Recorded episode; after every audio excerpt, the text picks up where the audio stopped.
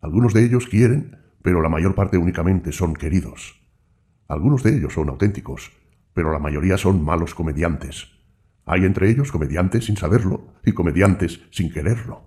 Los auténticos son siempre raros y en especial los comediantes auténticos. Hay aquí pocos varones, por ello se masculinizan sus mujeres, pues sólo quien es bastante varón redimirá en la mujer a la mujer.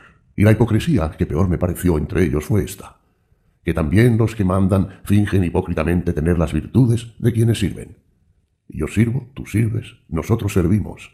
Así reza aquí también la hipocresía de los que dominan. Y ay, cuando el primer señor es tan solo, el primer servidor. Ay, también en sus hipocresías extravió volando la curiosidad de mis ojos. Y bien adiviné yo toda su felicidad de moscas y su zumbar en torno a soleados cristales de ventanas.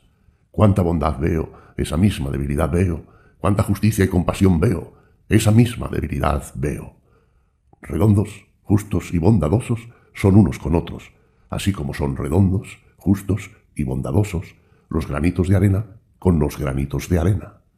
Abrazar modestamente una pequeña felicidad. A esto lo llaman ellos resignación. Y al hacerlo, ya bizquean con modestia hacia una pequeña felicidad nueva. En el fondo lo que más quieren es simplemente una cosa, que nadie les haga daño. Así son deferentes con todo el mundo y le hacen bien. Pero esto es cobardía, aunque se llame virtud. Y cuando alguna vez estas pequeñas gentes hablan con aspereza, yo escucho allí tan solo su ronquera. Cualquier corriente de aire, en efecto, los pone roncos. Son listos, sus virtudes tienen dedos listos, pero les faltan los puños. Sus dedos no saben esconderse detrás de puños. Virtud es para ellos lo que vuelve modesto y manso. Con ello ha convertido al lobo en perro y al hombre mismo en el mejor animal doméstico del hombre. Nosotros ponemos nuestra silla en el medio. Esto me dice su sonrisa complacida, y a igual distancia de los gladiadores moribundos que de las cerdas satisfechas. Pero esto es mediocridad, aunque se llame moderación. 3. Yo camino a través de este pueblo y dejo caer algunas palabras, mas ellos no saben ni tomar ni conversar. Se extrañan de que yo no haya venido a censurar placeres ni vicios, y en verdad tampoco he venido a poner en guardia contra los carteristas. Se extrañan de que no esté dispuesto a hacer aún más avisada y aguda su listeza, como si ellos no tuvieran ya suficiente número de listos, cuya voz rechina a mis oídos igual que los pizarrines. Y cuando yo clamo, maldecid a todos los demonios cobardes que hay en vosotros, a los que les gustaría gimotear y juntar las manos y adorar, entonces ellos claman, Zaratustra es ateo. Y en especial, claman así sus maestros de resignación. Mas precisamente a estos me gusta gritarles al oído, sí, yo soy Zaratustra, el ateo. Estos maestros de resignación, en todas partes en donde hay algo pequeño y enfermo y tiñoso, se deslizan ellos, igual que piojos, y solo mi asco me impide aplastarlos. Bien, este es mi sermón para sus oídos. Yo soy Zaratustra, el ateo, el que dice, ¿quién es más ateo que yo? para disfrutar de su enseñanza? Yo soy Zaratustra el ateo, donde encuentro a mis iguales, y mis iguales son todos aquellos que se dan a sí mismos su propia voluntad y apartan de sí toda resignación. Yo soy Zaratustra el ateo, yo me cuezo en mi puchero cualquier azar, y sólo cuando está allí completamente cocido le doy la bienvenida como alimento mío. Y en verdad, más de un azar llegó hasta mí con aire señorial, pero más señorialmente aún le habló mi voluntad, y entonces se puso de rodillas, implorando, implorando para encontrar en mí un asilo y un corazón, y diciendo halagadoramente, Mira, oh Zaratustra, como solo el amigo viene al amigo. Sin embargo, ¿para qué hablar si nadie tiene mis oídos? Y por eso quiero clamar a todos los vientos. Vosotros os volvéis cada vez más pequeños, gentes pequeñas. Vosotros os hacéis migajas, oh cómodos. Vosotros vais a la ruina a causa de vuestras muchas pequeñas virtudes, a causa de vuestras muchas pequeñas omisiones, a causa de vuestras muchas pequeñas resignaciones. Demasiado indulgente, demasiado condescendiente. Así es vuestro terreno. Mas para volverse grande, un árbol ha de echar duras raíces en torno a rocas duras. También lo que vosotros omitís teje en el tejido de todo el futuro humano. También vuestra nada es una telaraña y una araña que vive de sangre del futuro.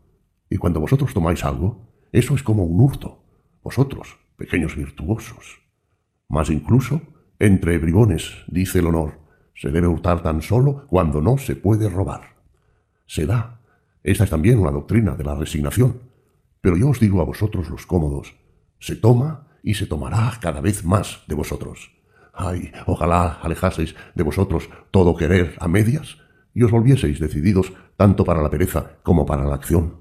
Ay, ojalá entendieseis mi palabra.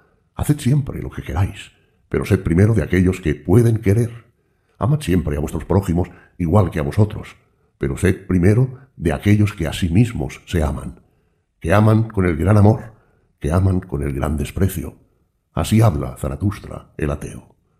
Mas ¿para qué hablar si nadie tiene mis oídos? Aquí es todavía una hora demasiado temprana para mí. Mi propio precursor soy yo en medio de este pueblo, mi propio canto del gallo a través de oscuras callejuelas. Pero la hora de ellos llega, y llega también la mía. De hora en hora se vuelven más pequeños, más pobres, más estériles. Pobre vegetación, pobre terreno. Y pronto estarán ante mí como hierba seca y como rastrojo, y en verdad cansados de sí mismos, y aún más que de agua, sedientos de fuego. Oh, hora bendita del rayo, oh misterio antes del mediodía. En fuegos que se propagan voy a convertirlos todavía alguna vez y en mensajeros con lenguas de fuego. Ellos deben anunciar alguna vez con lenguas de fuego, llega, está próximo el gran mediodía. Así habló Zaratustra. En el monte de los olivos. El invierno, mal huésped, se ha sentado en mi casa Azuladas se han puesto mis manos del apretón de manos de su amistad. Yo honro a este mal huésped, pero me gusta dejarlo solo. Me gusta alejarme de él. Y si uno corre bien, consigue escaparse de él. Con pies calientes y pensamientos calientes corro yo hacia donde el viento está tranquilo, hacia el rincón soleado de mi monte de los olivos. Allí me río de mi severo huésped y hasta le estoy agradecido porque me expulsa de casa las moscas y hace callar muchos pequeños ruidos él no soporta, en efecto, que se ponga a cantar un solo mosquito, y mucho menos dos. Incluso a la calleja la deja tan solitaria que la luna tiene miedo de penetrar en ella por la noche. Es un huésped duro, pero yo lo honro y no rezo, como los delicados, al panzudo ídolo del fuego. Es preferible dar un poco diente con diente que adorar ídolos. Así lo quiere mi modo de ser. Y soy especialmente hostil a todos los ardorosos, humeantes y enmohecidos ídolos del fuego. A quien yo amo, lo amo mejor en el invierno que en el verano. Y ahora me burlo de mis enemigos. Y lo hago más cordialmente desde que el invierno se ha sentado en mi casa. Cordialmente, en verdad. Incluso cuando me arrastro a la cama, allí continúa riendo y gallardeando mi encogida felicidad. Incluso mis sueños embusteros se ríen. ¿Yo uno que se arrastra? Jamás me he arrastrado en mi vida ante los poderosos. Y si alguna vez mentí, mentí por amor. Por ello estoy contento incluso en la cama de invierno. Una cama sencilla me calienta más que una cama rica, pues estoy celoso de mi pobreza. Y en invierno es cuando ella más fiel me es. Con una maldad comienzo cada día, con un baño frío me burlo del invierno. Eso hace gruñir a mi severo amigo de casa. También me gusta hacerle cosquillas con una velita de cera, para que permita por fin que el cielo salga de un crepúsculo ceniciento. Especialmente maligno soy. Ciertamente, por la mañana, a una hora temprana, cuando el cubo rechina en el pozo y los caballos relinchan por las grises callejas, aguardo impaciente a que acabe de levantarse el cielo luminoso, el cielo invernal de barbas de nieve, el anciano de blanca cabeza, el cielo invernal callado que a menudo guarda en secreto incluso su sol. ¿Acaso de él he aprendido yo el prolongado y luminoso callar? ¿O lo ha aprendido él de mí? ¿O acaso cada uno de nosotros lo ha inventado por sí solo? El origen de todas las cosas buenas es de mil formas diferentes, Todas las cosas buenas y petulantes saltan de placer a la existencia. ¿Cómo iban a hacerlo tan solo una sola vez? Una cosa buena y petulante es también el largo silencio y el mirar, lo mismo que el cielo invernal desde un rostro luminoso de ojos redondos. Como él, guardar en secreto el propio sol y la propia indómita voluntad solar. En verdad, ese arte y esa invernal petulancia los he aprendido bien. Mi maldad y mi arte más queridos están en que mi silencio haya aprendido a no delatarse por el callar. Haciendo ruido con palabras y con dados, consigo yo engañar a mis solemnes guardianes. A todos esos severos espías deben escabullírseles mi voluntad y mi finalidad. Para que nadie hunda su mirada en mi fondo y en mi voluntad última. Para ello me he inventado el prolongado y luminoso callar. Así he encontrado a más de una persona inteligente. Se cubría el rostro con velos y enturbiaba su agua para que nadie pudiera verla a través de aquellos y hacia abajo de ésta. pero cabalmente a él acudían hombres desconfiados y cascanueces aún más inteligentes. Cabalmente a él le pescaban su pez más escondido. Pero los luminosos, los bravos, los transparentes, esos son para mí los más inteligentes de todos los que callan. Su fondo es tan profundo que ni siquiera el agua más clara lo traiciona. Tú, silencioso cielo invernal, de barbas de nieve, tú, cabeza blanca de redondos ojos por encima de mí, oh tú, símbolo celeste de mi alma y de su petulancia. Y no tengo que esconderme como alguien que ha tragado oro para que no me abran con un cuchillo el alma. No tengo que llevar zancos para que no vean mis largas piernas, todos esos envidiosos y apenados que me rodean. Esas almas ahumadas, caldeadas, consumidas, verdinosas, amargadas, ¿cómo podría su envidia soportar mi felicidad? Por ello les enseño tan solo el hielo y el invierno sobre mis cumbres, y no que mi montaña se ciñe también en torno a sí todos los cinturones del sol. Ellos oyen silbar tan solo mis tempestades invernales, y no que yo navego también por mares cálidos como lo hacen los anhelosos, graves, ardientes vientos del sur. Ellos continúan sintiendo lástima de mis reveses y de mis azares, pero mi palabra dice, dejad venir a mí el azar. Es inocente como un niño pequeño. ¿Cómo podrían ellos soportar mi felicidad si yo no colocara en torno a ella reveses y miserias invernales, y gorras de oso blanco y velos de cielo nevoso? Si yo no tuviera lástima aún de su compasión, de la compasión de esos envidiosos y apenados, si yo mismo no suspirase y temblase de frío ante ellos, y no me dejase envolver pacientemente en su misericordia.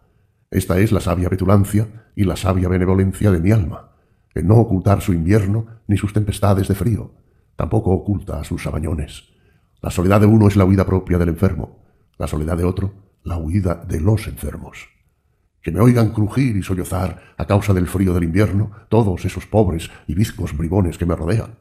Con tales suspiros y crujidos huyo incluso de sus cuartos caldeados. Que me compadezcan y sollocen conmigo a causa de mis sabañones. En el hielo del conocimiento, Él nos helará incluso a nosotros Así se lamentan. Entre tanto yo corro con mis pies calientes de un lado para otro en mi monte de los olivos. En el rincón soleado de mi monte de los olivos yo canto y me burlo de toda compasión. Así cantó Zaratustra. Del pasar de largo. Así, atravesando lentamente muchos pueblos y muchas ciudades, volvía Zaratustra, dando rodeos hacia sus montañas y su caverna. Y he aquí que también llegó, sin darse cuenta, a la puerta de la gran ciudad, pero allí un necio cubierto de espumarajos saltó hacia él con las manos extendidas y le cerró el paso. Y este era el mismo necio que el pueblo llamaba el mono de Zaratustra, pues había copiado algo de la construcción y del tono de sus discursos y le gustaba también tomar en préstamo ciertas cosas del tesoro de su sabiduría. Y el necio dijo así a Zaratustra, Oh Zaratustra, aquí está la gran ciudad. Aquí tú no tienes nada que buscar y todo que perder. ¿Por qué querrías vadear este fango? Ten compasión de tu piel es preferible que escupas a la puerta de la ciudad y te des la vuelta. Aquí está el infierno para los pensamientos de eremitas. Aquí a los grandes pensamientos se les cuece vivos y se los reduce a papilla. Aquí se pudren todos los grandes sentimientos. Aquí solo a los pequeños sentimientos muy flacos les es lícito crujir. ¿No percibes ya el olor de los mataderos y de los figones del espíritu? ¿No exhala esa ciudad el vaho del espíritu muerto en el matadero? ¿No ves vender las almas como pingajos desmadejados y sucios? Y hacen hasta periódicos de esos pingajos. ¿No oyes cómo aquí el espíritu se ha transformado en un juego de palabras? Una repugnante enjuagadura de palabras vomita el espíritu. Y hacen hasta periódicos con esa enjuagadura de palabras. Se provocan unos a otros y no saben a qué. Se acaloran unos con otros y no saben para qué. Cencerrean con su hojalata, tintinean con su oro son fríos y buscan calor en los aguardientes. Están acalorados y buscan frescura en espíritus congelados. Todos ellos están enfermizos y calenturientos de opiniones públicas. Todos los placeres y todos los vicios tienen aquí su casa, pero también hay virtuosos aquí. Hay mucha virtud obsequiosa y asalariada. Mucha virtud obsequiosa, con dedos de escribano y con un trasero duro a fuerza de aguardar, bendecida con pequeñas estrellas para el pecho y con hijitas rellenadas de paja y carentes de culo. También hay aquí mucha piedad, y mucho crédulo servilismo, y mucho adulador pasteleo ante el dios de los ejércitos. De arriba es de donde gotean, en efecto, las estrellas y el esputo benigno. Hacia arriba se levantan el oso todo pecho sin estrellas. La luna tiene su corte, y la corte tiene sus imbéciles. Mas a todo lo que viene de la corte le imploran el pueblo de mendigos y toda obsequiosa virtud de por dioseros. Yo sirvo, tú sirves, nosotros servimos. Así eleva sus plegarias al príncipe toda virtud obsequiosa, para que la merecida estrella se prenda por fin al estrecho tórax. Mas la luna continúa girando en torno a todo lo terreno. Así continúa girando también el príncipe en torno a lo más terreno de todo. Y eso es el oro de los tenderos. El dios de los ejércitos no es el dios de las barras de oro. El príncipe propone, pero el tendero dispone. Por todo lo que en ti es luminoso y fuerte y bueno, oh Zaratustra, escupe a esta ciudad de tenderos y date la vuelta. Aquí toda sangre corre prezosa y floja y espumosa por todas las venas. Escupe a la gran ciudad, que es el gran vertedero donde espumea junta toda la escoria. Escupe a la ciudad de las almas aplastadas y de los pechos estrechos, de los ojos afilados, de los dedos viscosos. A la ciudad de los importunos, de los desvergonzados, de los escritorzuelos y vocingleros, de los ambiciosos sobrecalentados, en donde todo lo podrido, desacreditado, lascivo, sombrío, superputrefacto, ulcerado, conjurado supura todo junto. Escupe a la gran ciudad y date la vuelta. Pero aquí Zaratustra interrumpió al necio cubierto de espumarajos y le tapó la boca. Acaba de una vez, gritó Zaratustra. Hace ya tiempo que tus palabras y tus modales me producen náuseas. ¿Por qué has habitado durante tanto tiempo en la ciénaga hasta el punto de que tú mismo tuviste que convertirte en rana y en sapo? ¿No corre incluso por tus venas una perezosa y espumosa sangre de ciénaga, de modo que también tú has aprendido a croar y a blasfemar así? ¿Por qué no te has marchado tú al bosque? ¿O has arado la tierra? ¿No está acaso el mar lleno de verdes islas? Yo desprecio tu despreciar, y puesto que me has advertido a mí, ¿por qué no te advertiste a ti? Solo del amor deben salir volando mi despreciar y mi pájaro amonestador, pero no de la ciénaga. Te llaman mi mono, necio, cubierto de espumarajos, yo te llamo mi cerdo gruñón. Con tu gruñido me estropeas incluso mi elogio de la necedad. ¿Qué fue, pues, lo que te llevó a gruñir? El que nadie te haya adulado bastante. Por esto te pusiste junto a esta inmundicia, para tener motivo de gruñir mucho. Para tener motivo de vengarte mucho. Venganza, en efecto, necio, vanidoso, es todo tu echar espumarajos. Yo te he adivinado bien. Pero tu palabra de necio me perjudica incluso allí donde tienes razón. Y si la palabra de Zaratustra tuviese incluso cien veces razón, con mi palabra tú siempre harías la sin razón. Así habló Zaratustra, y contempló la gran ciudad. Suspiró y cayó durante un largo tiempo. Finalmente dijo así, me produce náuseas también esta gran ciudad, y no solo este necio. Ni en una ni en otro hay nada que mejorar, nada que empeorar. Ay de esta gran ciudad, yo quisiera ver ya la columna de fuego que ha de consumirla pues tales columnas de fuego deben preceder al gran mediodía, mas éste tiene su tiempo y su propio destino. Esta enseñanza te doy a ti, necio, como despedida. Donde no se puede continuar amando, se debe pasar de largo. Así habló Zaratustra, y pasó de largo junto al necio y la gran ciudad. De los apóstatas. 1. Ay, ya está marchito y gris todo lo que hace un momento estaba aún verde y multicolor en este prado. Y cuánta miel de esperanza he extraído yo de ahí para llevarla a mis colmenas. Todos estos corazones jóvenes se han vuelto ya viejos, y ni siquiera viejos, solo cansados, vulgares, cómodos. Dicen, hemos vuelto a hacernos piadosos. Hace todavía un momento los veía yo salir afuera a hora temprana para correr con pies valientes, pero sus pies del conocimiento se han cansado, y ahora calumnian incluso su valentía matinal. En verdad, algunos de ellos levantaron en otro tiempo las piernas como un bailarín. A ellos hízole señas la risa que hay en mi sabiduría. Entonces se pusieron a reflexionar, y acabo de verlos curvados, arrastrándose hacia la cruz. En torno a la luz y a la libertad revoloteaban en otro tiempo como mosquitos y jóvenes poetas, un poco más viejos, un poco más fríos, y ya son hombres oscuros y refunfuñadores y trasogueros. ¿Se acobardó acaso su corazón porque la soledad como una ballena me tragó? Tal vez sus oídos anhelosos estuvieron esperándome en vano largo tiempo a mí y a mis toques de trompeta y a mis gritos de heraldo. Ay, pocos son siempre aquellos cuyo corazón tiene un largo valor y una larga arrogancia. Y en estos tampoco el espíritu deja de ser paciente. Pero el resto es cobarde. El resto son siempre los más, los triviales, los sobrantes, los demasiados. Todos ellos son cobardes. A quienes de mi especie le saldrán también al encuentro las vivencias de mi especie, de modo que sus primeros compañeros tienen que ser cadáveres y bufones, pero sus segundos compañeros se llamarán sus creyentes, un enjambre animado, mucho amor, mucha tontería, mucha veneración imberbe. A estos creyentes no debe ligar su corazón el que entre los hombres sea de mi especie. En estas primaveras y en estos multicolores prados no debe creer quien conoce la huidiza y cobarde especie humana. Si pudiesen, de otro modo, entonces querrían también de otro modo. Las gentes de medias tintas corrompen todo el conjunto. El que las hojas se marchiten, ¿qué hay que lamentar en ello?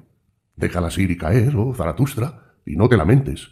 Es preferible que soples entre ellas con vientos veloces, que soples entre las hojas, oh Zaratustra, para que todo lo marchito se aleje de ti aún más rápidamente. 2. Hemos vuelto a hacernos piadosos.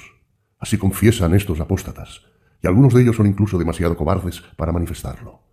A estos los miro a los ojos, a estos les digo a la cara y al rubor de sus mejillas, vosotros sois los que vuelven a rezar. Pero rezar es una vergüenza, no para todos, pero sí para ti y para mí, y para quien tiene su conciencia también en la cabeza. Para ti es una vergüenza rezar. Lo sabes bien. El demonio cobarde que hay dentro de ti, a quien le gustaría juntar las manos y cruzarse de brazos y sentirse más cómodo, ese demonio cobarde te dice, existe Dios. Pero con ello, formas parte de la oscurantista especie de aquellos a quienes la luz no les deja nunca reposo. Ahora tienes que esconder cada día más hondo tu cabeza en la noche y en la bruma. Y en verdad, has escogido bien la hora, pues en este momento salen a volar de nuevo las aves nocturnas. Ha llegado la hora de todo pueblo enemigo de la luz. Ha llegado la hora vespertina y de fiesta en que no se hace fiesta. Lo oigo y lo huelo. Ha llegado la hora de su caza y de su procesión. No, ciertamente, la hora de una caza salvaje, sino de una caza mansa, tullida, husmeante y propia de gentes que andan sin ruido y rezan sin ruido. De una caza para cazar gentes mojigatas y de mucha alma. Todas las ratoneras de corazones están ahora apostadas de nuevo, y si levanta una cortina, allí se precipita fuera una mariposita nocturna. ¿Es que acaso estaba acurrucada allí con otra mariposita nocturna? Pues por todas partes siento el olor de pequeñas comunidades agazapadas. Y donde existen conventículos, allí dentro hay nuevos rezadores y vaho de rezadores. Durante largas noches se sientan unos junto a otros y dicen, hagámonos de nuevo como niños pequeños y digamos, Dios mío, con la cabeza y el estómago estropeados por los piadosos confiteros. O contemplan durante largas noches una astuta y acechante araña crucera que predica también astucia a las arañas y enseña así, bajo las cruces es bueno tejer la tela. O se sientan durante el día con cañas de pescar junto a ciénagas y con ello se creen profundos. Mas a quien pesca allí donde no hay peces, yo ni siquiera lo llamo superficial. O aprenden a tocar el arpa, con piadosa alegría, de un coplero que de muy buena gana se insinuaría con el arpa en el corazón de las jovencillas, pues se ha cansado de las viejecillas y de sus alabanzas o aprenden a estremecerse de horror con un semiloco docto que aguarda en oscuras habitaciones a que los espíritus se le aparezcan, y el espíritu escapa de allí completamente. O escuchan con atención a un ronroneante y gruñidor músico viejo y vagabundo que aprendió de los vientos sombríos el tono sombrío de sus sonidos. Ahora silba a la manera del viento y predica tribulación con tonos atribulados. Y algunos de ellos se han convertido incluso en vigilantes nocturnos, estos entienden ahora de soplar en cuernos y de rondar por la noche y de desvelar cosas viejas que hace ya mucho tiempo que se adormecieron. Cinco frases sobre cosas viejas oí yo ayer por la noche junto al muro del jardín. Venían de tales viejos, atribulados y secos vigilantes nocturnos. Para ser un padre, no se preocupa bastante de sus hijos. Los padres hombres lo hacen mejor. Es demasiado viejo. Ya no se preocupa en absoluto de sus hijos, respondió el otro vigilante nocturno. Pero ¿Tiene hijos?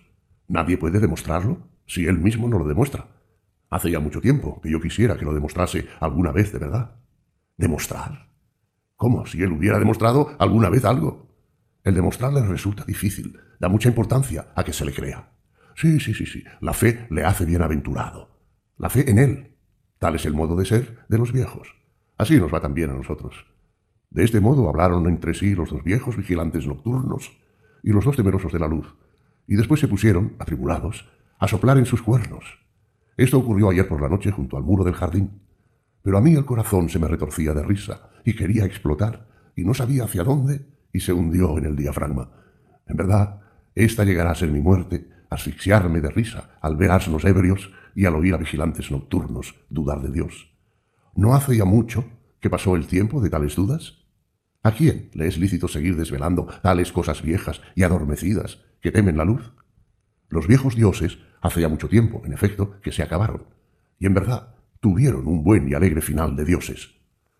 No encontraron la muerte en un crepúsculo. Esa es la mentira que se dice. Antes bien, encontraron su propia muerte riéndose. Esto ocurrió cuando la palabra más atea de todas fue pronunciada por un dios mismo.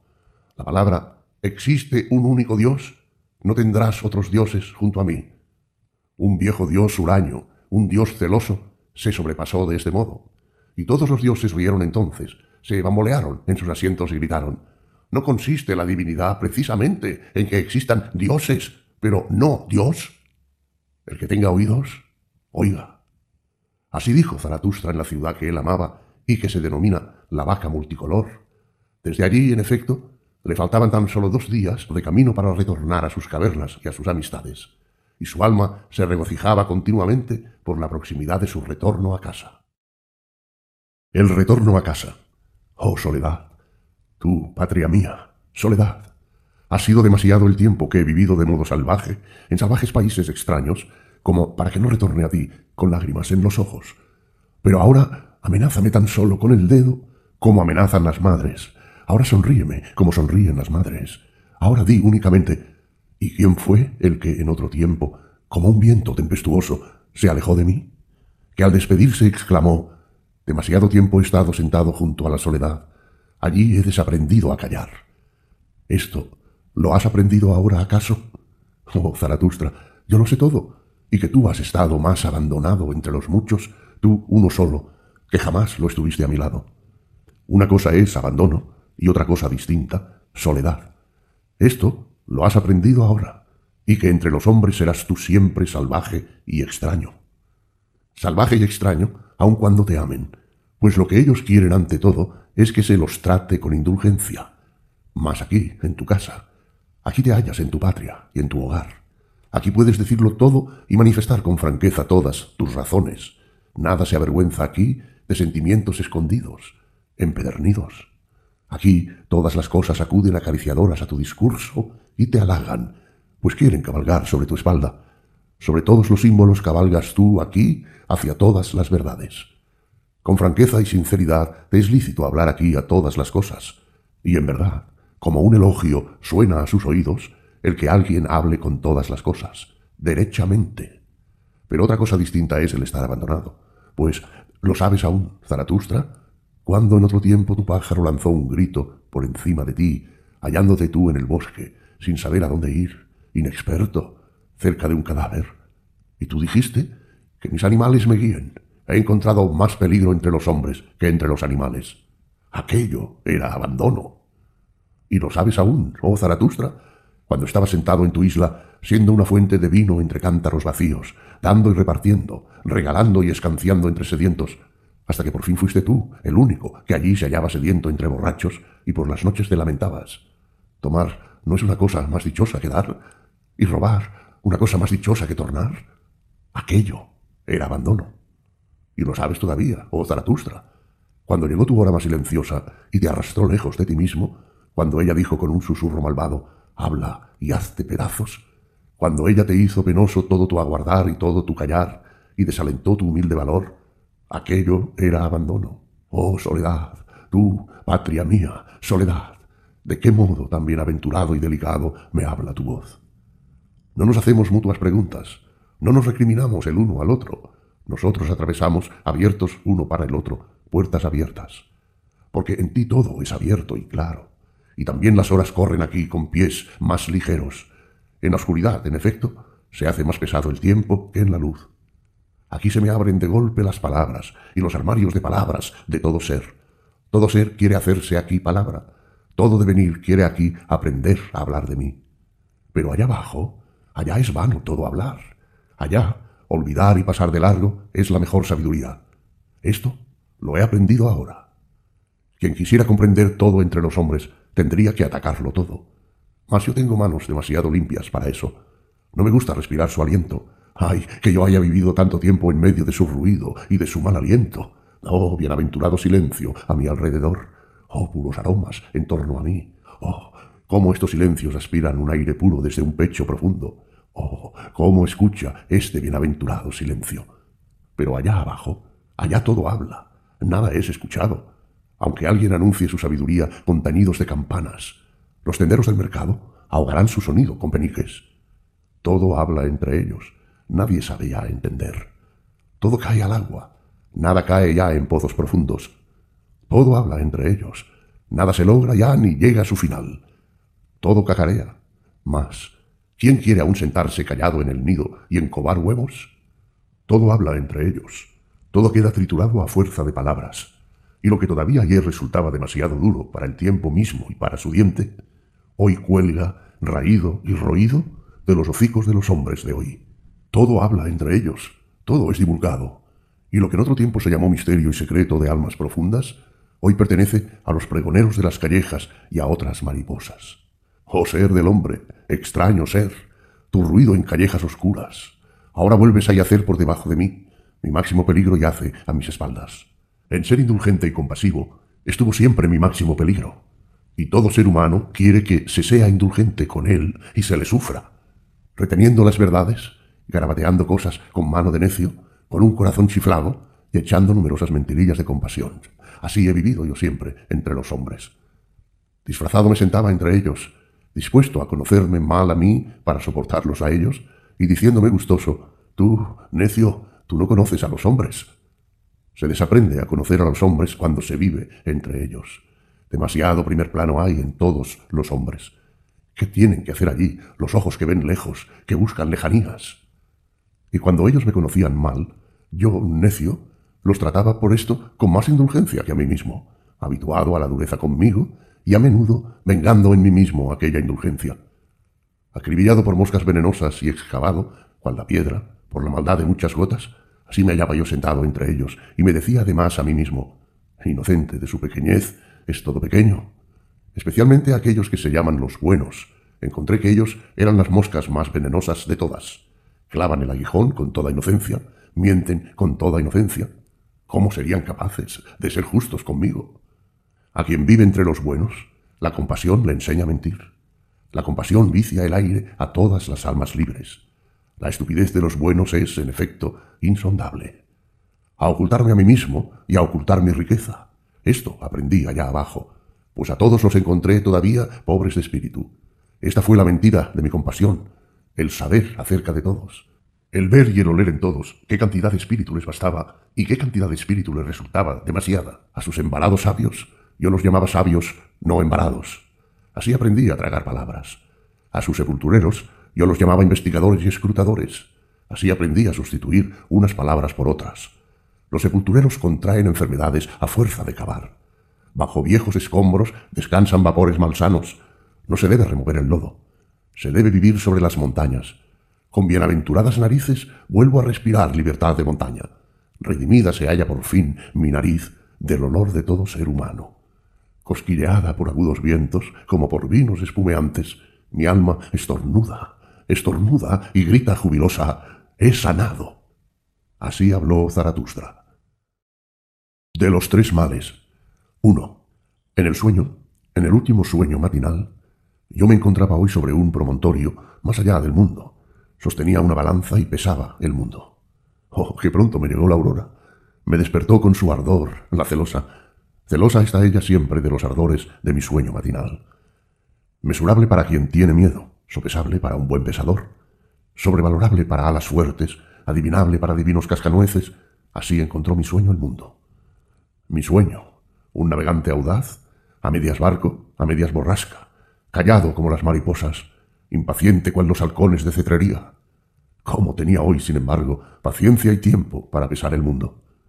¿Acaso le alentaba secretamente a ello mi sabiduría, mi riente y despierta sabiduría del día que se burla de todos los mundos infinitos? Pues ella dice, donde hay fuerza, allí también el número se convierte en dueño, pues tiene más fuerza. Qué seguro contemplaba mi sueño este mundo infinito. Lo contemplaba no curioso, no indiscreto, no temeroso, no suplicante. Como si una gran manzana se ofreciese a mi mano, una madura manzana de oro, de piel aterciopelada, fresca y suave. Así se me ofrecía el mundo, como si un árbol me hiciera señas, un árbol de amplio ramaje, de voluntad fuerte, torcido como para ofrecer respaldo, e incluso escabel alcanzado del camino.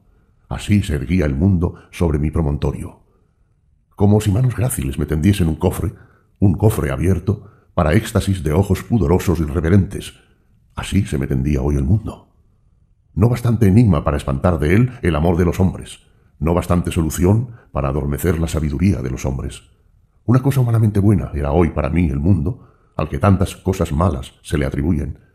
Cuánto agradecí a mi sueño matinal el que yo pesase así hoy, al amanecer, el mundo. Como una cosa humanamente buena, vino a mí ese sueño y consolador del corazón.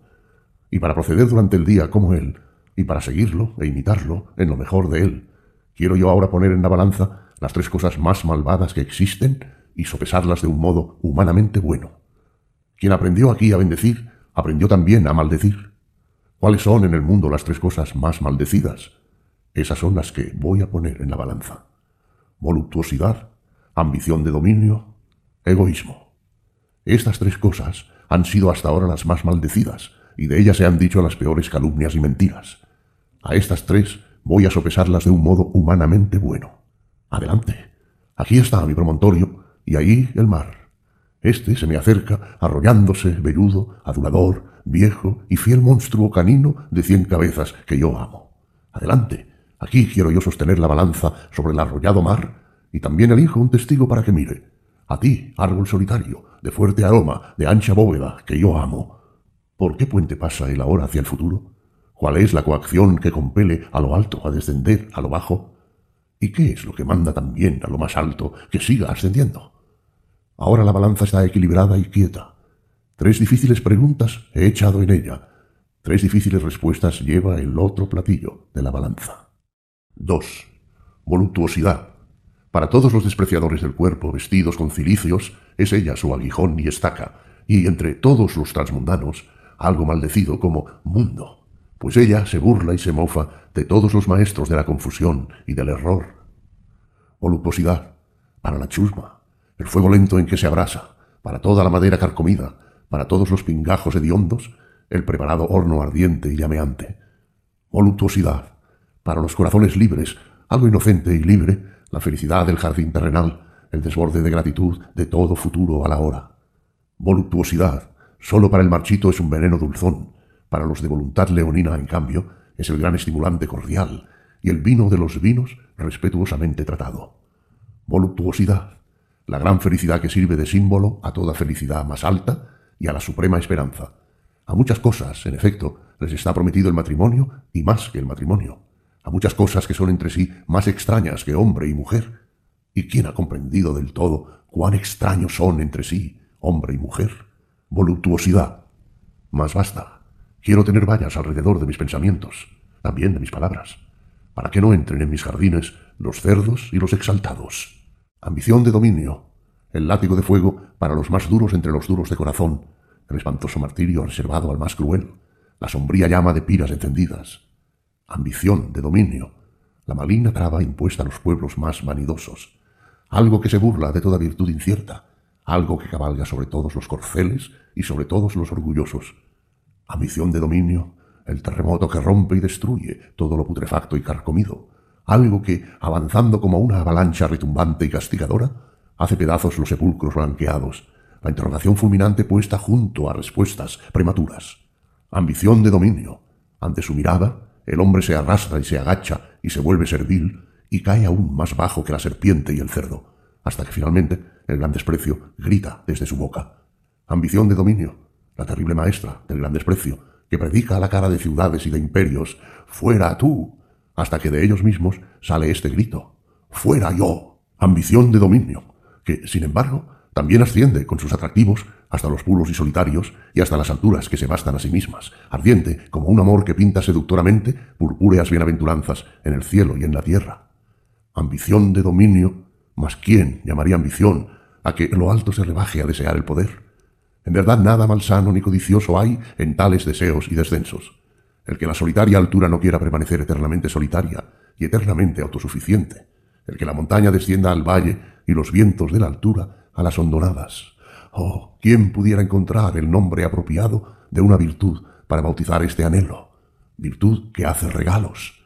Este nombre dio Zaratustra en otro tiempo a lo innombrable. Y entonces ocurrió también, y en verdad ocurrió por vez primera, que su palabra llamó bienaventurado al egoísmo, al egoísmo saludable, sano, que brota de un alma poderosa, de un alma poderosa a la que corresponde el cuerpo elevado, el cuerpo bello, victorioso, reconfortante, en torno al cual toda cosa se transforma en espejo, el cuerpo flexible, persuasivo, el bailarín, del cual es símbolo y compendio el alma gozosa de sí misma. El goce de tales cuerpos y de tales almas en sí mismos será así este nombre, virtud. Con sus palabras bueno y malo se resguarda tal egoísmo como con bosques sagrados. Con los nombres de su felicidad destierra de sí todo lo despreciable. Lejos de sí destierra el egoísmo todo lo cobarde. Dice, lo malo es cobarde. Despreciable le parece a él el hombre siempre preocupado, gimiente, quejumbroso y quien recoge del suelo incluso las más mínimas ventajas. Él desprecia también toda sabiduría llorosa, pues, en verdad, existe también una sabiduría que florece en lo oscuro, una sabiduría de las sombras nocturnas, la cual suspira siempre, todo es vanidad. A la medrosa desconfianza la desdeña, así como a todo el que quiere juramentos en lugar de miradas y de manos, y también desdeña toda sabiduría demasiado desconfiada, pues ésta es propia de almas cobardes. Pero aún más desdeña al que se apresura a complacer a otros, al perruno, que enseguida se echa panza arriba, al humilde. Y hay también una sabiduría que es humilde y perruna y piadosa y que se apresura a complacer. Odioso es para el egoísmo y nauseabundo quien no quiere defenderse, quien se traga salivazos venenosos y miradas malvadas, el demasiado paciente, el que todo lo tolera y con todo se contenta. Esta es, en efecto, la especie servil.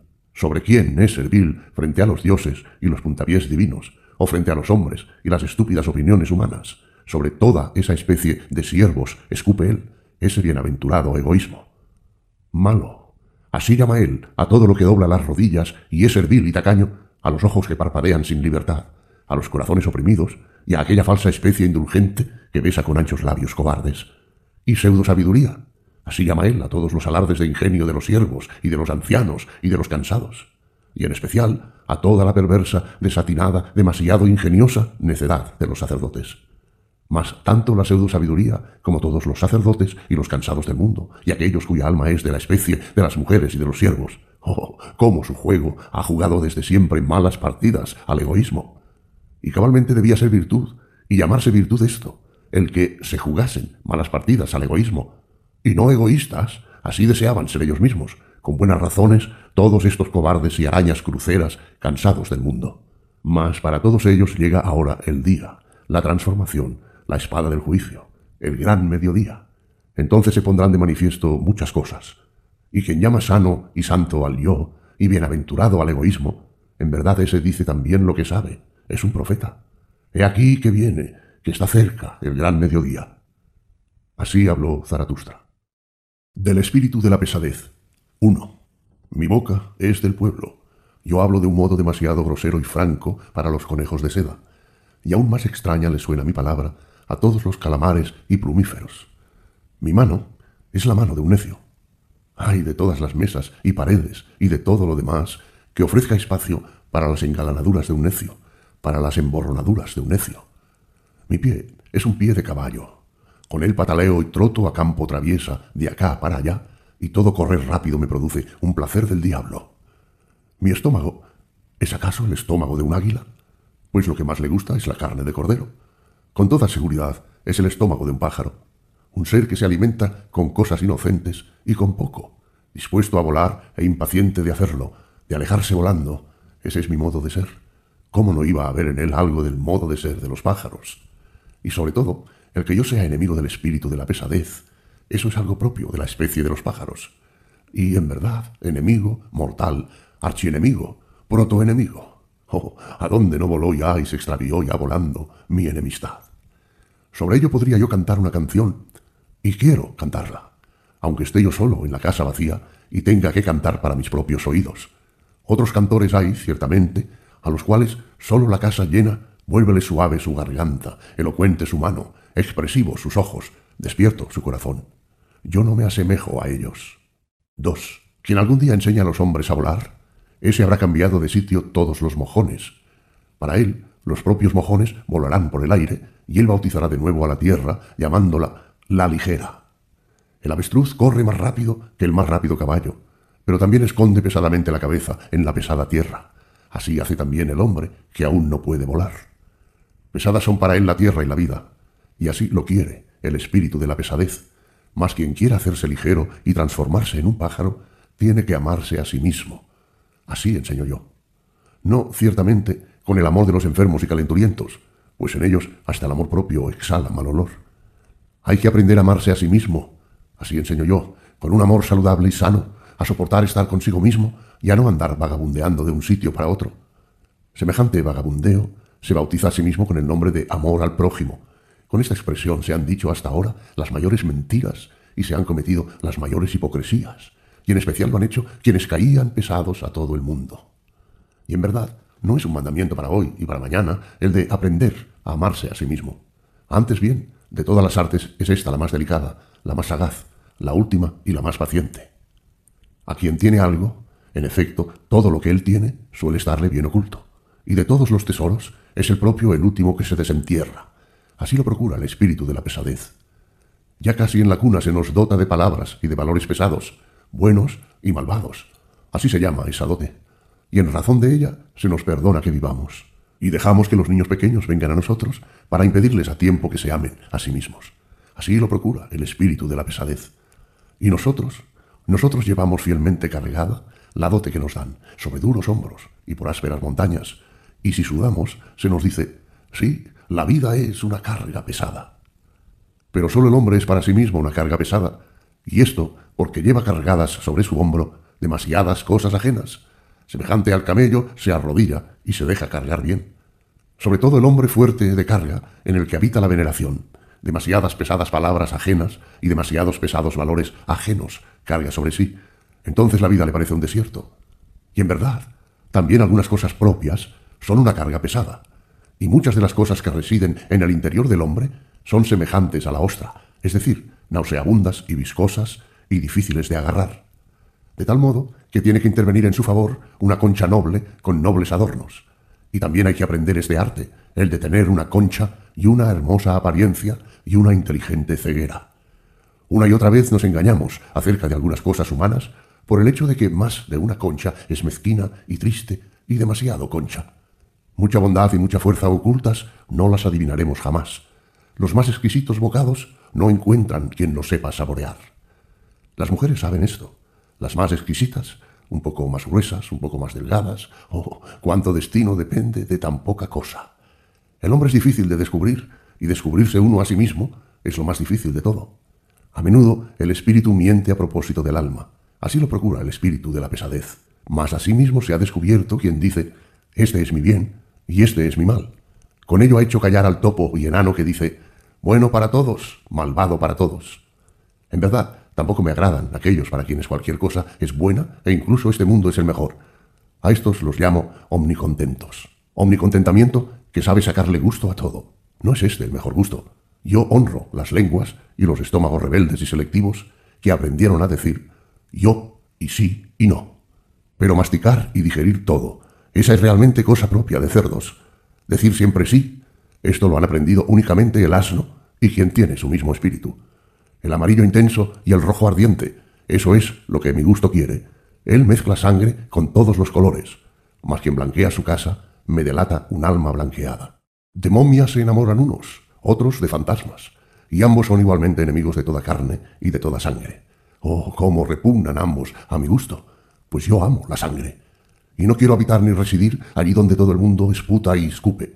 Este es mi gusto. Preferiría vivir entre ladrones y perjuros. Nadie lleva oro en la boca. Pero aún más repugnantes me resultan todos los que lamen servilmente los salivazos. Y el más repugnante bicho humano que he encontrado lo bauticé con el nombre de parásito.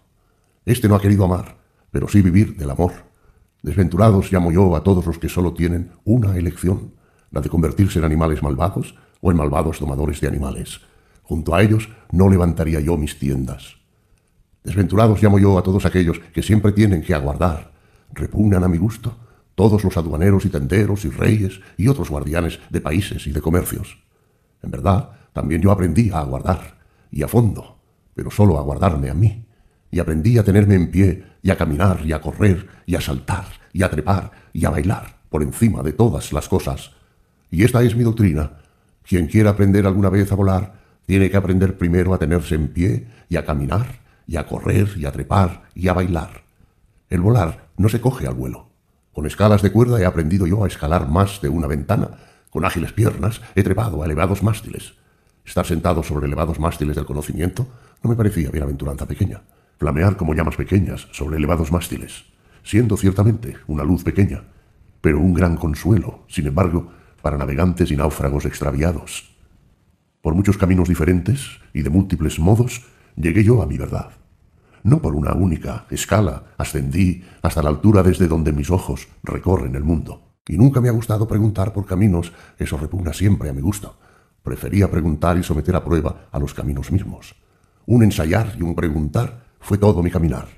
Y en verdad también hay que aprender a responder a tal preguntar. Este es mi gusto. No un buen gusto, no un mal gusto, pero sí mi gusto, del cual ya no me avergüenzo ni lo oculto. Este es mi camino. ¿Dónde está el vuestro? Así respondía yo a quienes me preguntaban por el camino. El camino, en efecto, no existe. Así habló Zaratustra. De tablas viejas y nuevas. 1. Aquí estoy sentado y aguardo, teniendo a mi alrededor viejas tablas rotas y también tablas nuevas a medio escribir. ¿Cuándo llegará mi hora? La hora de mi descenso, de mi ocaso. Una vez más, todavía quiero ir a los hombres.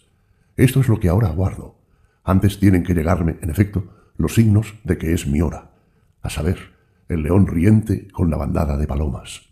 Entretanto, como uno que tiene tiempo, me hablo a mí mismo. Nadie me cuenta cosas nuevas. Por eso yo me cuento a mí mismo. 2. Cuando fui a los hombres, los encontré sentados sobre una vieja presunción. Todos presumían saber desde hacía ya mucho tiempo qué es lo bueno y lo malvado para el hombre.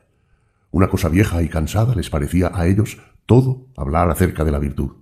Y quien quería dormir bien, hablaba todavía, antes de irse a dormir, acerca del bien y del mal.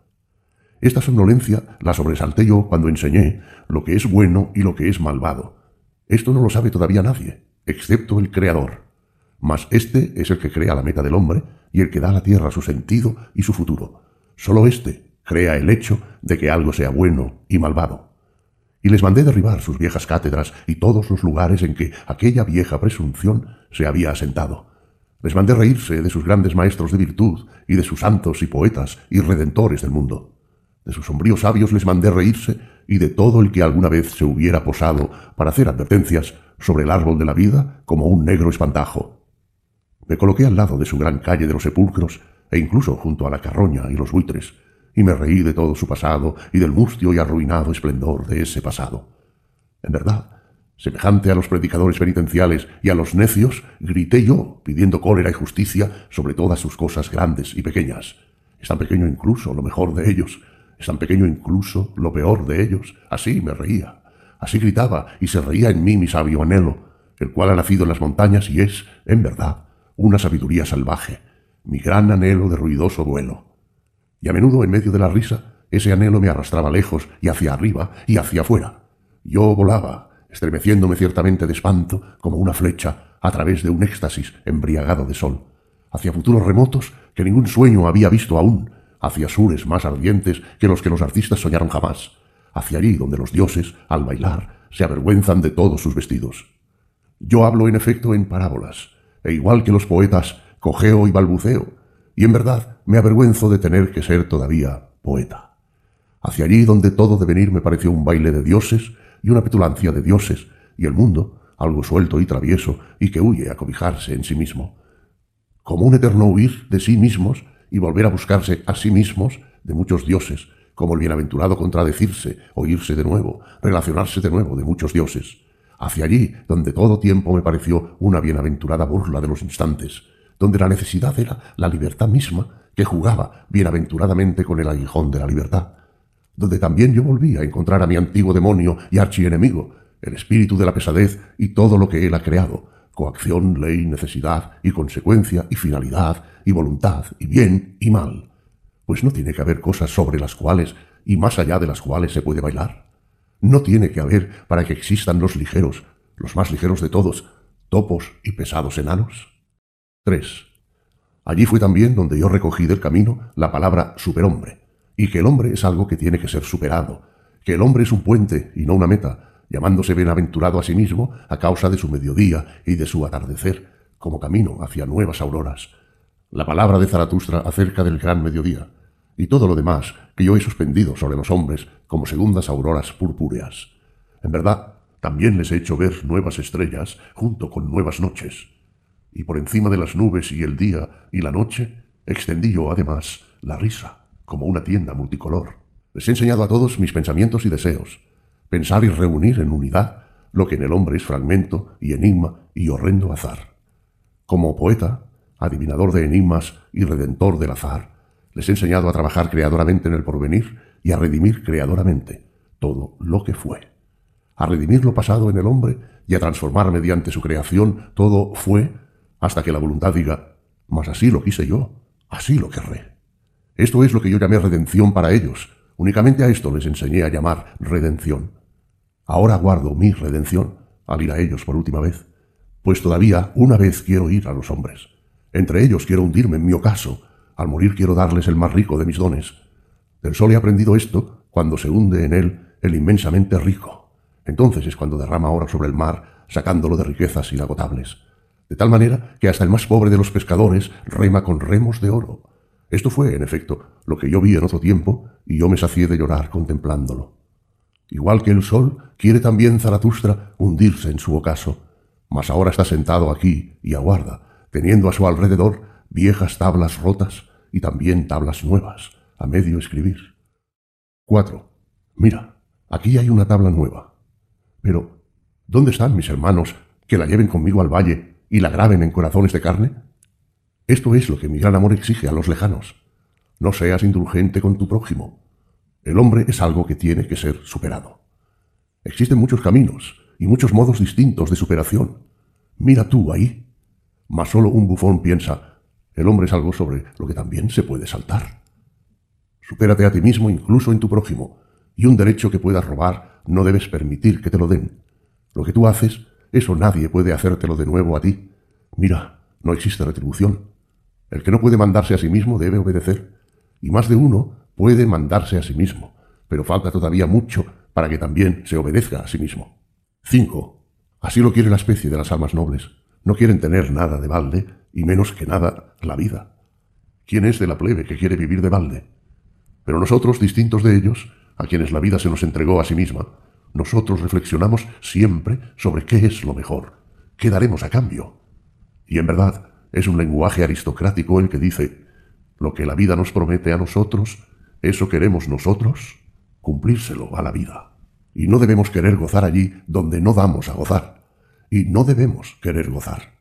Goce e inocencia son, en efecto, las cosas más púdicas que existen. Ninguna de las dos quiere ser buscada. Debemos tenerlas, pero debemos buscar más bien culpa y dolores. 6. Oh, hermanos míos, quien es una primicia es siempre sacrificado. Ahora bien, nosotros somos primicias. Todos nosotros derramamos nuestra sangre en altares secretos. Todos nosotros nos quemamos y nos asamos en honor de viejas imágenes de ídolos. Lo mejor de nosotros es todavía joven. Esto excita los viejos paladares. Nuestra carne es tierna, nuestra piel es piel de cordero. ¿Cómo no íbamos nosotros a excitar a viejos sacerdotes de ídolos?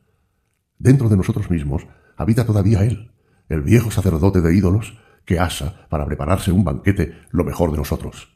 Ay, hermanos míos, cómo no iban las primicias a ser víctimas. Pero así lo quiere nuestra especie, y yo amo a los que no quieren preservarse a sí mismos, a quienes se hunden en su ocaso los amo con todo mi amor, pues pasan al otro lado. 7. Ser verdaderos. Pocos son capaces de esto. Y quien es capaz no quiere todavía. Y los menos capaces de todos son los buenos. Oh, esos buenos. Los hombres buenos no dicen nunca la verdad. Para el espíritu el ser bueno de ese modo es una enfermedad. Ceden estos buenos, se resignan, su corazón repite lo dicho por otros, el fondo de ellos obedece, mas quien obedece no se oye a sí mismo. Todo lo que los buenos llaman malvado tiene que reunirse para que nazca una verdad. Oh, hermanos míos, sois también vosotros bastante malvados para esa verdad. La osadía temeraria, la larga desconfianza, el cruel no, el fastidio, el sajar en vivo, qué raras veces se reúne esto, pero de tal semilla es de la que se engendra verdad. Junto a la conciencia malvada ha crecido hasta ahora todo saber. Romped, rompedme, hombres del conocimiento, las viejas tablas. 8. Cuando el agua tiene maderos para atravesarla, cuando puentecillos y pretiles saltan sobre la corriente, en verdad, allí no se cree a nadie que diga, todo fluye. Hasta los mismos imbéciles le contradicen. ¿Cómo? dicen los imbéciles, que todo fluye. Pero si hay puentecillos y pretiles sobre la corriente. Sobre la corriente todo es sólido, todos los valores de las cosas, los puentes, conceptos, todo el bien y el mal, todo eso es sólido. Mas cuando llega el duro invierno, el dominador de ríos, entonces incluso los más chistosos aprenden desconfianza. Y en verdad, no solo los imbéciles dicen entonces, ¿no será que todo permanece inmóvil? En el fondo todo permanece inmóvil. Esta es una auténtica doctrina de invierno, una buena cosa para una época estéril, un buen consuelo para los que se aletargan durante el invierno y para los trasogueros. En el fondo todo permanece inmóvil, mas contra esto predica el viento del deshielo. El viento del deshielo, un toro que no es un toro de arar, un toro furioso, un destructor, que con astas coléricas rompe el hielo. Y el hielo rompe los puentecillos. Oh, hermanos míos, ¿no fluye todo ahora? ¿No han caído al agua todos los pretiles y puentecillos? ¿Quién se aferraría aún al bien y al mal? ¡Ay de nosotros! Afortunados de nosotros. El viento del deshielo sopla. Predicadme esto, hermanos míos, por todas las callejas. 9. Existe una vieja ilusión que se llama bien y mal. En torno a adivinos y astrólogos ha girado hasta ahora la rueda de esa ilusión. En otro tiempo, la gente creía en adivinos y astrólogos, y por eso creía, todo es destino, debes puesto que te ves forzado. Pero luego la gente desconfió de todos los adivinos y astrólogos, y por eso creyó, todo es libertad, puedes puesto que quieres. Oh, hermanos míos, acerca de lo que son las estrellas y el futuro, ha habido hasta ahora tan solo ilusiones, pero no saber, y por eso, acerca de lo que son el bien y el mal, ha habido hasta ahora tan solo ilusiones, pero no saber. 10. No robarás, no matarás. Esas palabras fueron llamadas santas en todo tiempo. Ante ellas la gente doblaba la rodilla y las cabezas y se descalzaba. Pero yo os pregunto, ¿dónde ha habido nunca en el mundo peores ladrones y peores asesinos que esas santas palabras? ¿No hay en toda vida misma robo y asesinato? Y por el hecho de llamar santas a tales palabras, ¿no se asesinó a la verdad misma? ¿O fue una predicación de la muerte la que llamó santo a lo que hablaba en contra de toda vida y la desaconsejaba? Oh, hermanos míos, romped, rompedme las viejas tablas. 11. Esta es mi compasión por todo lo pasado, el ver que ha sido abandonado. Abandonado a la gracia, al espíritu, a la demencia de cada generación que llega y reinterpreta como puente hacia ella todo lo que fue. Un gran déspota podría venir, un diablo listo que con su benevolencia y su malevolencia forzase y violentase todo lo pasado, hasta que esto se convirtiese en puente para él y en presagio y heraldo y canto del gallo. Y este es el otro peligro y mi otra compasión. La memoria de quien es de la plebe no se remonta más que hasta el abuelo, y con el abuelo acaba el tiempo. Así está abandonado todo lo pasado, pues alguna vez podría ocurrir que la plebe se convirtiese en el Señor y ahogase todo tiempo en agua sin profundidad. Por eso, oh hermanos míos, necesítase una nueva nobleza que sea el antagonista de toda plebe y de todo despotismo, y escriba de nuevo en tablas nuevas la palabra noble. Pues se necesitan, en efecto, muchos nobles y muchas clases de nobles para que exista la nobleza. O como dije yo en otro tiempo, en parábola, esta es precisamente la divinidad, que existan dioses, pero no Dios. 12. Oh hermanos míos, yo os consagro a una nueva nobleza y os la señalo. Vosotros debéis ser para mí engendradores y criadores y sembradores del futuro. En verdad, no una nobleza que vosotros pudierais comprar como la compran los tenderos y con oro de tenderos, pues poco valor tiene todo lo que tiene un precio. Constituya de ahora en adelante vuestro honor, no el lugar de donde venís, sino el lugar a donde vais, vuestra voluntad y vuestro pie, que quieran ir más allá de vosotros mismos. Eso constituya vuestro nuevo honor. En verdad, no el que hayáis servido a un príncipe, que importan ya los príncipes, o el que os hayáis convertido en baluarte de lo que existe para que esté aún más sólido. No al que vuestra estirpe se haya hecho cortesana en las cortes y vosotros hayáis aprendido a estar de pie, vestidos con ropajes multicolores como un flamenco, durante largas horas dentro de estanques poco profundos pues poder estar de pie es un mérito entre los cortesanos, y todos los cortesanos creen que de la bienaventuranza después de la muerte forma parte el que se permita estar sentado. Ni tampoco el que un espíritu, que ellos llaman santo, condujese a vuestros antepasados a tierras prometidas que yo no alabo, pues nada hay que alabar en la tierra donde creció el más funesto de todos los árboles, la cruz. Y en verdad, a todos los sitios a que este Espíritu Santo condujo sus caballeros, siempre esas expediciones iban precedidas de cabras y gansos y de cruzados mentecatos. Oh, hermanos míos, no hacia atrás debe dirigir la mirada vuestra nobleza, sino hacia adelante. Expulsados debéis estar vosotros de todos los países de los padres y de los antepasados. El país de vuestros hijos es el que debéis amar. Sea ese amor vuestra nueva nobleza, el país no descubierto, situado en el mar más remoto. A vuestras velas ordeno que partan una y otra vez en su busca. En vuestros hijos debéis reparar el ser vosotros hijos de vuestros padres. Así debéis redimir todo lo pasado. Esta nueva tabla coloco yo sobre vosotros. 13. ¿Para qué vivir? Todo es vanidad. Vivir es trillar paja. Vivir es quemarse a sí mismo y, sin embargo, no calentarse. Tales anticuados parloteos continúan siendo considerados como sabiduría, y por ser viejos y oler a rancio, por eso se los respeta más. También el moho otorga nobleza. Así les era lícito hablar a los niños. Ellos rehuyen el fuego porque éste los ha quemado. Hay mucho infantilismo en los viejos libros sapienciales. Y a todo el que siempre trilla paja, ¿cómo iba a serle lícito blasfemar del trillar? A tales necios habría que ponerles el bozal. Estos se sientan a la mesa y no traen nada consigo, ni siquiera el buen hambre. Y ahora blasfeman diciendo todo es vanidad. Pero comer y beber bien, oh hermanos míos, no es en verdad un arte vano. Romped, rompedme las tablas de los eternos descontentos. 14. Para el puro todo es puro, así habla el pueblo. Pero yo os digo, para los cerdos todo se convierte en cerdo. Por ello los fanáticos y los beatos, de cabeza colgante, que también llevan colgando hacia abajo el corazón, predican el mundo mismo es un monstruo merdoso, pues todos ellos son de espíritu sucio, y en especial aquellos que no tienen descanso ni reposo, sino ven el mundo por detrás, los transmundanos. A estos les digo a la cara, aunque ello no suene de modo agradable, el mundo se asemeja al hombre en que tiene un trasero. Eso es verdad. Hay en el mundo mucha mierda. Eso es verdad. Mas no por ello es ya el mundo un monstruo merdoso. Hay sabiduría en el hecho de que muchas cosas en el mundo huelen mal. La náusea misma hace brotar alas y fuerzas que presienten manantiales. Incluso en el mejor hay algo que produce náusea, y el mejor es todavía algo que tiene que ser superado. Oh, hermanos míos, hay mucha sabiduría en el hecho de que exista mucha mierda en el mundo. 15. A los piadosos transmundanos les he oído decir a su propia conciencia estas sentencias y, en verdad, sin malicia ni falsía, aunque nada hay en el mundo más falso ni más maligno. Deja que el mundo sea el mundo. No muevas ni un dedo en contra de eso. Deja que el que quiera estrangule y apuñale y saje y degüelle a la gente. No muevas ni un dedo en contra de eso. Así aprenden ellos incluso a renunciar al mundo. Y tu propia razón, a esa tú mismo debes agarrarla del cuello y estrangularla, pues es una razón de este mundo. Así aprendes tú mismo a renunciar al mundo. Romped, rompedme, oh hermanos míos, estas viejas tablas de los piadosos. Destruid con vuestra sentencia las sentencias de los calumniadores del mundo. 16.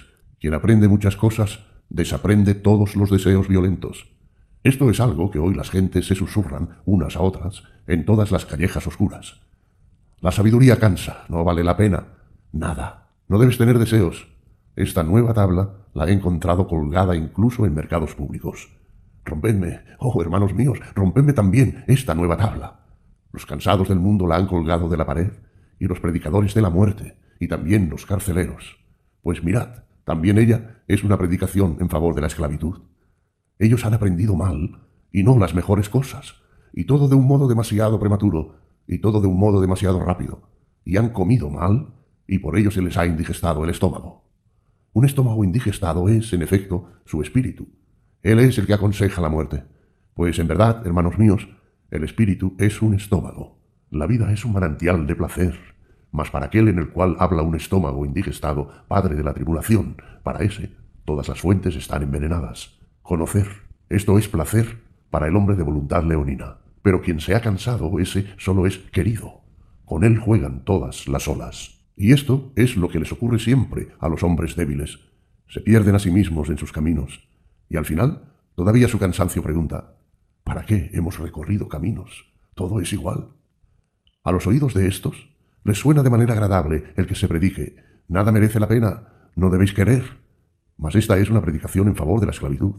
Oh, hermanos míos, cual un viento fresco y rugiente viene Zaratustra para todos los cansados del mundo. A muchas narices hará un estornudar. También a través de los muros sopla mi aliento libre y penetra hasta las cárceles y los espíritus encarcelados. El querer hace libres, pues querer es crear, así enseño yo, y sólo para crear debéis aprender. Y también el aprender debéis aprenderlo de mí, el aprender bien. Quien tenga oídos, oiga. 17. Ahí está la barca. Quizá navegando hacia la otra orilla se vaya a la gran nada. ¿Quién quiere embarcarse en ese quizá? Ninguno de vosotros quiere embarcarse en la barca de la muerte. ¿Cómo pretendéis ser entonces hombres cansados del mundo? Cansados del mundo. Y ni siquiera habéis llegado a estar desprendidos de la tierra. Siempre os he encontrado ávidos todavía de tierra, enamorados todavía de propio estar cansados de la tierra. No en vano tenéis el labio colgante. Un pequeño deseo de tierra continúa sentado en él, y en el ojo no flota en él una nubecilla de inolvidado placer terrestre. Hay en la tierra muchas buenas invenciones, las unas útiles, las otras agradables. Por causa de ellas resulta amable la tierra. Y muchas y distintas cosas están tan bien inventadas que, como el pecho de la mujer, son útiles y agradables a la vez. Mas vosotros, los cansados del mundo, vosotros, los perezosos de la tierra, a vosotros se os debe azotar. Al azotaros se os debe espabilar de nuevo las piernas.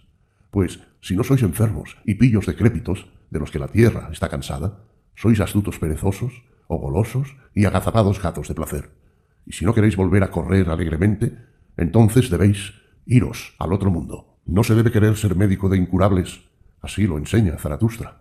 Por eso debéis iros al otro mundo pero se necesita más valor para poner fin que para escribir un nuevo verso. Esto lo saben todos los médicos y todos los poetas. 18. Oh hermanos míos, hay tablas que las creó la fatiga y tablas que las creó la pereza, tablas perezosas. Aunque hablan del mismo modo, quieren que se las oiga de modo distinto. Mirad ahí ese hombre que desfallece. Se halla tan solo a un palmo de su meta, mas a causa de la fatiga se ha tendido ahí, obstinado, en el polvo. Ese valiente. A causa de la fatiga bosteza del camino y de la tierra, y de la meta y de sí mismo. No quiere dar un solo paso más. Ese valiente. Ahora el sol arde sobre él, y los perros lamen su sudor. Pero él yace ahí en su obstinación y prefiere desfallecer. Desfallecer a un palmo de su meta. En verdad, tendréis que llevarlo, agarrado por los cabellos incluso a su cielo, a ese héroe. Es mejor que lo dejéis tirado ahí donde él se ha echado, para que le llegue el sueño, el consolador con un chaparrón refrescante. Dejadle yacer hasta que se despierte por sí mismo, hasta que se retracte por sí mismo de toda fatiga y de lo que en él enseñaba fatiga. Solo, hermanos míos, ahuyentad de él a los perros, a los hipócritas perezosos y a todo el enjambre de sabandijas, a todo el enjambre de sabandijas de los cultos que con el sudor de todo héroe se regala. 19. Yo trazo en torno a mí círculos y fronteras sagradas, cada vez es menor el número de quienes conmigo suben hacia montañas cada vez más altas. Yo construyo una cordillera con montañas más santas cada vez. Pero a donde quiera que conmigo subáis, oh hermanos míos, cuidad de que no suba con vosotros un parásito. Parásito es un gusano, un gusano que se arrastra, que se doblega, que quiere engordar a costa de vuestros rincones enfermos y heridos. Y su arte consiste en esto, en adivinar cuál es en las almas ascendentes el lugar en que están cansadas. En vuestro disgusto y en vuestro mal humor, en vuestro delicado pudor, construye el parásito su nauseabundo nido. En el lugar en que el fuerte es débil y el noble demasiado benigno, allí dentro construyó él su nauseabundo nido. El parásito habita allí donde el grande tiene pequeños rincones heridos. ¿Cuál es la especie más alta de todo ser y cuál la más baja? El parásito es la especie más baja, pero quien forma parte de la especie más alta, ese alimenta la mayor parte de los parásitos. El alma, en efecto, que posee la escala más larga y que más profundo puede descender, ¿cómo no iban a sentarse en ellas la mayor parte de los parásitos? El alma más vasta, la que más lejos puede correr y errar y vagar dentro de sí, la más necesaria, que por placer se precipita en el azar. El alma que es y se sumerge en el devenir, la que posee y quiere sumergirse en el querer y desear, la que huye de sí misma, que a sí misma se da alcance en los círculos más amplios, el alma más sabia, a quien más dulcemente habla la necedad, la que más se ama a sí misma, en la que todas las cosas tienen su corriente y su contracorriente, su flujo y su reflujo. Oh, ¿cómo no iba el alma más elevada a tener los peores parásitos? 20. Oh, hermanos míos, ¿acaso soy cruel? Pero yo digo, a lo que está cayendo se le debe incluso dar un empujón. Todas estas cosas de hoy están cayendo, decayendo. ¿Quién querría sostenerlas? Pero yo, yo quiero darles además un empujón. ¿Conocéis vosotros la voluptuosidad que hace rodar las piedras en profundidades cortadas a pico? Estos hombres de hoy, mirad cómo ruedan a mis profundidades. Un preludio de jugadores mejores soy yo. Oh, hermanos míos, un ejemplo. Obrad según mi ejemplo. Y a quien no le enseñéis a volar, enseñadle a caer más deprisa. 21. Yo amo a los valientes, mas no basta ser un mandoble. Hay que saber también a quién se le dan los mandobles. Y a menudo hay más valentía en contenerse y pasar de largo, a fin de reservarse para un enemigo más digno. Debéis tener solo enemigos que haya que odiar, pero no enemigos que haya que despreciar. Es necesario que estéis orgullosos de vuestro enemigo. Así lo he enseñado ya una vez. Para un enemigo más digno, amigos míos, debéis reservaros. Por ello, tenéis que pasar de largo junto a muchas cosas, especialmente junto a mucha chusma que os mete en los oídos ruido de pueblo y de pueblos. Mantened puros vuestros ojos de su pro y de su contra. En ellos hay mucha justicia, mucha injusticia. Quien se detiene a mirar se pone colérico. Ver, golpear, esto es aquí una sola cosa. Por ello, marchad a los bosques y dejad dormir vuestra espada. Seguid vuestros caminos, y dejad que el pueblo y los pueblos sigan los suyos. Caminos oscuros, en verdad, en los cuales no relampaguea ya ni una esperanza. Que domine el tendero allí, donde todo lo que brilla es oro de tenderos. Ya no es tiempo de reyes. Los que hoy se llama a sí mismo pueblo no merece reyes. Ve cómo estos pueblos actúan ahora. También ellos, igual que los tenderos, rebuscan las más mínimas ventajas, incluso en todos los desperdicios. Se acechan mutuamente, se espían unos a otros. A esto lo llaman buena vecindad. Oh, bienaventurado tiempo remoto en que un pueblo se decía a sí mismo, yo quiero ser señor de otros pueblos. Pues, hermanos míos, lo mejor debe dominar. Lo mejor quiere también dominar, y donde se enseña otra cosa, allí falta lo mejor. 22. Si esos tuviesen de balde el pan, ay, ¿tras de qué andarían esos gritando? Su sustento es su verdadero entretenimiento, y las cosas deben resultarles difíciles. Animales de presa son. En su trabajar hay también robo. En su merecer hay también engaño. Por eso las cosas deben resultarles difíciles. Deben hacerse mejores animales de presa, más sutiles, más inteligentes, más semejantes al hombre. El hombre es, en efecto, el mejor animal de presa. A todos los animales les ha robado ya el hombre sus virtudes. Por eso, de todos los animales, es el hombre el que ha tenido más difíciles las cosas. Ya solo los pájaros están por encima de él, y cuando el hombre aprenda a volar, ¡ay, hasta qué altura volará su rapacidad! 23. Así quiero yo que sean el hombre y la mujer, el uno apto para la guerra, la otra apta para el parto, mas ambos aptos para bailar con la cabeza y con las piernas y demos por perdido el día en que no hayamos bailado al menos una vez, y sea falsa para nosotros toda verdad en la que no haya habido una carcajada. 24. Vuestro enlace matrimonial. Tened cuidado de que no sea una mala conclusión. Habéis soldado con demasiada rapidez. Por eso de ahí se sigue el quebrantamiento del matrimonio. Y es mejor quebrantar el matrimonio que torcer el matrimonio, que mentir el matrimonio. Así me dijo una mujer. En verdad, que yo he quebrantado el matrimonio, pero antes el matrimonio me había quebrantado a mí. Siempre he encontrado que los mal apareados eran los peores vengativos. Hacen pagar a todo el mundo el que ellos no puedan ya correr por separado.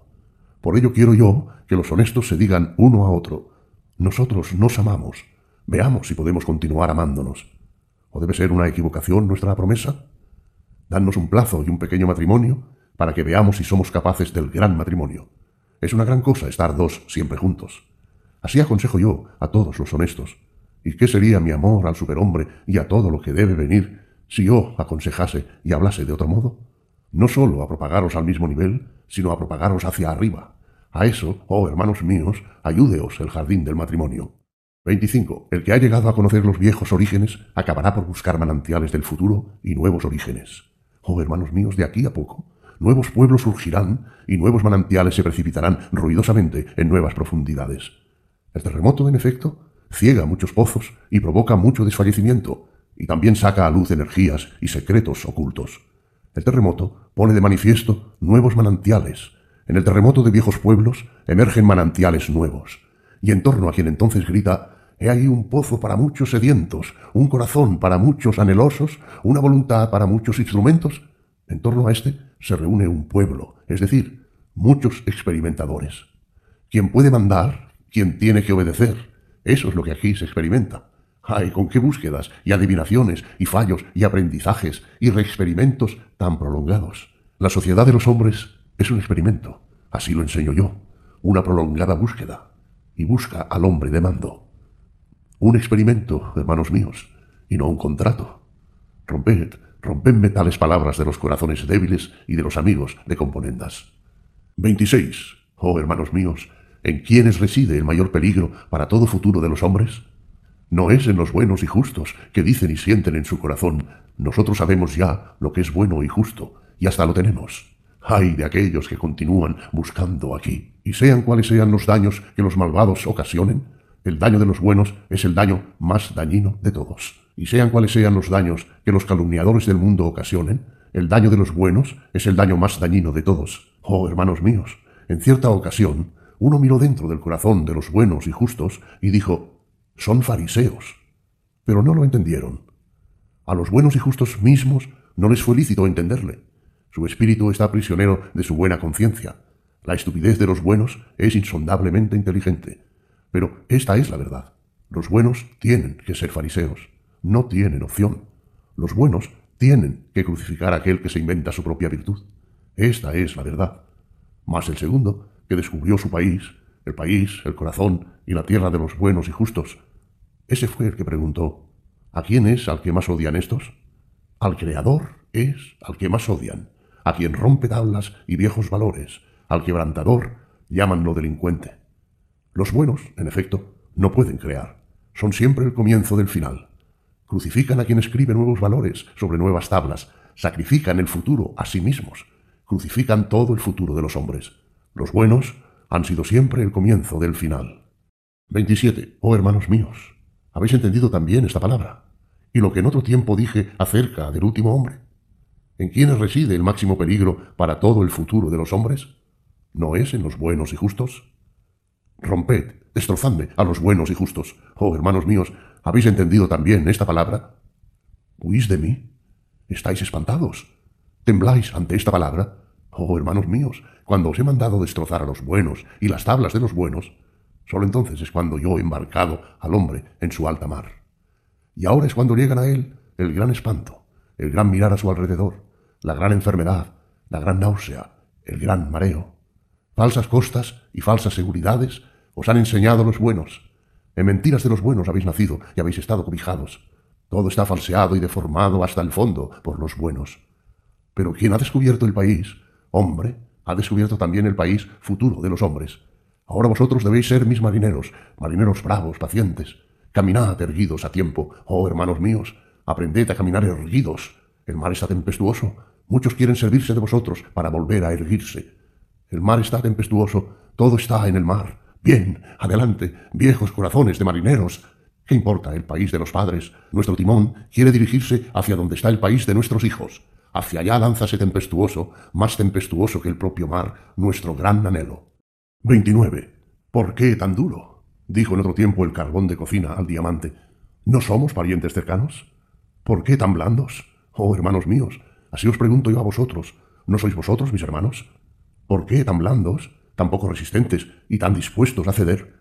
¿Por qué hay tanta negación, tanta renegación en vuestro corazón y tan poco destino en vuestra mirada? Y si no queréis ser destinos ni inexorables, ¿cómo podríais vencer conmigo? Y si vuestra dureza no quiere levantar chispas y cortar y sajar, ¿Cómo podríais algún día crear conmigo? Los creadores son duros, en efecto, y bienaventuranza tiene que pareceros el imprimir vuestra mano sobre milenios como si fuesen cera. Bienaventuranza, escribir sobre la voluntad de milenios como sobre bronce, más duros que el bronce, más nobles que el bronce. Solo lo totalmente duro es lo más noble de todo. Esta nueva tabla, oh hermanos míos, coloco yo sobre vosotros. Endureceos. 30. Oh tú, voluntad mía, Tú, viraje de toda necesidad, tú, necesidad mía, presérvame de todas las victorias pequeñas.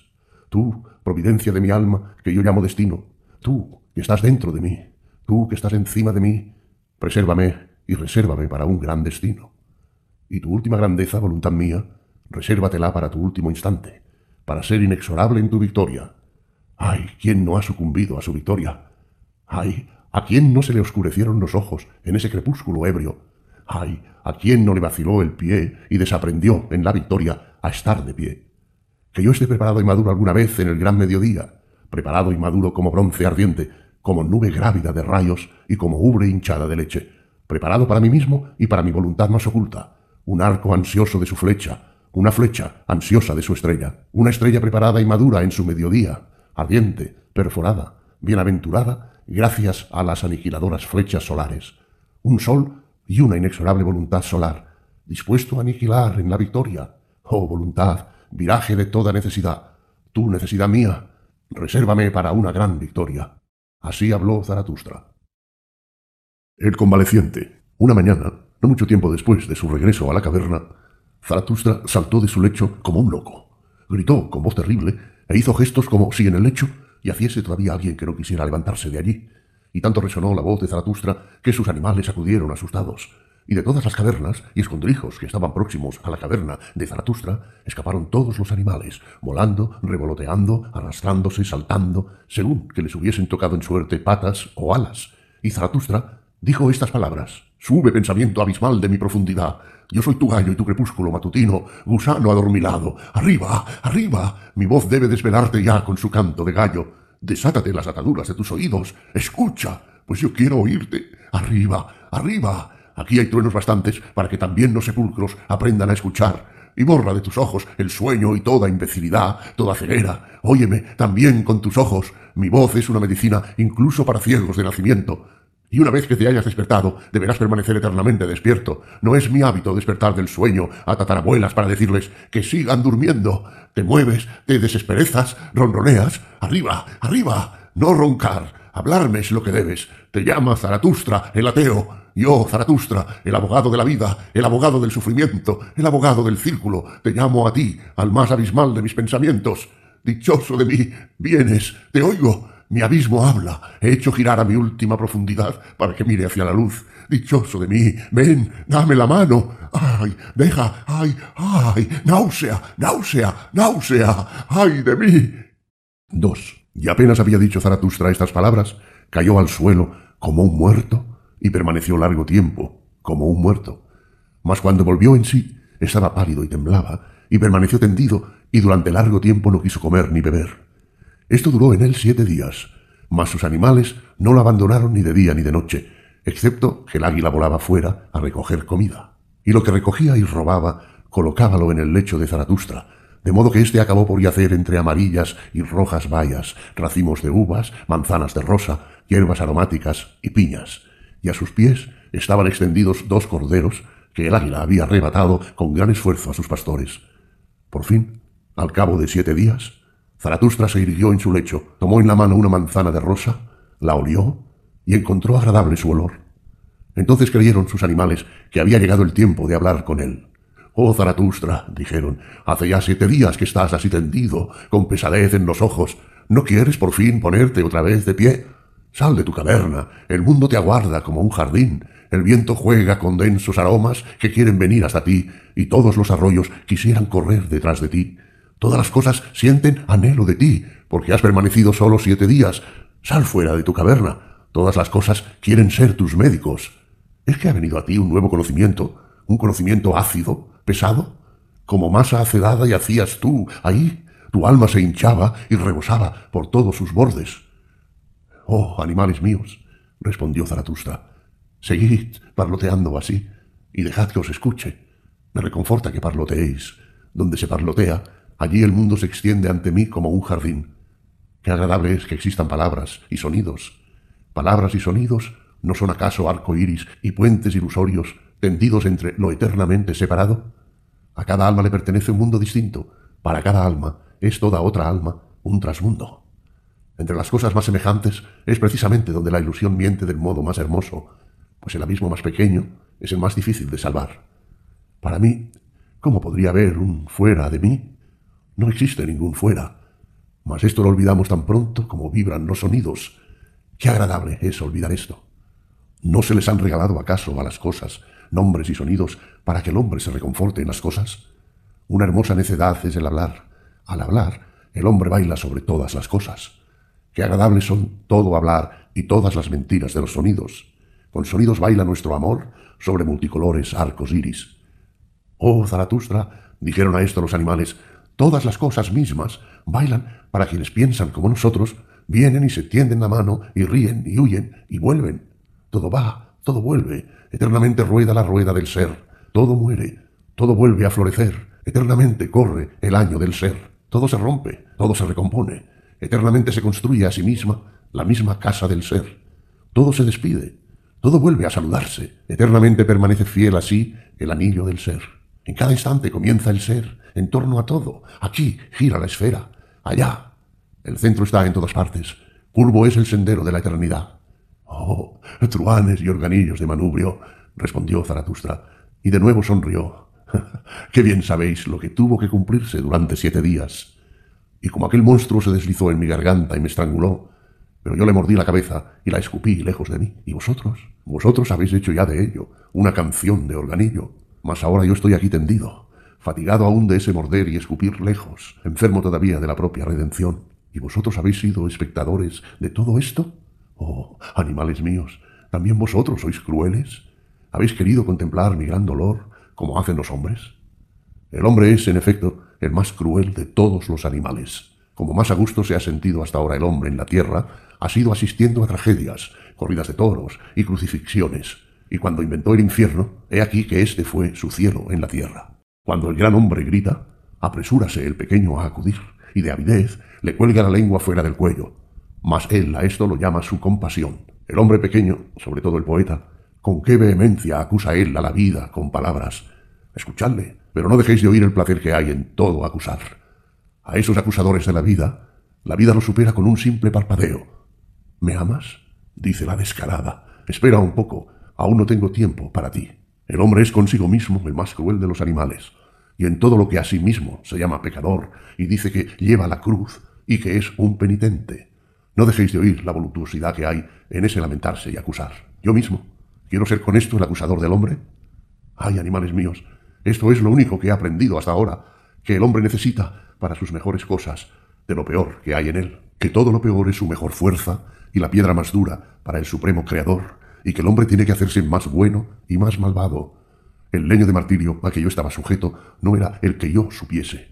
El hombre es malvado, sino el que yo gritase como nadie ha gritado aún.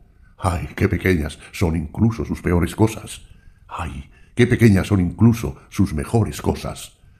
El gran hastío del hombre, él era el que me estrangulaba y el que se me había deslizado en la garganta. Y lo que el adivino había profetizado todo es igual, nada merece la pena, el saber estrangula. Un gran crepúsculo iba cojeando delante de mí, una tristeza mortalmente cansada, ebria de muerte, que hablaba con una boca bostezante. Eternamente retorna él, el hombre del que tú estás cansado, el hombre pequeño. Así bostezaba mi tristeza, y arrastraba el pie, y no podía adormecerse. En una oquedad se transformó para mí la tierra de los hombres. Su pecho se hundió todo lo vivo convirtióse para mí en putrefacción humana y en huesos y en caduco pasado. Mi suspirar estaba sentado sobre todos los sepulcros de los hombres y no podía ponerse de pie. Mi suspirar y mi preguntar lanzaban presagios siniestros y estrangulaban y roían y se lamentaban día y noche. ¡Ay! El hombre retorna eternamente. El hombre pequeño retorna eternamente. Desnudos había visto yo en otro tiempo a ambos, al hombre más grande y al hombre más pequeño, demasiado semejantes entre sí, demasiado humano, incluso el más grande, demasiado pequeño, el más grande. Este era mi hastío del hombre, y el eterno retorno también del más pequeño. Este era mi hastío de toda existencia. ¡Ay, náusea, náusea, náusea! Así habló Zaratustra, y suspiró y tembló, pues se acordaba de su enfermedad. Mas entonces sus animales no le dejaron seguir hablando. No, no sigas hablando, convaleciente, Así le respondieron sus animales, sino sal afuera, a donde el mundo te aguarda como un jardín. Sal afuera, a las rosas y a las abejas y a las bandadas de palomas, y sobre todo a los pájaros cantores, para que de ellos aprendas a cantar. Cantar es, en efecto, cosa propia de convalecientes. Al sano le gusta hablar. Y aun cuando también el sano quiere canciones, quiere, sin embargo, distintas canciones que el convaleciente. Oh, truanes y organillos del manubrio, callad, respondió Zaratustra, y se sonrió de sus animales, qué bien sabéis el consuelo que inventé para mí durante siete días. El tener que cantar de nuevo, ese fue el consuelo que me inventé, y esa mi curación. ¿Queréis acaso vosotros hacer enseguida de ello una canción de organillo? No sigas hablando, volvieron a responderle sus animales. Es preferible que tú, convaleciente, te prepares primero una lira, una lira nueva. Pues mira, oh Zaratustra, para estas nuevas canciones se necesitan liras nuevas. Canta y cubre los ruidos con tus bramidos, oh Zaratustra, cura tu alma con nuevas canciones, para que puedas llevar tu gran destino, que no ha sido aún el destino de ningún hombre. Pues tus animales saben bien, Zaratustra, quién eres tú y quién tienes que llegar a ser. Tú eres el maestro del eterno retorno, ese es tu destino. El que tengas que ser el primero en enseñar esta doctrina, ¿cómo no iba a ser ese gran destino también tu máximo peligro y tu máxima enfermedad? Mira, nosotros sabemos lo que tú enseñas, que todas las cosas retornan eternamente y nosotros mismos con ellas, y que nosotros hemos existido ya infinitas veces y todas las cosas con nosotros. Tú enseñas que hay un gran año del devenir, un monstruo de gran año. Una y otra vez tiene éste que darse la vuelta, lo mismo que un reloj de arena, para volver a transcurrir y a vaciarse. De modo que todos estos años son idénticos a sí mismos, en lo más grande y también en lo más pequeño. De modo que nosotros mismos somos idénticos a nosotros mismos en cada gran año, en lo más grande y también en lo más pequeño. Y si tú quisieras morir ahora, oh Zaratustra, mira, también sabemos cómo te hablarías entonces a ti mismo, mas tus animales te ruegan que no mueras todavía. Hablarías sin temblar, antes bien dando un aliviador suspiro de bienaventuranza, pues una gran pesadez y un gran sofoco se te quitarían de encima a ti, el más paciente de todos los hombres. Ahora muero y desaparezco, dirías, y dentro de un instante serenada. Las almas son tan mortales como los cuerpos, pero el nudo de las causas, en el cual yo estoy entrelazado, retorna. Él me creará de nuevo. Yo mismo formo parte de las causas del eterno retorno. Vendré otra vez con este sol, con esta tierra, con este águila, con esta serpiente, no a una vida nueva o a una vida mejor, o a una vida semejante. Vendré eternamente de nuevo a esta misma idéntica vida, en lo más grande y también en lo más pequeño, para enseñar de nuevo el eterno retorno de todas las cosas, para decir de nuevo la palabra del gran mediodía de la tierra y de los hombres, para volver a anunciar el superhombre a los hombres. He dicho mi palabra, quedo hecho pedazos a causa de ella, así lo quiere mi suerte eterna. Perezco como anunciador. Ha llegado la hora de que el que se hunde en su ocaso se bendiga a sí mismo. Así acaba el ocaso de Zaratustra. Cuando los animales hubieron dicho estas palabras, callaron y aguardaron a que Zaratustra les dijese algo. Mas Zaratustra no oyó que ellos callaban, antes bien, y hacía en silencio, con los ojos cerrados, semejante a un durmiente, aunque ya no dormía, pues se hallaba en conversación con su alma.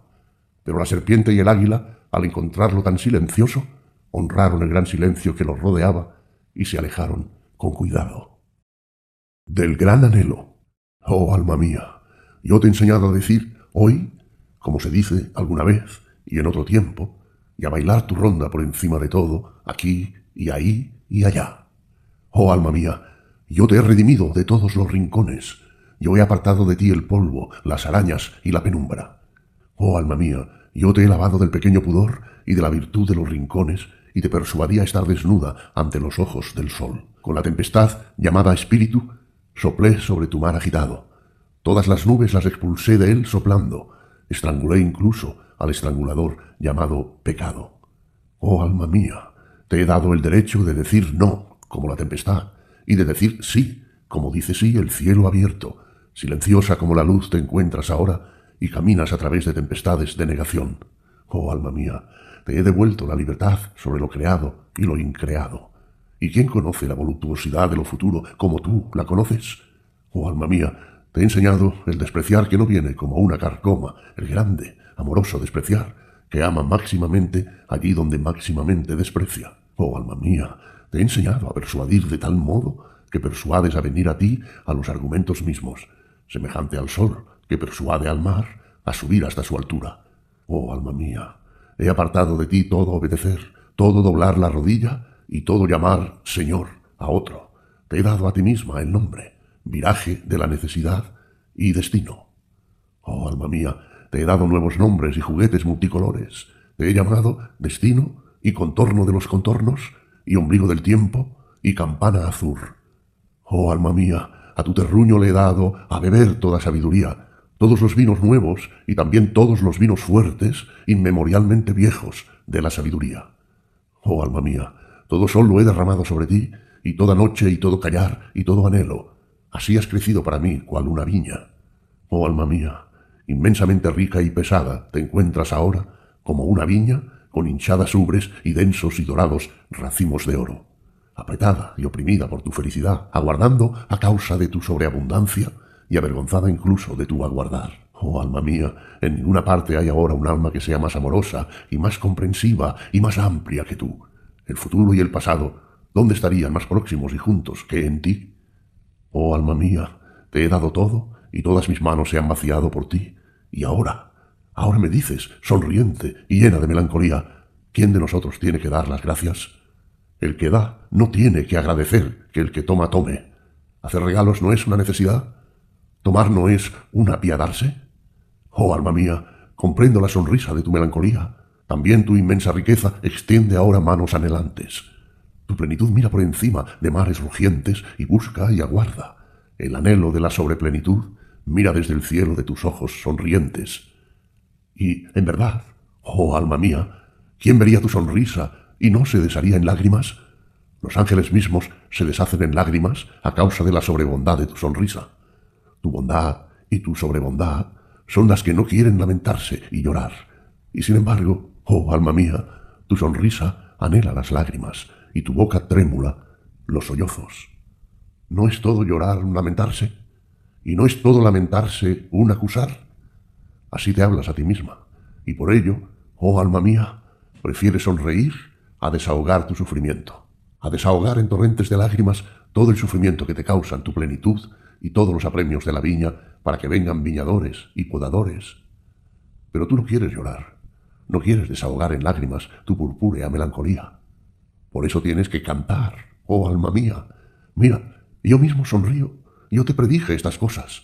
Cantar con un canto rugiente hasta que todos los mares se callen para escuchar tu anhelo.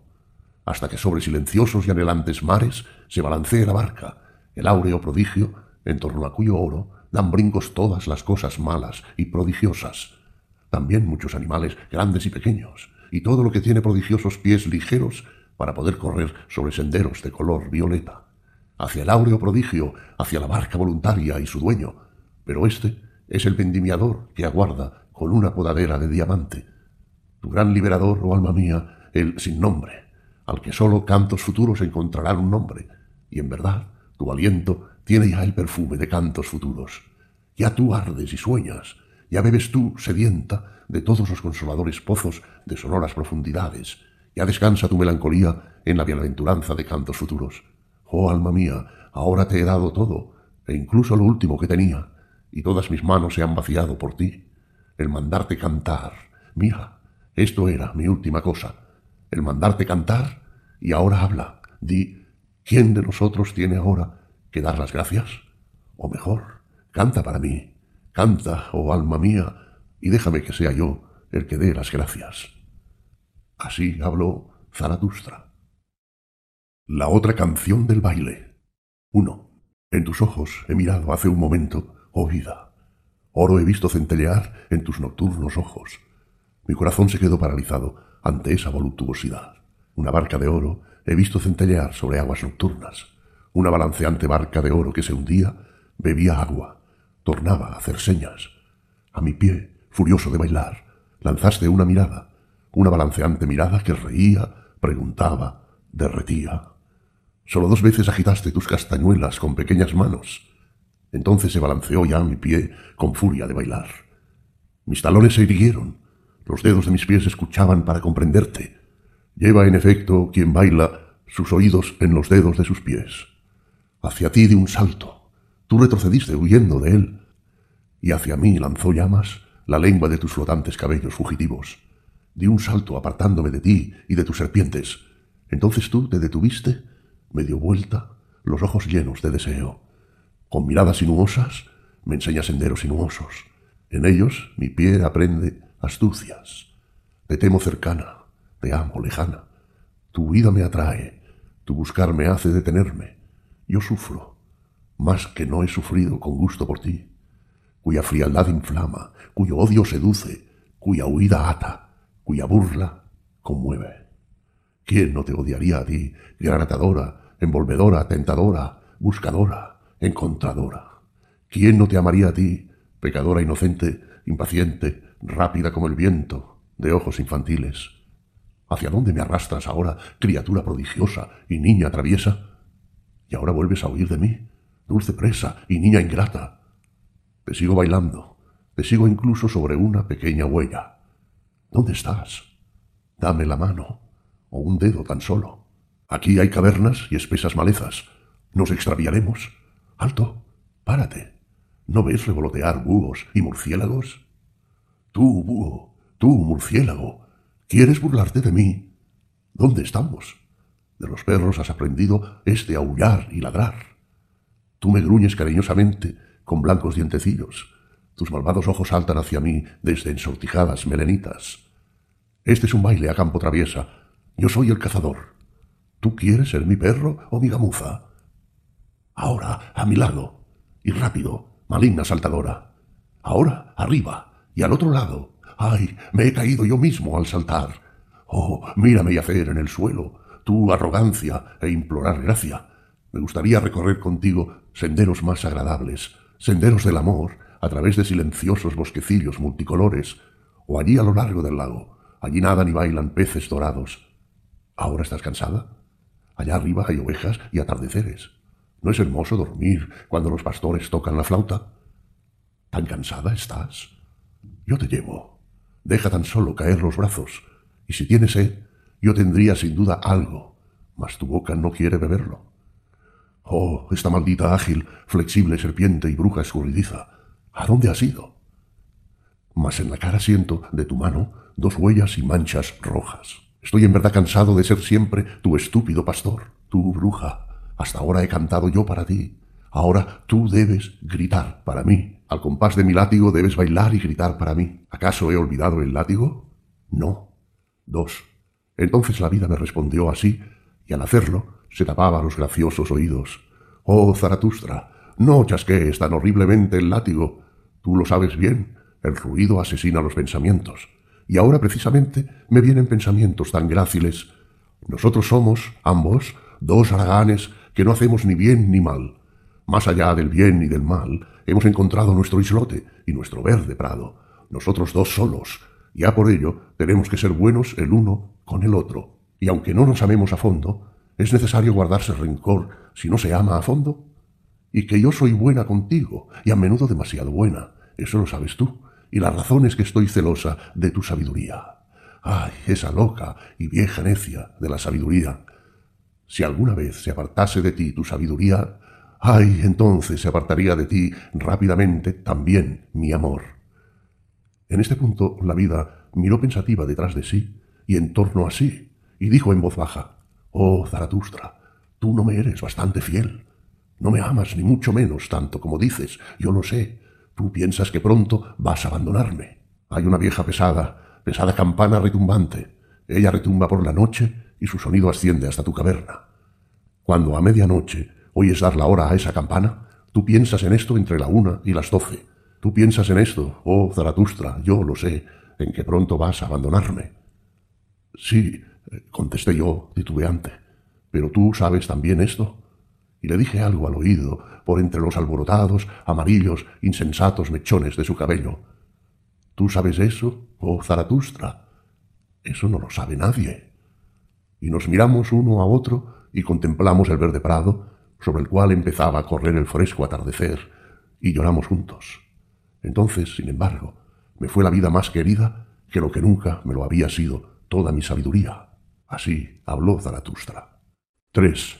Una. Oh hombre, presta atención. Dos.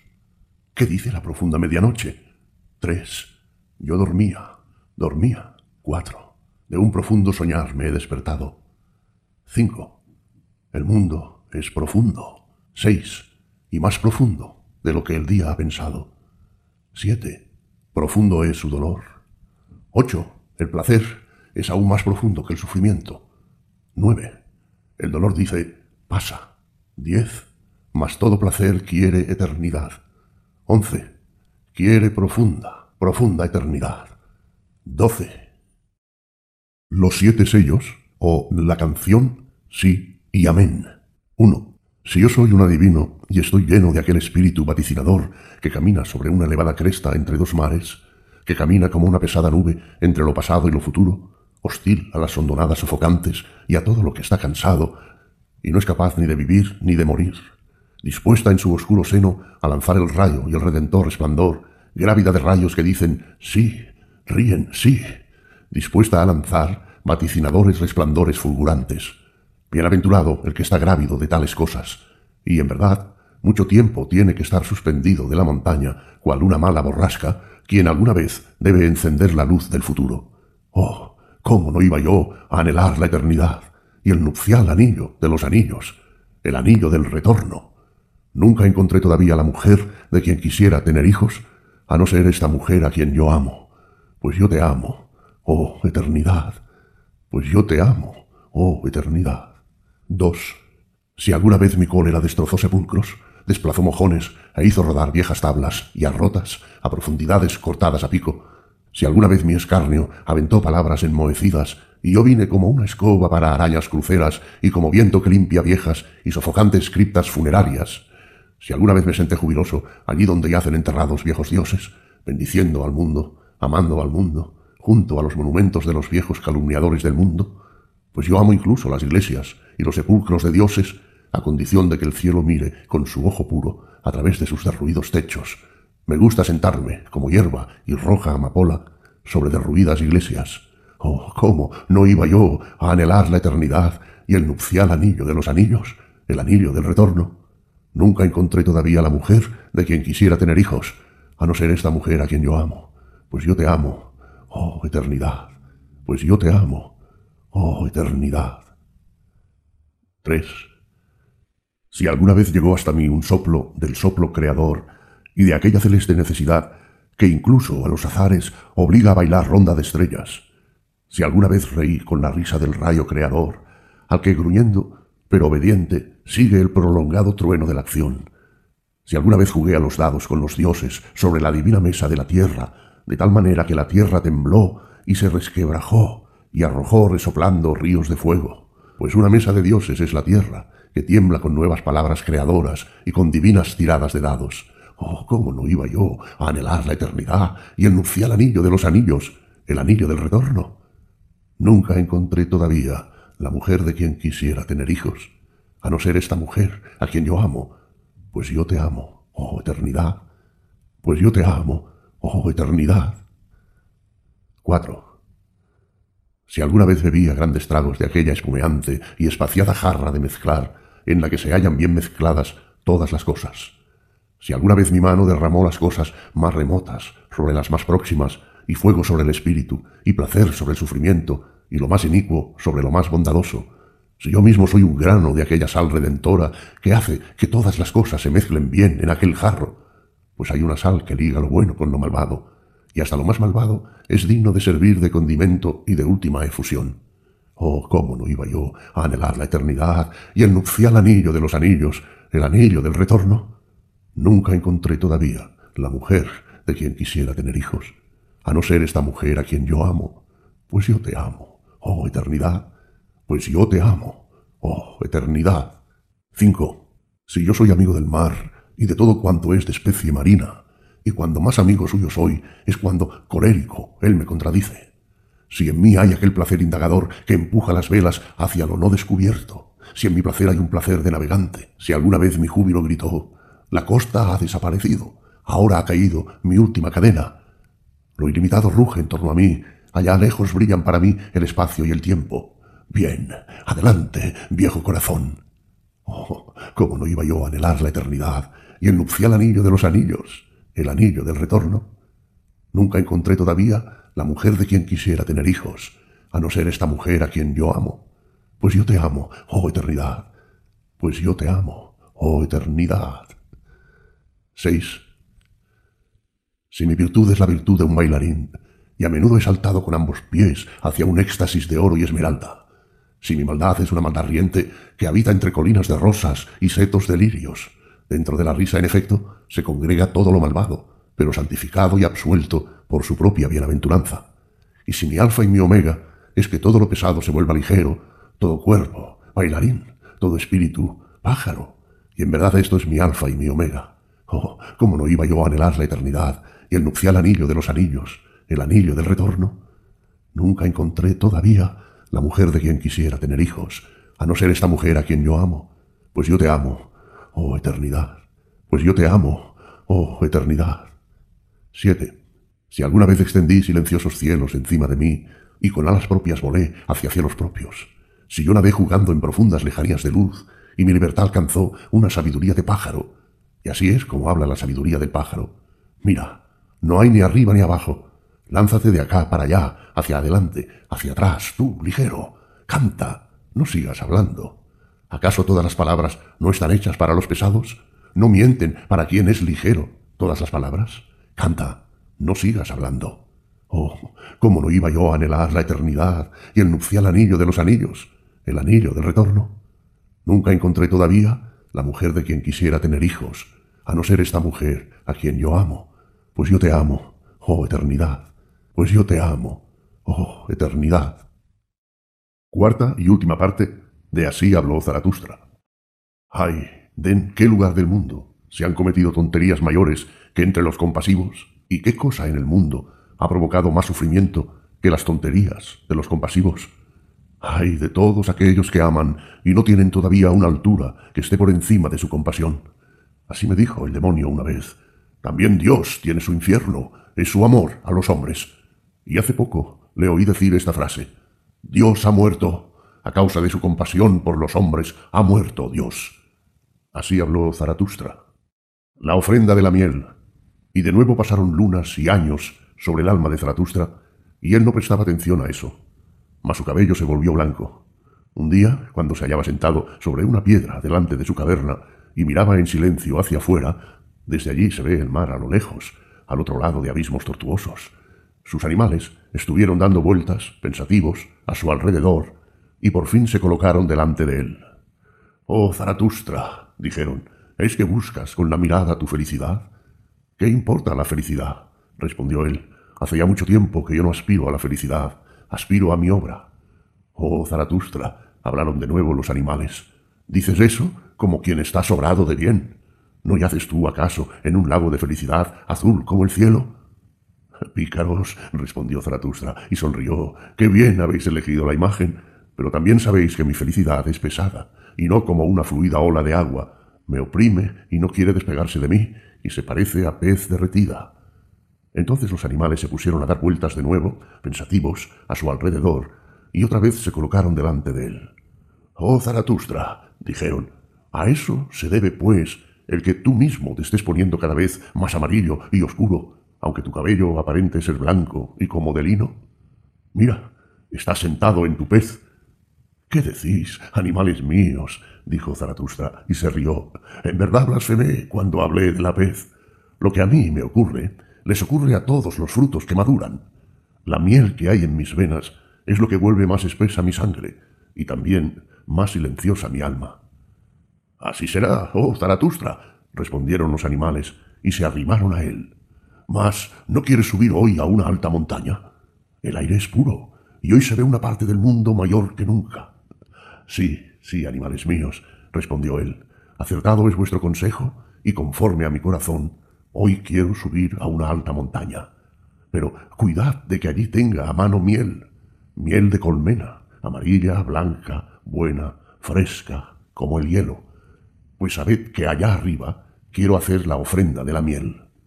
Sin embargo, cuando Zaratustra estuvo en la cumbre, mandó a casa a sus animales que lo habían acompañado y vio que entonces estaba solo.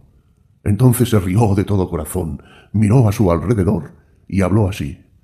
El haber hablado de ofrendas y de ofrendas de miel fue sólo una argucia oratoria, y en verdad una tontería útil. Aquí arriba me es lícito hablar con mayor libertad que delante de cavernas de eremitas y de animales domésticos de eremitas. ¿Por qué hacer una ofrenda? Yo derrocho lo que se me regala, yo derrochador de las mil manos. ¿Cómo me sería lícito llamar a esto todavía hacer una ofrenda? Y cuando yo pedía miel, lo que pedía era tan solo un cebo, un dulce y viscoso almíbar al que son aficionados incluso los osos gruñones y los pájaros extraños, refunfuñadores, malvados. El mejor cebo cual lo precisan cazadores y pescadores. Pues si el mundo es cual un oscuro bosque lleno de animales y jardín de delicias de todos los cazadores furtivos, y a mí me parece más bien, y aún mejor, un mar rico y lleno de abismos, un mar lleno de peces y cangrejos de todos los colores, que hasta los dioses sentirían deseos de hacerse pescadores en su orilla y echadores de redes, tan abundante es el mundo en rarezas grandes y pequeñas. Especialmente el mundo de los hombres, el mar de los hombres. A él lanzo yo ahora mi caña de oro y digo, ábrete, abismo del hombre. Ábrete y arrójame tus peces y tus centelleantes cangrejos. Con mi mejor cebo pesco yo hoy para mí los más raros peces humanos. Mi propia felicidad arrójola lejos, a todas las latitudes y lejanías, entre el amanecer, el mediodía y el atardecer, a ver si muchos peces humanos aprenden a tirar y morder de mi felicidad. Hasta que, mordiendo mis afilados anzuelos escondidos, tengan que subir a mi altura los más multicolores gobios de los abismos, subir hacia el más maligno de todos los pescadores de hombres. Pues eso soy yo a fondo y desde el comienzo, tirando, atrayendo, levantando, elevando, alguien que tira, que cría y corrige, que no en vano se dijo a sí mismo en otro tiempo, llega a ser el que eres. Así pues, que los hombres suban ahora hasta mí, pues todavía guardo los signos de que ha llegado el tiempo de mi descenso, todavía no me hundo yo mismo en mi ocaso, como tengo que hacerlo, entre los hombres. A esto aguardo aquí, astuto y burlón, en las altas montañas, ni impaciente ni paciente, sino más bien como quien ha olvidado hasta la paciencia, porque ya no padece. Mi destino me deja tiempo, en efecto.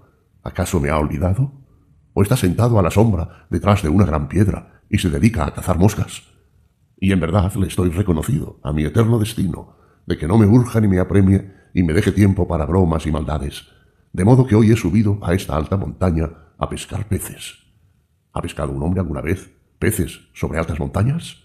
Y aunque sea una tontería lo que yo quiero y hago aquí arriba, mejor es esto que no volverme solemne allá abajo a fuerza de aguardar y verde y amarillo. Uno que resopla afectadamente de cólera a fuerza de aguardar una santa tempestad rugiente que baja de las montañas, un impaciente que grita a los valles, oíd, os azoto con el látigo de Dios. No es que yo me enoje por esto con tales coléricos, me hacen reír bastante. Impacientes tienen que estar esos grandes tambores ruidosos que o hablan hoy o no hablan nunca. Mas yo y mi destino no hablamos al hoy, tampoco hablamos al nunca. Para hablar tenemos paciencia y tiempo, y más que tiempo. Pues un día tiene él que venir, y no le será lícito pasar de largo. ¿Quién tiene que venir un día y no le será lícito pasar de largo? Nuestro gran azar, es decir, nuestro grande y remoto reino del hombre, el reino de Zaratustra de los mil años. ¿A qué distancia se encuentra ese algo lejano? ¿Qué me importa eso? Mas no por ello es para mí menos firme. Con ambos pies estoy yo seguro sobre ese fundamento, sobre un fundamento eterno, sobre una dura roca primitiva, sobre estas montañas primitivas, las más elevadas y duras de todas, a las que acuden todos los vientos como a una divisoria meteorológica, preguntando por el dónde y por el de dónde y por el hacia dónde. Ríe aquí, ríe, luminosa y saludable maldad mía. Desde las altas montañas arroja hacia abajo tu centelleante risotada burlona. Pesca para mí, con tu centelleo, los más hermosos peces humanos. Y lo que en todos los mares a mí me pertenece, ni en mí y para mí, en todas las cosas. Péscame eso y sácalo fuera. Sube eso hasta mí. Eso es lo que aguardo yo, el más maligno de todos los pescadores. Lejos, lejos, anzuelo mío. Dentro, hacia abajo, cebo de mi felicidad. Deja caer gota a gota tu más dulce rocío, miel de mi corazón, muerde anzuelo mío en el vientre de toda negra tribulación. Lejos, lejos, ojos míos, oh cuántos mares a mi alrededor, cuántos futuros humanos que alborean, y por encima de mí, qué calma rosada, qué silencio despejado de nubes. El grito de socorro. Al día siguiente estaba sentado Zaratustra, de nuevo en su piedra delante de la caverna, mientras los animales andaban fuera, errantes por el mundo, para traer nuevo alimento, también nueva miel, pues Zaratustra había consumido y derrochado la vieja miel hasta la última gota. Y mientras se hallaba así sentado, con un bastón en la mano, y dibujaba sobre la tierra la sombra de su figura, reflexionando, y, en verdad, no sobre sí mismo ni sobre su sombra, de pronto se asustó y se sobresaltó, pues junto a su sombra veía otra sombra distinta, y al mirar rápidamente a su alrededor y levantarse, He aquí que junto a él estaba el adivino, el mismo a quien en otro tiempo había dado de comer y de beber en su mesa, el anunciador de la gran fatiga, que enseñaba Todo es idéntico, nada vale la pena, el mundo carece de sentido, el saber estrangula. Pero su rostro había cambiado, entre tanto, y cuando Zaratustra le miró a los ojos, su corazón volvió a asustarse, tantos eran los malos presagios y los rayos cenicientos que cruzaban por aquella cara. El adivino, que se había dado cuenta de lo que ocurría en el alma de Zaratustra, se pasó la mano por el rostro como si quisiera borrarlo. Lo mismo hizo también Zaratustra, y cuando ambos de ese modo se hubieron serenado y reanimado en silencio, diéronse las manos en señal de que querían reconocerse. Bienvenido seas, dijo Zaratustra, tú, adivino de la gran fatiga. No debe ser en vano el que en otro tiempo fueras mi comensal y mi huésped. Come y bebe también hoy de mi casa, y perdona el que un viejo alegre se siente contigo a la mesa. ¿Un viejo alegre? respondió el adivino, moviendo la cabeza. Quien quiera que seas o quiera ser, oh Zaratustra, lo ha sido ya mucho tiempo aquí arriba. Dentro de poco no estará ya tu barca en seco. ¿Es que yo estoy en seco? preguntó Zaratustra riendo. Las olas en torno a tu montaña, respondió el adivino, suben cada vez más. Las olas de la gran necesidad y tribulación pronto levantarán también tu barca y te llevarán lejos de aquí. Zaratustra calló al oír esto y se maravilló. ¿No oyes todavía nada? continuó diciendo el adivino. ¿No suben de la profundidad un fragor y un rugido? Zaratustra siguió callado y escuchó. Entonces oyó un grito largo, largo, que los abismos se lanzaban unos a otros y se devolvían, pues ninguno quería retenerlo. Tan funestamente resonaba. Tú, perverso adivino, dijo finalmente Zaratustra, eso es un grito de socorro y un grito de hombre, y sin duda viene de un negro mar. Mas qué me importan las necesidades de los hombres. Mi último pecado, que me ha sido reservado para el final, ¿sabes tú, acaso, cómo se llama? Compasión, respondió el adivino con el corazón rebosante y alzó las dos manos. Oh, Zaratustra, yo vengo para seducirte a cometer tu último pecado. Y apenas habían sido dichas estas palabras, retumbó de nuevo el grito, más largo y angustioso que antes, también mucho más cercano ya, ¿Oyes? ¿Oyes, Zaratustra?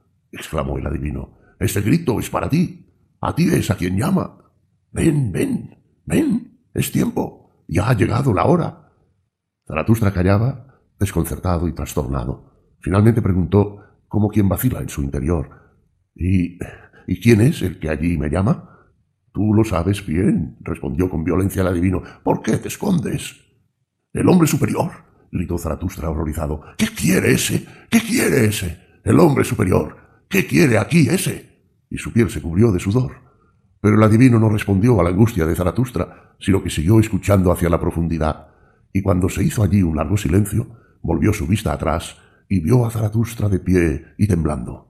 Oh, Zaratustra, empezó a decir con triste voz, no estás ahí como alguien a quien su felicidad le hace dar vueltas. Tendrás que bailar si no quieres caerte al suelo. Pero aunque quisieras bailar y ejecutar todas tus piruetas delante de mí, a nadie le sería lícito decirme, mira, ahí baila el último hombre alegre. En vano vendría, hasta esta altura, uno que buscase aquí a ese hombre. Encontraría sin duda cavernas y otras cavernas detrás de las primeras, y escondrijos para gente escondida, mas no pozos de felicidad, ni tesoros, ni filones vírgenes del oro de la felicidad. Felicidad. ¿Cómo encontrar felicidad entre tales sepultados y tales eremitas, tengo que buscar todavía la última felicidad en islas afortunadas y a lo lejos entre mares olvidados. Pero todo es idéntico, nada merece la pena, de nada sirve buscar, ya no hay tampoco islas afortunadas. Así dijo el adivino suspirando. Mas al oír su último suspiro, Zaratustra recobró su lucidez y su seguridad, como uno que sale desde un profundo abismo a la luz. No, no, no, tres veces no, exclamó con fuerte voz y se acarició la barba. De eso sé yo más que tú. Todavía existen islas afortunadas. Calla tú de eso, suspirante saco de aflicciones. Deja de chapotear acerca de eso, tú, nube de lluvia en la mañana. ¿No estoy ya mojado por tu tribulación y empapado como un perro? Ahora voy a sacudirme y a alejarme de ti para quedar seco de nuevo. De eso no tienes derecho a asombrarte. Te parezco descortés. Pero aquí está mi corte. Y en lo que se refiere a tu hombre superior, bien, voy a prisa a buscarlo en aquellos bosques. De allí venía su grito. Tal vez lo acosa allí un malvado animal. Está en mis dominios. En ellos no debe sufrir ningún daño. Y en verdad hay muchos animales malvados en mi casa. Dichas estas palabras, Zaratustra se dio la vuelta para irse.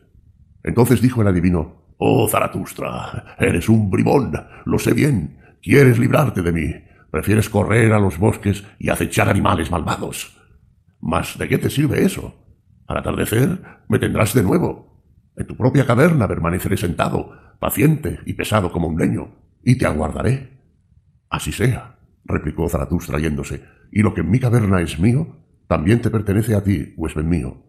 Y si todavía encontraste miel ahí dentro, bien, lámetela toda, oso gruñón, y endulza tu alma, pues al atardecer queremos estar los dos de buen humor. De buen humor y contentos de que ese día se haya acabado, y tú mismo debes bailar al son de mis canciones con mi oso bailador. ¿No lo crees? ¿Mueves la cabeza? Bien, adelante, adelante, viejo oso. También yo soy un adivino. Así habló Zaratustra. Coloquio con los reyes. 1. No había pasado aún una hora desde que Zaratustra andaba caminando por sus montañas y bosques, cuando vio de pronto un extraño cortejo. Justo por el camino por el que él iba bajando venían dos reyes a pie, adornados con coronas y con cinturones de púrpura, tan multicolores como dos flamencos. Conducían delante de ellos un asno cargado. ¿Qué quieren esos reyes en mi reino? dijo asombrado Zaratustra a su corazón, y se escondió rápidamente detrás de unas matas. Y cuando los reyes se acercaban a donde él estaba, dijo a media voz, como quien se habla así solo. ¡Qué extraño!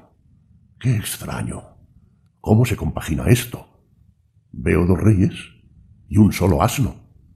Entonces los dos reyes se detuvieron, sonrieron, miraron hacia el lugar de donde la voz venía, y luego se miraron ellos mismos cara a cara. Esas cosas se las piensa también ciertamente entre nosotros, dijo el rey de la derecha, pero no se las dice. El rey de la izquierda se encogió de hombros y respondió Sin duda será un cabrero, o un eremita, que ha vivido durante demasiado tiempo entre rocas y árboles. La falta total de sociedad, en efecto, acaba por echar a perder también las buenas costumbres. ¿Las buenas costumbres? replicó malhumorado y con amargura el otro rey. ¿De qué vamos nosotros escapando? ¿No es de las buenas costumbres? ¿De nuestra buena sociedad? Mejor es, en verdad, vivir entre eremitas y cabreros que con nuestra dorada, falsa y acicalada plebe, aunque se llame a sí misma buena sociedad. Aunque se llame a sí misma nobleza, allí todo es falso y podrido. En primer lugar la sangre, gracias a viejas y malas enfermedades y a curanderos aún peores. El mejor y el preferido continúa siendo para mí hoy un sano campesino, tosco, astuto, testarudo, tenaz. Esa es hoy la especie más noble. El campesino soy el mejor, y la especie de los campesinos debería dominar. Pero este es el reino de la plebe. Ya no me dejo engañar. Y plebe quiere decir mezcolanza. Mezcolanza plebeya. En ella todo está revuelto con todo. Santo y bandido, e hidalgo y judío, y todos los animales del arca de Noé. Buenas costumbres. Todo es entre nosotros falso y podrido Nadie sabe ya venerar. Justo de eso es de lo que nosotros vamos huyendo. Son perros empalagosos y pegajosos, pintan con purpurina hojas de palma. La náusea que me estrangula es que incluso nosotros, los reyes, nos hemos vuelto falsos. Andamos recubiertos y disfrazados con la vieja y amarillenta pompa de nuestros abuelos, siendo medallones para los más estúpidos y para los más astutos y para todo el que hoy trafica con el poder. Nosotros no somos los primeros, y sin embargo tenemos que pasar por tales de esa superchería estamos ya hartos por fin y nos produce náuseas. De la chusma hemos escapado, de todos esos vocingleros y moscardones que escriben del hedor de los tenderos, de la agitación de los ambiciosos, del aliento pestilente. Uf, vivir en medio de la chusma. Uf, pasar por los primeros en medio de la chusma. ¡Ay, náusea! ¡Náusea, náusea! ¿Qué importamos ya nosotros, los reyes? Tu vieja enfermedad te acomete, dijo entonces el rey de la izquierda. La náusea te acomete, pobre hermano mío. Pero ya sabes que hay alguien que nos está escuchando. Inmediatamente se levantó de su escondite Zaratustra, que había abierto del todo sus oídos y sus ojos a estos discursos. Acercóse a los reyes y comenzó a decir, Quien os escucha, quien con gusto os escucha, reyes, se llama Zaratustra. Yo soy Zaratustra, que en otro tiempo dijo, ¿qué importan ya los reyes? Perdonadme que me haya alegrado cuando os decíais uno a otro, ¿qué importamos nosotros los reyes? Este es mi reino y mi dominio. ¿Qué andáis buscando vosotros en mi reino? ¿Pero acaso habéis encontrado en el camino lo que yo busco, a saber, el hombre superior? Cuando los reyes oyeron esto se dieron golpes de pecho y dijeron con una sola boca, Hemos sido reconocidos. Con la espada de esa palabra has desgarrado la más densa tiniebla de nuestro corazón, has descubierto nuestra necesidad, pues mira, estamos en camino para encontrar al hombre superior. Al hombre que sea superior a nosotros, aunque nosotros seamos reyes. Para él traemos este asno, pues el hombre supremo, el superior a todos, debe ser en la tierra también el Señor supremo. No existe desgracia más dura en todo destino de hombre que cuando los poderosos de la tierra no son también los primeros hombres. Entonces todo se vuelve falso y torcido y monstruoso. Y cuando incluso son los últimos y más animales que hombres, entonces la plebe sube y sube de precio, y al final la virtud de la plebe llega a decir, mirad, virtud soy yo únicamente. ¿Qué acabo de oír? respondió Zaratustra. ¡Qué sabiduría en unos reyes! Estoy encantado, y en verdad me vienen ganas de hacer unos versos sobre esto, aunque sean unos versos no aptos para los oídos de todos. Hace ya mucho tiempo que he olvidado el tener consideraciones con orejas largas. Bien, adelante. Pero entonces ocurrió que también el asno tomó la palabra y dijo clara y malévolamente, ¡Ya! En otro tiempo, creo que en el año primero de la salvación, dijo la sibila embriagada sin vino, ¡Ay, las cosas marchan mal! Ruina, ruina. Nunca cayó tan bajo el mundo. Roma bajó a ser puta y burdel. El César de Roma bajó a ser un animal. Dios mío, se hizo judío. 2. Los reyes se deleitaron con estos versos de Zaratustra, y el rey de la derecha dijo, Oh, Zaratustra, qué bien hemos hecho en habernos puesto en camino para verte. Pues tus enemigos nos mostraban tu imagen en su espejo, en él tú mirabas con la mueca de un demonio y con una risa burlona, de modo que teníamos miedo de ti. ¿Mas de qué servía esto? Una y otra vez nos punzabas el oído y el corazón con tus sentencias. Entonces dijimos finalmente, ¿qué importa el aspecto que tenga? Tenemos que oírle a él, a él que enseña, debéis amar la paz como medio para nuevas guerras y la paz corta más que la larga. Nadie ha dicho hasta ahora palabras tan belicosas como ¿qué es bueno? Ser valiente es bueno. La buena guerra es la que santifica toda causa. Oh, Zaratustra, la sangre de nuestros padres se agitaba en nuestro cuerpo al oír tales palabras. Era como el discurso de la primavera a viejos toneles de vino. Cuando las espadas se cruzaban como serpientes de manchas rojas, entonces nuestros padres encontraban buena la vida. El sol de toda paz les parecía flojo y tibio, y la larga paz daba vergüenza. Cómo suspiraban nuestros padres cuando veían en la pared espadas relucientes y secas. Lo mismo que éstas, también ellos tenían sed de guerra, pues una espada quiere beber sangre y centellea de deseo. Mientras los reyes hablaban y parloteaban así, con tanto ardor, de la felicidad de sus padres, Zaratustra fue acometido por unas ganas no pequeñas de burlarse de su ardor, pues eran visiblemente reyes muy pacíficos los que él veía delante de sí, reyes con rostros antiguos y delicados. Mas se dominó.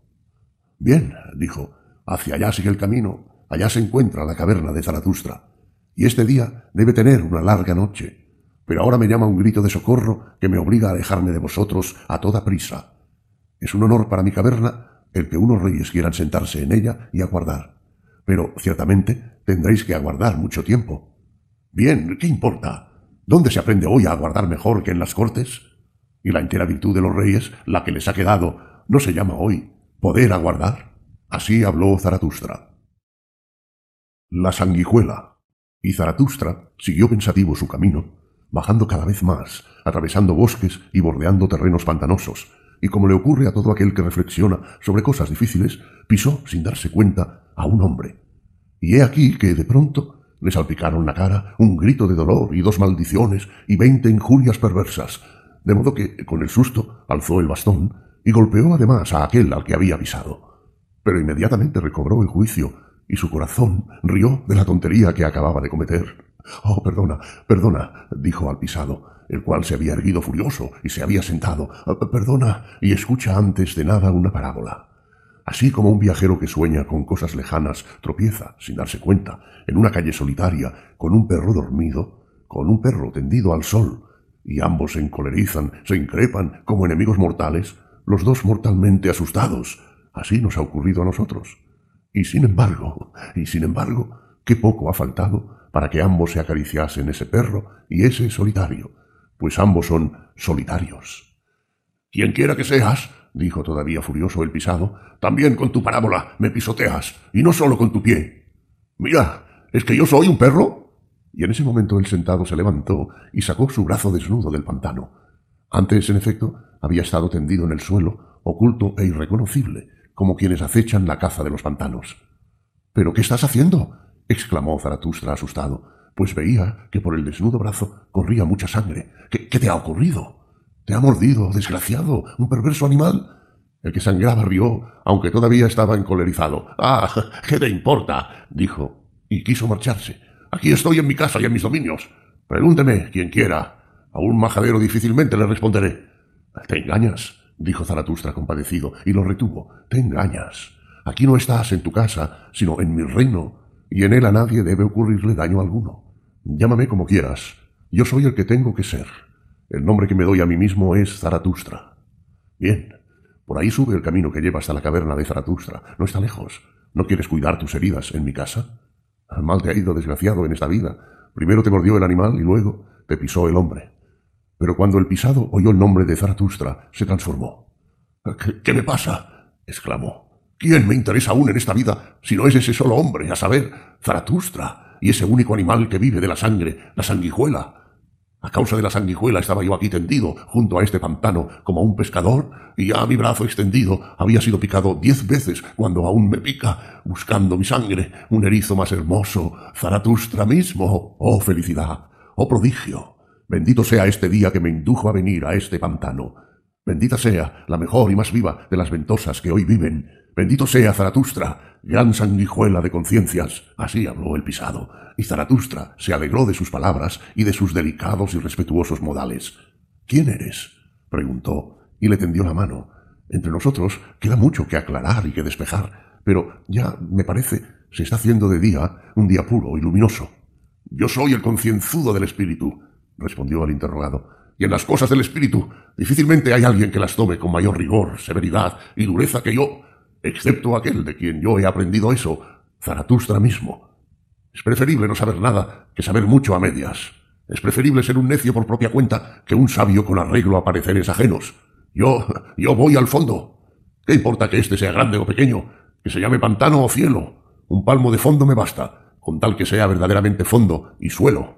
Un palmo de fondo sobre él puede uno estar de pie. En la verdadera ciencia concienzuda no hay nada grande ni nada pequeño. ¿Entonces tú eres acaso el conocedor de la sanguijuela? preguntó Zaratustra. ¿Y estudias la sanguijuela hasta sus últimos fondos, tú, concienzudo? Oh, Zaratustra, respondió el pisado, eso sería una enormidad. ¿Cómo iba a serme lícito atreverme a tal cosa? En lo que yo soy un maestro y un conocedor es en el cerebro de la sanguijuela. Ese es mi mundo. También ese es un mundo. Mas perdona el que aquí tome la palabra mi orgullo, pues en esto no tengo igual. Por ello dije, aquí estoy en mi casa. ¿Cuánto tiempo hace ya que estudio esa única cosa, el cerebro de la sanguijuela, para que la escurridiza verdad no se me escurra ya aquí? Aquí está mi reino. Por esto eché por la borda todo lo demás, por esto se me volvió indiferente todo lo demás, y justo al lado de mi saber acampa mi negra ignorancia. Mi conciencia del espíritu quiere de mí que yo sepa una única cosa y que no sepa nada de lo demás. Ah, siento náuseas de todas las medianías del espíritu, de todos los vaporosos fluctuantes soñadores. Donde mi honestidad acaba, allí yo soy ciego, y quiero también serlo. Pero donde quiero saber, allí quiero también ser honesto, es decir, duro, riguroso, severo, cruel, implacable. El que en otro tiempo tú dijeras, oh Zaratustra, espíritu es la vida que se saja a sí misma en vivo. Eso fue lo que me llevó a tu doctrina y me indujo a seguirla. Y en verdad, con mi propia sangre he aumentado mi propio saber como la evidencia enseña, se le ocurrió a Zaratustra, pues aún seguía corriendo la sangre por el brazo desnudo del concienzudo. Diez sanguijuelas, en efecto, se habían agarrado a él. Oh, tú, extraño compañero, cuántas cosas me enseña esta evidencia, es decir, tú mismo, y tal vez no me sea lícito vaciarlas todas ellas en tus severos oídos. Bien, separémonos aquí, pero me gustaría volver a encontrarte. Por ahí sube el camino que lleva hasta mi caverna. Hoy por la noche debe ser mi huésped querido. También me gustaría reparar en tu cuerpo el que Zaratustra te haya pisado. Sobre eso reflexiono. Pero ahora me llama un grito de socorro que me obliga a alejarme de ti a toda prisa. Así habló Zaratustra. El mago. Y cuando Zaratustra dio la vuelta a una roca, vio no lejos, debajo de sí, en el mismo camino, a un hombre que agitaba los miembros como un loco furioso, y que finalmente cayó de bruces en tierra. ¡Alto! dijo entonces Zaratustra en su corazón.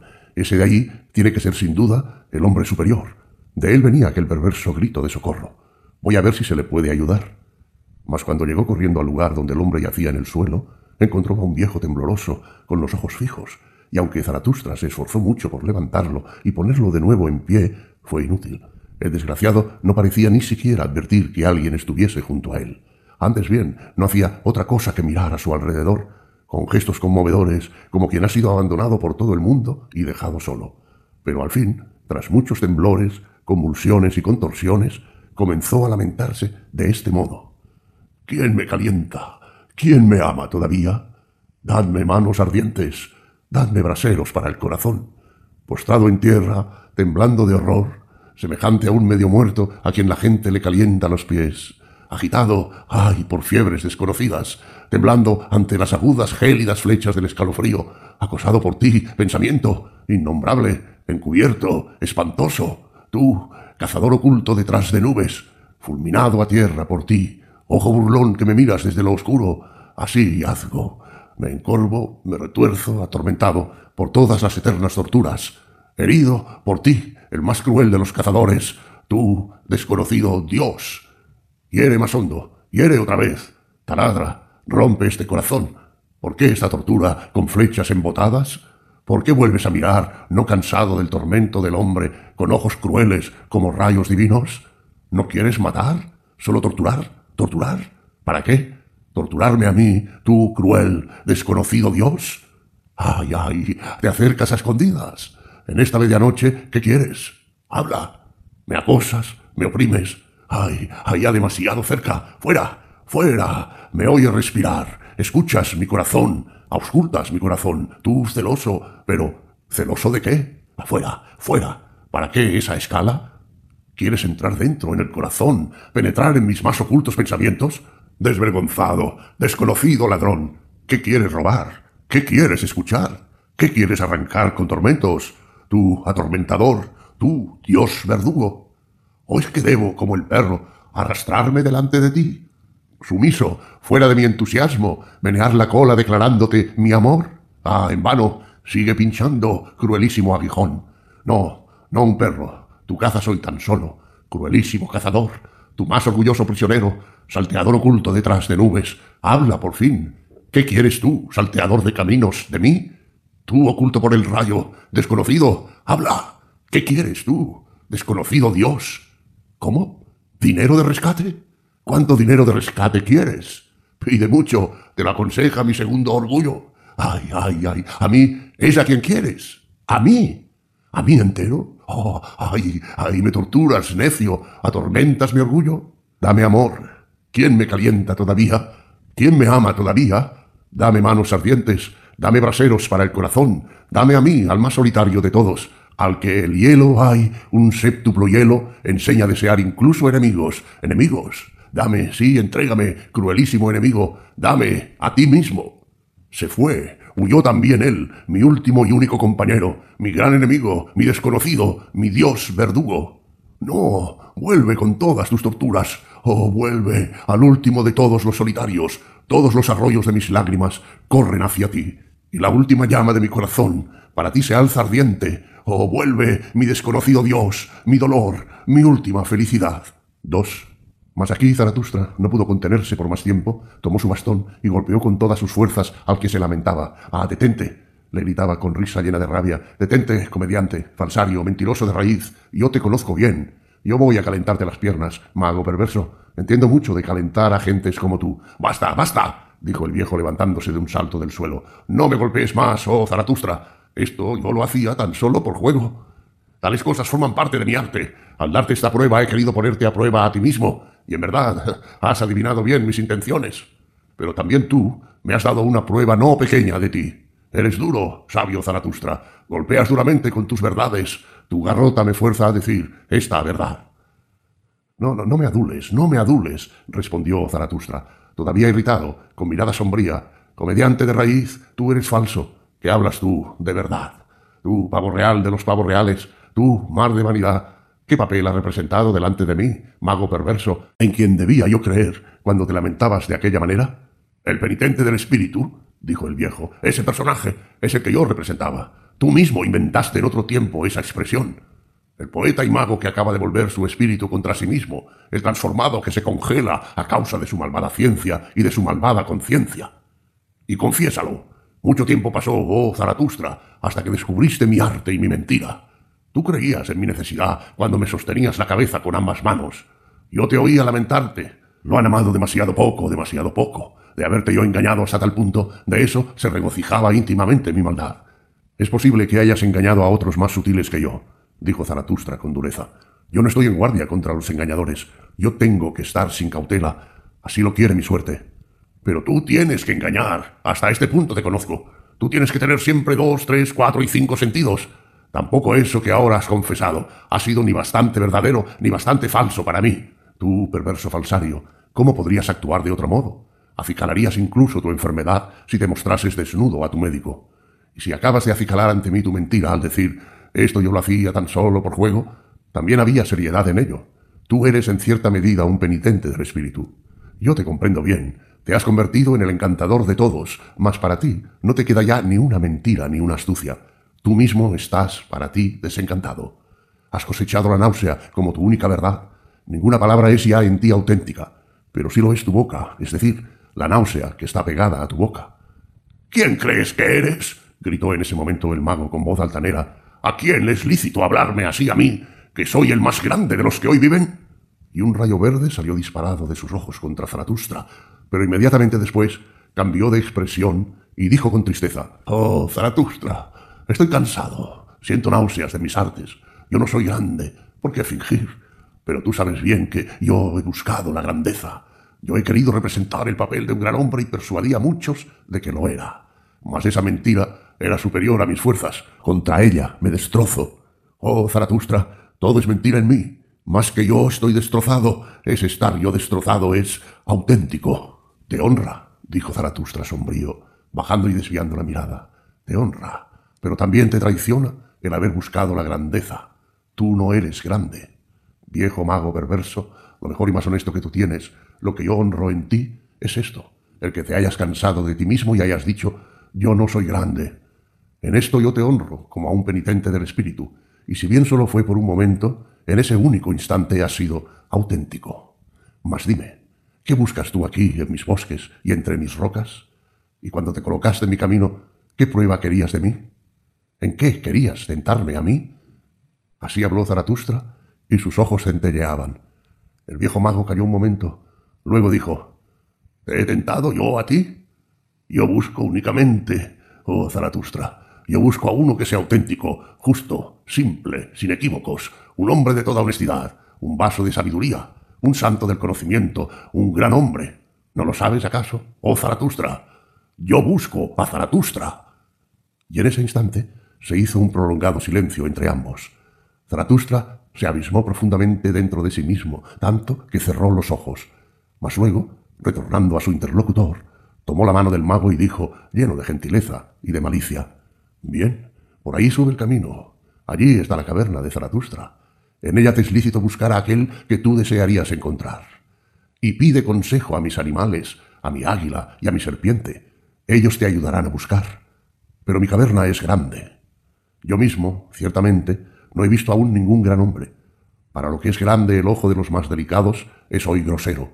Este es el reino de la plebe. A más de uno he encontrado ya que se estiraba y se hinchaba y el pueblo gritaba Mirad, un gran hombre. Mas ¿de qué sirven todos los fuelles del mundo? Al final lo que sale es viento. Al final revienta la rana que se había hinchado durante demasiado tiempo, y lo que sale es viento. Pinchar el vientre de un hinchado es lo que yo llamo un buen entretenimiento. Escuchad esto, muchachos. El día de hoy es de la plebe. ¿Quién sabe ya qué es grande y qué es pequeño? ¿Quién buscaría con fortuna la grandeza? Un necio únicamente. Los necios son afortunados. ¿Tú buscas grandes hombres? ¿Tú, extraño necio? ¿Quién te ha enseñado eso? ¿Es hoy tiempo de eso? Oh tú, perverso buscador, ¿por qué me tientas? Así habló Zaratustra, con el corazón consolado, y siguió a pie su camino riendo. Jubilado. No mucho tiempo después de haberse librado Zaratustra del mago, vio de nuevo a alguien sentado junto al camino que él seguía, a saber, un hombre alto y negro, de pálido y descarnado rostro. Este le causó una violenta contrariedad. Ay, dijo a su corazón, allí está sentada la tribulación embozada. Aquello me parece pertenecer a la especie de los sacerdotes. ¿Qué quieren esos en mi reino? ¿Cómo? ¿Acabo de escapar de aquel mago? ¿Y tiene que atravesárseme de nuevo en mi camino otro nigromante? Un brujo cualquiera que practica la imposición de manos, un oscuro taumaturgo por gracia divina, un ungido calumniador del mundo, a quien el diablo se lleve. Pero el diablo no está nunca donde debería estar, siempre llega demasiado tarde. Ese maldito enano y cojitranco. Así maldecía Zaratustra impaciente en su corazón, y pensaba en cómo pasaría rápidamente de largo junto al hombre negro mirando a otra parte. Mas he aquí que las cosas ocurrieron de otro modo, pues en aquel mismo instante el hombre sentado le había visto ya, y semejante a uno a quien le sale al encuentro una suerte imprevista, se levantó de un salto y corrió hacia Zaratustra. Quien quiera que seas, caminante, dijo, ayuda a un extraviado, a uno que busca a un anciano al que con facilidad puede ocurrirle aquí algún daño. Este mundo de aquí me es extraño y lejano. También he oído aullar animales salvajes, y el que habría podido ofrecerme ayuda, ese no existe ya. Yo buscaba al último hombre piadoso, un santo y un eremita, que solo en su bosque no había oído aún nada de lo que todo el mundo sabe hoy. ¿Qué sabe hoy todo el mundo? preguntó Zaratustra. ¿Acaso que no vive ya el viejo Dios, en quien todo el mundo creyó en otro tiempo? Tú lo has dicho, respondió el anciano contristado, y yo he servido a ese viejo Dios hasta su última hora. Mas ahora estoy jubilado, no tengo dueño, y sin embargo no estoy libre. Tampoco estoy alegre ni una sola hora, a no ser cuando me entrego a los recuerdos. Por ello he subido a estas montañas, para celebrar por fin de nuevo una fiesta para mí, cual conviene a un antiguo papa y padre de la Iglesia. Pues sábelo, yo soy el último papa, una fiesta de piadosos recuerdos y cultos divinos. Pero ahora también él ha muerto, el más piadoso de los hombres, aquel santo del bosque que alababa constantemente a su Dios, cantando y gruñendo. A él no le encontré ya cuando encontré su choza, pero sí a dos lobos dentro que aullaban por su muerte, pues todos los animales lo amaban. Entonces me fui de allí, corriendo. Inútilmente había venido yo, por tanto, a estos bosques y montañas. Mi corazón decidió entonces que yo buscase a otro distinto, al más piadoso de todos aquellos que no creen en Dios, que yo buscase a Zaratustra. Así habló el anciano, y miró con ojos penetrantes a aquel que se hallaba delante de él. Mas Zaratustra cogió la mano del viejo papa y la contempló largo tiempo con admiración. Mira, venerable, dijo luego, qué mano tan bella y tan larga. Esta es la mano de uno que ha impartido siempre bendiciones. Pero ahora esa mano agarra firmemente aquel a quien tú buscas, a mí, Zaratustra. Yo soy Zaratustra, el ateo, que dice, ¿quién es más ateo que yo para gozarme con sus enseñanzas? Así habló Zaratustra, y con sus miradas perforaba los pensamientos y las más recónditas intenciones del viejo papa. Por fin éste comenzó a decir, quien lo amó y lo poseyó más que ningún otro, ese lo ha perdido también más que ningún otro. Mira, ¿No soy yo ahora de nosotros dos el más ateo? ¿Mas quién podría alegrarse de eso? ¿Tú le has servido hasta el final? preguntó Zaratustra pensativo, después de un profundo silencio. ¿Sabes cómo murió? Es verdad, como se dice, que fue la compasión la que lo estranguló, que vio como el hombre pendía de la cruz y no soportó que el amor al hombre se convirtiese en su infierno y finalmente en su muerte. Mas el viejo papa no respondió, sino que tímidamente y con una expresión dolorosa y sombría desvió la mirada. Déjalo que se vaya, dijo Zaratustra tras prolongada reflexión, mirando siempre al anciano derechamente a los ojos. Déjalo que se vaya. Ya ha desaparecido. Y aunque te honra el que no digas más que cosas buenas de ese muerto, tú sabes también como yo quién era, y que seguía caminos extraños. Hablando entre tres ojos, dijo, recobrado, el viejo papa, pues era tuerto. En asuntos de Dios yo soy más ilustrado que el propio Zaratustra, y me es lícito serlo. Mi amor le ha servido durante largos años, mi voluntad siguió en todo a su voluntad. Pero un buen servidor sabe todo, incluso muchas cosas que su Señor se oculta a sí mismo. Él era un Dios escondido, lleno de secretos. En verdad, no supo procurarse un hijo más que por caminos tortuosos. En la puerta de su fe se encuentra el adulterio. Quien le ensalza como a Dios del amor no tiene una idea suficientemente alta del amor mismo. ¿No quería ese Dios ser también juez? Pero el amante ama más allá de la recompensa o la retribución. Cuando era joven, este dios del oriente era duro y vengativo y construyó un infierno para diversión de sus favoritos. Pero al final se volvió viejo y débil y blando y compasivo, más parecido a un abuelo que a un padre y parecido sobre todo a una vieja abuela vacilante. Se sentaba allí, mustio, en el rincón de su estufa, se afligía a causa de la debilidad de sus piernas, cansado del mundo, cansado de creer, y un día se asfixió con su excesiva compasión. Tú, viejo papa, la interrumpió aquí Zaratustra, ¿tú has visto eso con tus ojos? pues es posible que haya ocurrido así. Así y también de otra manera. Cuando los dioses mueren, mueren siempre de muchas especies de muerte. Más bien, así o así, así y así, se ha ido. Él contrariaba el gusto de mis oídos y de mis ojos. No quisiera decir nada peor sobre él. Yo amo todo lo que mira limpiamente y habla con honestidad, pero él, tú lo sabes bien, viejo sacerdote, en él había algo de tus maneras, de maneras de sacerdote. Él era ambiguo. Era también oscuro. Cómo se irritaba con nosotros, resoplando cólera, porque le entendíamos mal. Mas, ¿por qué no hablaba con mayor nitidez? Y si dependía de nuestros oídos, ¿por qué nos dio unos oídos que lo oían mal? Si en nuestros oídos había barro, bien, ¿quién lo había introducido allí? Demasiadas cosas se le malograron a ese alfarero que no había aprendido del todo su oficio. Pero el hecho de que se vengase de sus pucheros y criaturas, porque le hubiesen salido mal, eso era un pecado contra el buen gusto. También en la piedad existe un buen gusto. Este acabó por decir, fuera tal Dios, mejor ningún Dios, mejor construirse cada uno su destino a su manera, mejor ser un necio, mejor ser Dios mismo. ¿Qué oigo? Dijo entonces el Papa aguzando los oídos. Oh, Zaratustra, con tal incredulidad, eres tú más piadoso de lo que crees. Algún Dios presente en ti te ha convertido a tu ateísmo. ¿No es tu piedad misma la que no te permite seguir creyendo en Dios? Y tu excesiva honestidad te arrastrará más allá, incluso del bien y del mal. Mira, pues, ¿qué se te ha reservado para el final? Tienes ojos y mano y boca predestinados desde la eternidad a bendecir. No se bendice solo con la mano, en tu proximidad, aunque tú quieras ser el más ateo de todos, venteo yo un secreto aroma de incienso y un perfume de prolongadas bendiciones. Ello me hace bien y me causa dolor al mismo tiempo. Permíteme ser tu huésped, oh Zaratustra, por una sola noche. En ningún lugar de la tierra me siento ahora mejor que junto a ti. Amén. Así sea, dijo Zaratustra, con gran admiración. Por ahí arriba sube el camino. Allí está la caverna de Zaratustra. Con gusto, en verdad, te acompañaría yo mismo hasta allí, venerable, pues amo a todos los hombres piadosos, pero ahora me llama un grito de socorro que me obliga a separarme de ti a toda prisa. En mis dominios nadie debe sufrir daño alguno. Mi caverna es un buen puerto, y lo que más me gustaría sería colocar de nuevo en tierra firme y sobre piernas firmes a todos los tristes. Mas, ¿quién te quitaría a ti de los hombros el peso de tu melancolía? Para eso soy yo demasiado débil. Largo tiempo, en verdad, vamos a guardar hasta que alguien te resucite a tu Dios. Pues ese viejo Dios no vive ya, está muerto de verdad. Así habló Zaratustra. El más feo de los hombres.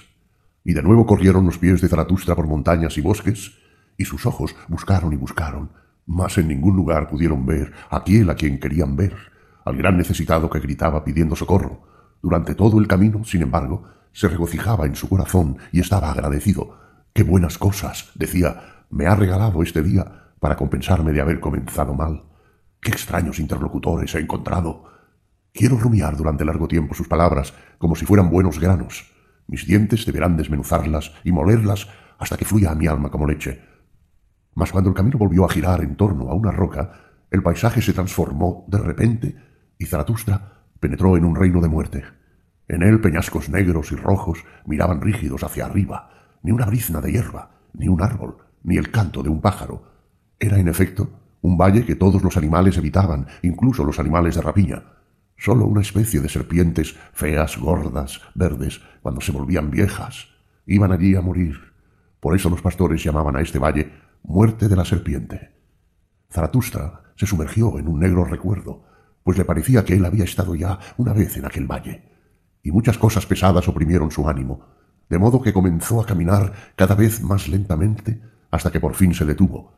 Entonces al abrir los ojos, vio algo que se hallaba sentado junto al camino, algo que tenía una figura como de hombre, pero que apenas lo parecía, algo inexpresable. Y de golpe se apoderó de Zaratustra una gran vergüenza por haber visto con sus ojos algo así. Enrojeciendo hasta la raíz de sus cabellos blancos, apartó la vista y levantó el pie para abandonar aquel triste lugar. En ese instante, aquel muerto desierto produjo un ruido. Del suelo, en efecto, salía un gorgoteo y un resuello como los que hace el agua por la noche en tuberías atrancadas, y por fin surgió de allí una voz humana y unas palabras de hombre. Decían así, Zaratustra, Zaratustra, resuelve mi enigma. Habla, habla. ¿Cuál es la venganza que se toma del testigo? Yo te invito a que te vuelvas atrás. Aquí hay hielo resbaladizo. Cuida, Cuida de que tu orgullo no se rompa aquí las piernas. Tú te crees sabio, orgulloso Zaratustra.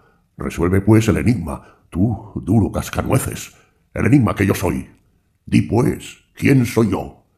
Mas cuando Zaratustra hubo oído estas palabras, ¿qué creéis que ocurrió en su alma?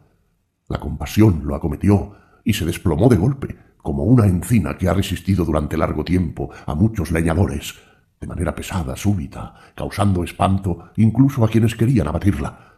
Pero enseguida volvió a levantarse del suelo y su rostro se endureció. Te conozco bien, dijo con voz de bronce. Tú eres el asesino de Dios. Déjame irme. No soportabas a aquel que te veía, que te veía siempre y de parte a parte. Tú el más feo de los hombres. Te vengaste de ese testigo. Así habló Zaratustra y quiso irse de allí. Mas el inexpresable agarró una punta de su vestido y comenzó de nuevo a gorgotear y a buscar palabras. Quédate, quédate, dijo por fin, quédate, no pases de largo. He adivinado qué hacha fue la que te derribó. Enhorabuena, Zaratustra, por estar de nuevo en pie. Has adivinado, lo sé bien, qué sentimientos experimenta el que lo mató a él, el asesino de Dios. Quédate, toma asiento aquí cerca de mí. No será inútil. ¿A quién quería yo ir, sino a ti? Quédate, siéntate. Pero no me mires. Honra así mi fealdad. Ellos me persiguen. Ahora eres tú mi último refugio. No con su odio, no con sus esbirros. Oh, de tal persecución yo me burlaría y estaría orgulloso y contento. ¿No estuvo hasta ahora siempre el éxito de parte de los bien perseguidos? Y quien persigue bien aprende con facilidad a seguir, pues marcha detrás, pero es de su compasión. Es de su compasión de lo que yo he huido, buscando refugio en ti. Oh Zaratustra, protégeme, tú mi último refugio, tú, el único que me ha adivinado. Tú has adivinado qué sentimientos experimenta el que lo mató a él. Quédate, y si quieres irte, impaciente, no vayas por el camino que yo he seguido. Ese camino es malo. ¿Estás irritado conmigo porque hace ya mucho tiempo que hablo y chapurreo? ¿De que yo te dé consejos? Pero tú sabes que yo, el más feo de los hombres, yo soy también el que tiene a sí mismo los pies más grandes y más pesados. Por donde yo he pasado, allí el camino es malo. Todos los caminos pisados por mí quedan muertos y estropeados. Mas en el hecho de que tú pasaste a mi lado en silencio, de que te ruborizases, bien lo vi. En eso he reconocido que tú eres Zaratustra. Cualquier otro me habría arrojado su limosna, su compasión, con miradas y palabras. Mas para esto no soy yo bastante mendigo. Eso tú lo has adivinado. Para esto soy yo demasiado rico, rico en cosas grandes, terribles, en las cosas más feas, más inexpresables. Tu vergüenza, oh Zaratustra, me ha honrado. A duras penas logré escapar de la muchedumbre de los compasivos para encontrar al único que hoy enseña la compasión es importuna. A ti, oh Zaratustra, ya sea compasión de un dios, ya sea compasión de los hombres, la compasión va contra el pudor, y no querer ayudar puede ser más noble que aquella virtud que se apresura solícita. Mas entre todas las gentes pequeñas se da hoy el nombre de virtud a eso, a la compasión. Ellas no tienen respeto por la gran desgracia, por la gran fealdad, por el gran fracaso. Yo miro por encima de todos estos, al modo como el perro mira por encima de los lomos de los pululantes rebaños de ovejas. Son pequeñas gentes grises, lanosas, benévolas. Como una garza mira despectivamente por encima de los estanques poco profundos, con la cabeza echada hacia atrás. Así miro yo por encima del hormigueo de grises y pequeñas olas y voluntades y almas. Durante demasiado tiempo se les ha dado la razón a esas gentes pequeñas. Con ello se les ha acabado por dar finalmente también el poder. Ahora enseñan, bueno, es tan solo aquello que las gentes pequeñas llaman bueno. Y verdad, se llama hoy lo que dijo el predicador, que procedía de ellos, aquel extraño santo y abogado de las gentes pequeñas, que atestiguó de sí mismo, yo soy la verdad. Desde hace ya mucho tiempo ese presuntuoso hace hinchar la cresta a las gentes pequeñas. Él, que enseñó un error nada pequeño cuando enseñó yo soy la verdad. ¿Se ha dado nunca una respuesta más cortés a un presuntuoso? Pero tú, oh Zaratustra, lo dejaste de lado al pasar y dijiste no, no, no, tres veces no. Tú pusiste en guardia contra la compasión, no a todos, no a nadie, sino a ti y a los de tu especie. Tú te avergüenzas de la vergüenza del que sufre mucho, y en verdad, cuando dices de la compasión procede una gran nube, atención, hombres, cuando enseñas todos los creadores son duros, todo el gran amor está por encima de su propia compasión, oh Zaratustra, qué bien me pareces entender de signos meteorológicos. Pero tú mismo, ponte en guardia también a ti mismo contra tu compasión. Pues muchos se encuentran en camino hacia ti, muchos que sufren, que dudan, que desesperan, que se ahogan, que se hielan. También contra mí te pongo en guardia. Tú has adivinado mi mejor, mi peor enigma, a mí mismo, y lo que yo había hecho. Yo conozco el hacha que te derriba. Pero él tenía que morir. Miraba con unos ojos que lo veían todo, veía las profundidades y las honduras del hombre, toda la encubierta ignominia y fealdad de éste. Su compasión carecía de pudor, penetraba arrastrándose hasta mis rincones más sucios. Ese máximo curioso, súper indiscreto, súper compasivo, tenía que morir. Me veía siempre, de tal testigo quise vengarme o dejar de vivir. El Dios que veía todo, también al hombre. Ese Dios tenía que morir. El hombre no soporta que tal testigo viva. Así habló el más feo de los hombres. Y Zaratustra se levantó y se dispuso a irse, pues estaba aterido hasta las entrañas. Tú, inexpresable, dijo, me has puesto en guardia contra tu camino. Para agradecértelo, voy a lavarte los míos. Mira, allá arriba está la caverna de Zaratustra. Mi caverna es grande y profunda y tiene muchos rincones. Allí encuentra su escondrijo el más escondido de los hombres, y junto a ella hay cien agujeros y hendiduras para los animales que se arrastran, que revolotean y que saltan. Tú, expulsado, que te has expulsado a ti mismo, ¿No quieres vivir en medio de los hombres y de la compasión humana? Bien, obra como yo. Así aprenderás también de mí. Solo obrando se aprende. Y ante todo y sobre todo, habla con mis animales. El animal más orgulloso y el animal más inteligente. Ellos son sin duda los adecuados consejeros para nosotros dos. Así habló Zaratustra y siguió sus caminos, aún más pensativo y lento que antes, pues se hacía muchas preguntas a sí mismo y no le era fácil darse respuesta. Qué pobre es el hombre, pensaba en su corazón. Qué feo, qué resollante, qué lleno de secreta vergüenza. Me dicen que el hombre se ama a sí mismo. Ay, qué grande tiene que ser ese amor a sí mismo. Cuánto desprecio tiene en su contra.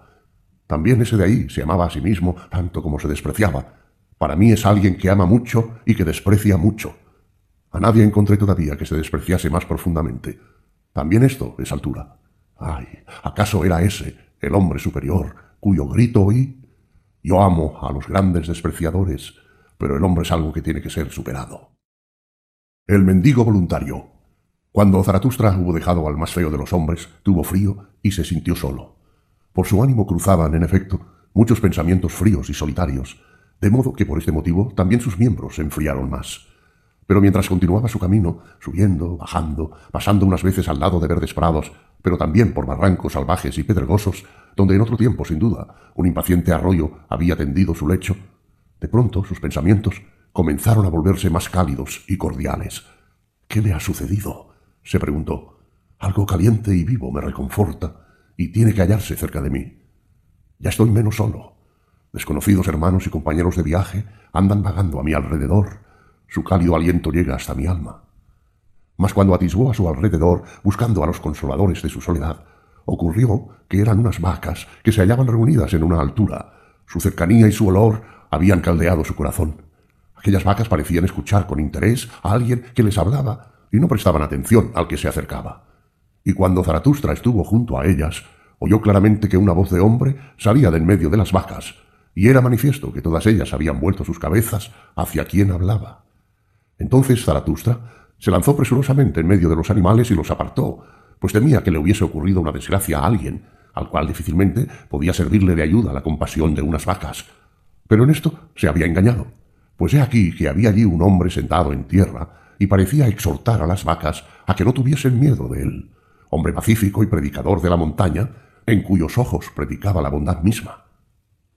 ¿Qué buscas tú aquí? exclamó Zaratustra con asombro. ¿Qué, busco yo aquí? respondió aquel.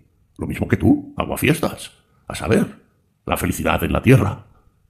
Mas para lograrlo, quisiera aprender de estas vacas, pues sin duda lo sabes, hace ya media mañana que les estoy hablando, y justo ahora iban ellas a darme una respuesta. ¿Por qué las perturbas?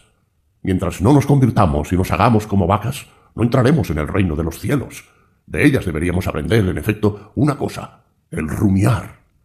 Y en verdad, si el hombre conquistase el mundo entero y no aprendiese esa única cosa, el rumiar, ¿de qué le serviría? No escaparía a su tribulación, a su gran tribulación, la cual tiene hoy el nombre de náusea. ¿Quién no tiene hoy llenos de náusea el corazón, la boca y los ojos? También tú, también tú. Contempla, en cambio, a estas vacas. Así habló el predicador de la montaña, y luego volvió su mirada hacia Zaratustra, pues hasta ese momento estuvo amorosamente pendiente de las vacas, mas entonces se transformó. ¿Con quién estoy hablando? exclamó espantado, y se levantó de un salto del suelo. Este es el hombre sin náusea. Este es Zaratustra en persona, el vencedor de la gran náusea. Estos son los ojos, esta es la boca, este es el corazón de Zaratustra en persona. Y mientras esto decía, besábale las manos a aquel a quien hablaba, con ojos bañados en lágrimas, y se comportaba exactamente como uno a quien de improviso le cae del cielo un precioso regalo y un tesoro. Mas las vacas contemplaban todo esto y se maravillaban. No hables de mí, hombre extraño, hombre encantador, dijo Zaratustra, defendiéndose de su ternura. Háblame primero de ti. ¿No eres tú el mendigo voluntario que en otro tiempo arrojó lejos de sí una gran riqueza, que se avergonzó de su riqueza y de los ricos y huyó a los pobres para regalarles la abundancia y su corazón? Pero ellos a mí no me aceptaron, dijo el mendigo voluntario. Sí, lo sabes bien. Por esto acabé marchándome a los animales y a estas vacas. Entonces aprendiste, interrumpió Zaratustra al que hablaba, que es más difícil dar bien que tomar bien, y que regalar bien es un arte y la última y más refinada maestría de la bondad. Especialmente hoy en día, respondió el mendigo voluntario, hoy en que todo lo bajo se ha vuelto levantisco e intratable y orgulloso a su manera, a saber, a la manera de la plebe. Pues ha llegado la hora, tú lo sabes bien, de la grande, perversa, larga, lenta rebelión de la plebe y de los esclavos, rebelión que crece cada vez más. Ahora, toda beneficencia y todo pequeño regalo indignan a los de abajo, y los demasiado ricos que estén en guardia. Quien hoy, semejante a una botella ventruda, gotea por cuellos demasiado estrechos. A esas botellas la gente gusta hoy de romperles el cuello. Codicia lasciva, envidia biliosa, rencor malhumorado, orgullo plebeyo, todo eso me ha saltado a la cara. Ya no es verdad que los pobres sean bienaventurados. El reino de los cielos está entre las vacas. ¿Y por qué no está entre los ricos? Preguntó Zaratustra para tentarlo, mientras rechazaba a las vacas que acariciaban familiarmente con su aliento a aquel apacible hombre. ¿Por qué me tientas? respondió éste. Tú mismo lo sabes mejor que yo. Pues ¿qué fue lo que me empujó a irme con los más pobres, oh Zaratustra? ¿No fue la náusea que me causaban los más ricos de entre nosotros? Los forzados de la riqueza, que recogen su ganancia de todas las barriduras, con ojos fríos, con pensamientos codiciosos. Esa chusma cuyo hedor llega al cielo, esa plebe dorada, falsificada, cuyos padres fueron rateros o pájaros de carroña o traperos, esa plebe complaciente con las mujeres, lasciva, olvidadiza, todos ellos no se diferencian apenas, en efecto, de una puta. Plebe arriba, plebe abajo. ¿Qué significan ya hoy los pobres y los ricos? Esa diferencia la he olvidado. Por ello me escapé lejos, cada vez más lejos, hasta llegar a estas vacas. Así habló el Pacífico y resoplaba y sudaba con sus palabras de modo que las vacas se maravillaron de nuevo. Más Zaratustra le estuvo mirando todo el tiempo a la cara, sonriendo, mientras aquel hablaba tan duramente, y movió la cabeza en silencio. Te haces violencia a ti mismo, predicador de la montaña, al emplear palabras tan duras. Para tal dureza no están hechos ni tu boca ni tus ojos. Tampoco, según me parece, tu estómago. A él le repugna todo ese encolerizarse y odiar y enfurecerse. Tu estómago reclama cosas más suaves, Tú no eres un carnicero. Me pareces, antes bien, alguien que se alimenta de plantas y de raíces. Tal vez mueles grano. Y con toda certeza eres contrario a las alegrías de la carne y amas la miel. Me has adivinado bien, respondió el mendigo voluntario, con el corazón aliviado. Yo amo la miel. También muelo grano, pues he buscado lo que agrada al paladar y hace puro el aliento.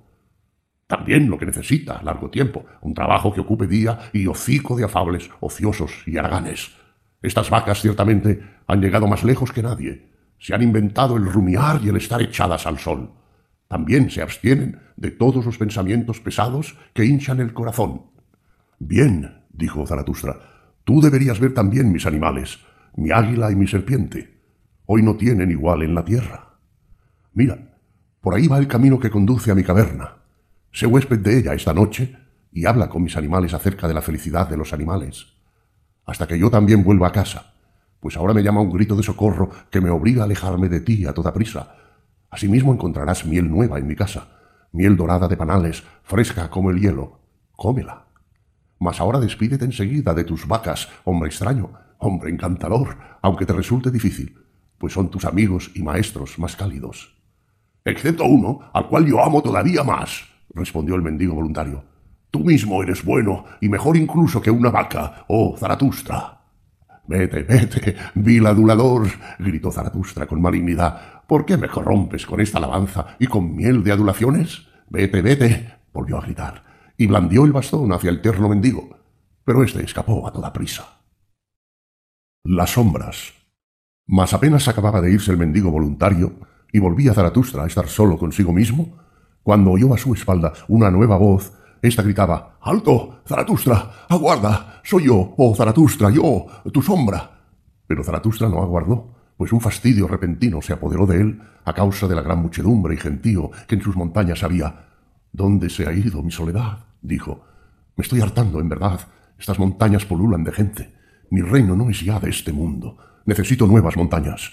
¿Mi sombra me llama? ¿Qué importa mi sombra? Que corra detrás de mí. Yo escapo de ella. Así habló Zaratustra a su corazón y escapó de allí. Mas aquel que se encontraba detrás de él lo seguía, de modo que muy pronto hubo tres que corrían uno detrás de otro, a saber, delante el mendigo voluntario, luego Zaratustra y en tercero y último lugar su sombra. Pero no hacía mucho que corrían de ese modo cuando Zaratustra cayó en la cuenta de su tontería y con una sacudida arrojó de sí su fastidio y su disgusto. ¿Cómo? dijo. ¿No han ocurrido desde siempre las cosas más ridículas entre nosotros, los viejos eremitas y santos? En verdad mi tontería ha crecido mucho en las montañas, y ahora oigo tabletear, una detrás de otra, seis viejas piernas de necios. ¿Le es lícito a Zaratustra tener miedo de una sombra? También me parece, a fin de cuentas, que ella tiene piernas más largas que yo. Así habló Zaratustra, riendo con los ojos y con las entrañas. Se detuvo y volvióse con rapidez, y he aquí que al hacerlo casi arrojó al suelo a su seguidor y sombra, tan pegada iba ésta a sus talones y tan débil era mas cuando lo examinó con los ojos, se espantó como si le apareciese de repente un fantasma, tan flaco, tan negruzco, hueco y anticuado era el aspecto de su seguidor. ¿Quién eres? preguntó Zaratustra con vehemencia. ¿Qué haces aquí? ¿Y por qué te llamas a ti mismo mi sombra? No, me gustas. Perdóname, respondió la sombra, que sea yo, y si no te gusto, bien, oh Zaratustra, en eso te alabo a ti y a tu buen gusto. Un caminante soy que ha andado ya mucho detrás de tus talones, siempre en camino, pero sin una meta, también sin un hogar, de modo que en verdad poco me falta para ser el judío eterno, excepto que no soy eterno, ni tampoco judío. ¿Cómo? Tengo que continuar caminando siempre, agitado, errante, arrastrado lejos por todos los vientos. Oh tierra, para mí te has vuelto demasiado redonda. En todas las superficies he estado ya sentado, en espejos y cristales de ventanas me he dormido, semejante a polvo cansado, Todas las cosas toman algo de mí, ninguna me da nada. Yo adelgazo, casi me parezco a una sombra. Pero a ti, oh Zaratustra, es a quien más tiempo he seguido, volando y corriendo, y aunque de ti me ocultase, he sido, sin embargo, tu mejor sombra. En todos los lugares en que has estado sentado tú, allí estaba también sentado yo.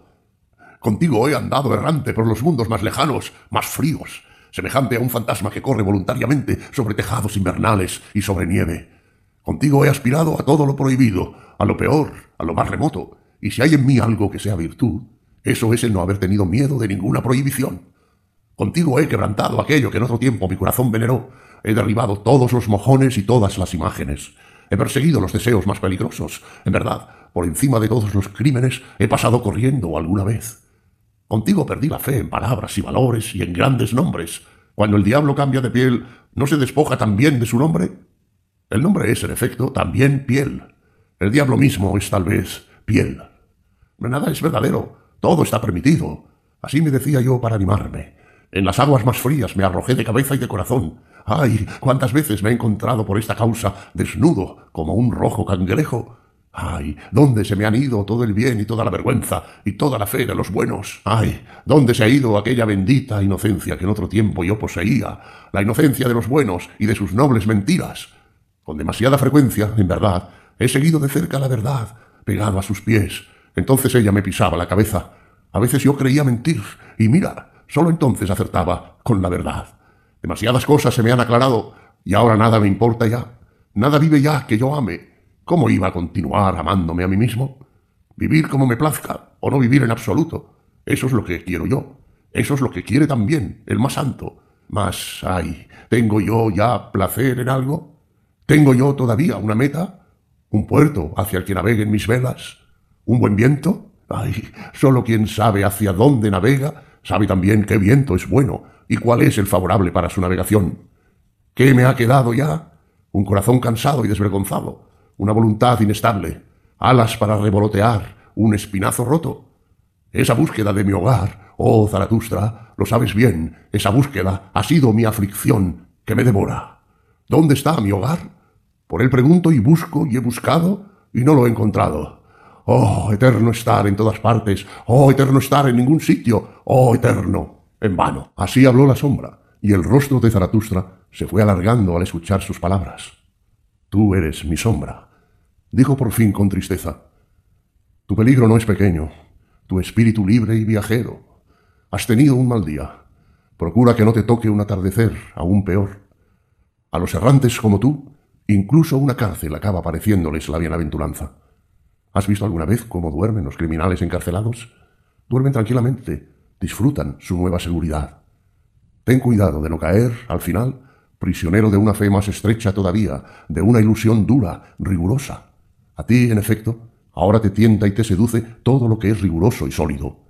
Has perdido la meta. Ay, ¿cómo podrás librarte de esa pérdida y consolarte de ella? Al perder la meta, has perdido también el camino. Tú, pobre vagabundo, Soñador, tú, mariposa cansada, ¿quieres tener este atardecer un respiro y una morada? Sube entonces a mi caverna. Por ahí va el camino que lleva a mi caverna, y ahora quiero volver a escapar rápidamente de ti. Ya pesa sobre mí algo parecido a una sombra. Quiero correr solo para que de nuevo vuelva a haber claridad a mi alrededor. Para ello tengo que estar todavía mucho tiempo alegremente sobre las piernas, mas este atardecer en mi casa habrá baile. Así habló Zaratustra a mediodía. Y Zaratustra corrió y corrió, y ya no volvió a encontrar a nadie, y estuvo solo, y se encontró continuamente a sí mismo, y disfrutó y saboreó su soledad, y pensó en cosas buenas durante horas. Más hacia la hora del mediodía, cuando el sol se hallaba exactamente encima de su cabeza, Zaratustra pasó al lado de un viejo árbol, torcido y nudoso, el cual estaba abrazado y envuelto por el gran amor de una viña, quedando oculto a sí mismo. De él pendían, ofreciéndose al viajero, racimos amarillos en gran número. Entonces se le antojó calmar una pequeña sed y cortar un racimo. Pero cuando ya extendía el brazo para hacerlo, se le antojó todavía otra cosa, a saber, echarse junto al árbol a la hora del pleno mediodía y dormir. Esto hizo Zaratustra, y tan pronto como estuvo tendido en el suelo, en medio del silencio y de los secretos de la hierba multicolor, olvidó su pequeña sed y se durmió. Pues, como dice el proverbio de Zaratustra, una cosa es más necesaria que la otra. Ahora bien, sus ojos permanecían abiertos. No se cansaban, en efecto, de ver y de alabar el árbol y el amor de la viña. Y mientras se dormía, Zaratustra habló así a su corazón. Silencio, silencio. ¿No se ha vuelto perfecto el mundo en este instante? ¿Qué es lo que me ocurre? Así como un viento delicioso, no visto, danza sobre artesonado mar, baila ligero, ligero cual una pluma. Así baila el sueño sobre mí. No me cierra los ojos, me deja despierta el alma. Ligero es, en verdad, ligero cual una pluma. Me persuade no sé cómo. Toca ligeramente mi interior con mano zalamera. Me fuerza, sí, me fuerza a que mi alma se estire. Cómo se me vuelve larga y cansada mi extraña alma. ¿Le ha llegado el atardecer de un séptimo día justamente al mediodía? Ha caminado ya durante demasiado tiempo, bienaventurada, entre cosas buenas y maduras, mi alma se estira alargándose, alargándose, cada vez más. Yace callada mi extraña alma. Demasiadas cosas buenas ha saboreado ya. Esa áurea tristeza la oprime, ella tuerce la boca.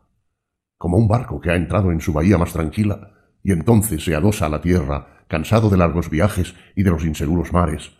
¿No es más fiel la tierra? Como un barco de eso se adosa, se estrecha a la tierra. Basta entonces que una araña teja sus hilos desde la tierra hasta él. No se necesita aquí cable más fuerte. Como uno de esos barcos cansados, en la más tranquila de todas las bahías. Así descanso yo también ahora, cerca de la tierra, fiel, confiado, aguardando, atado a ella con los hilos más tenues. Oh felicidad, oh felicidad. ¿Quieres acaso cantar, alma mía? Y haces en la hierba. pero esta es la hora secreta, solemne, en que ningún pastor toca su flauta. Ten cuidado. Un ardiente mediodía duerme sobre los campos. No cantes. Silencio. El mundo es perfecto. No cantes, ave de los prados, oh alma mía, no susurres siquiera. Mira. Silencio. El viejo mediodía duerme, mueve la boca. No bebe en este momento una gota de felicidad, una vieja dorada gota de áurea felicidad, de áureo vino. Algo se desliza sobre él. Su felicidad ríe. Así ríe un dios. Silencio. Para ser feliz, ¿con qué poco basta para ser feliz? Así dije yo en otro tiempo, y me creí sabio, pero era una blasfemia. Esto lo he aprendido ahora. Los necios inteligentes hablan mejor.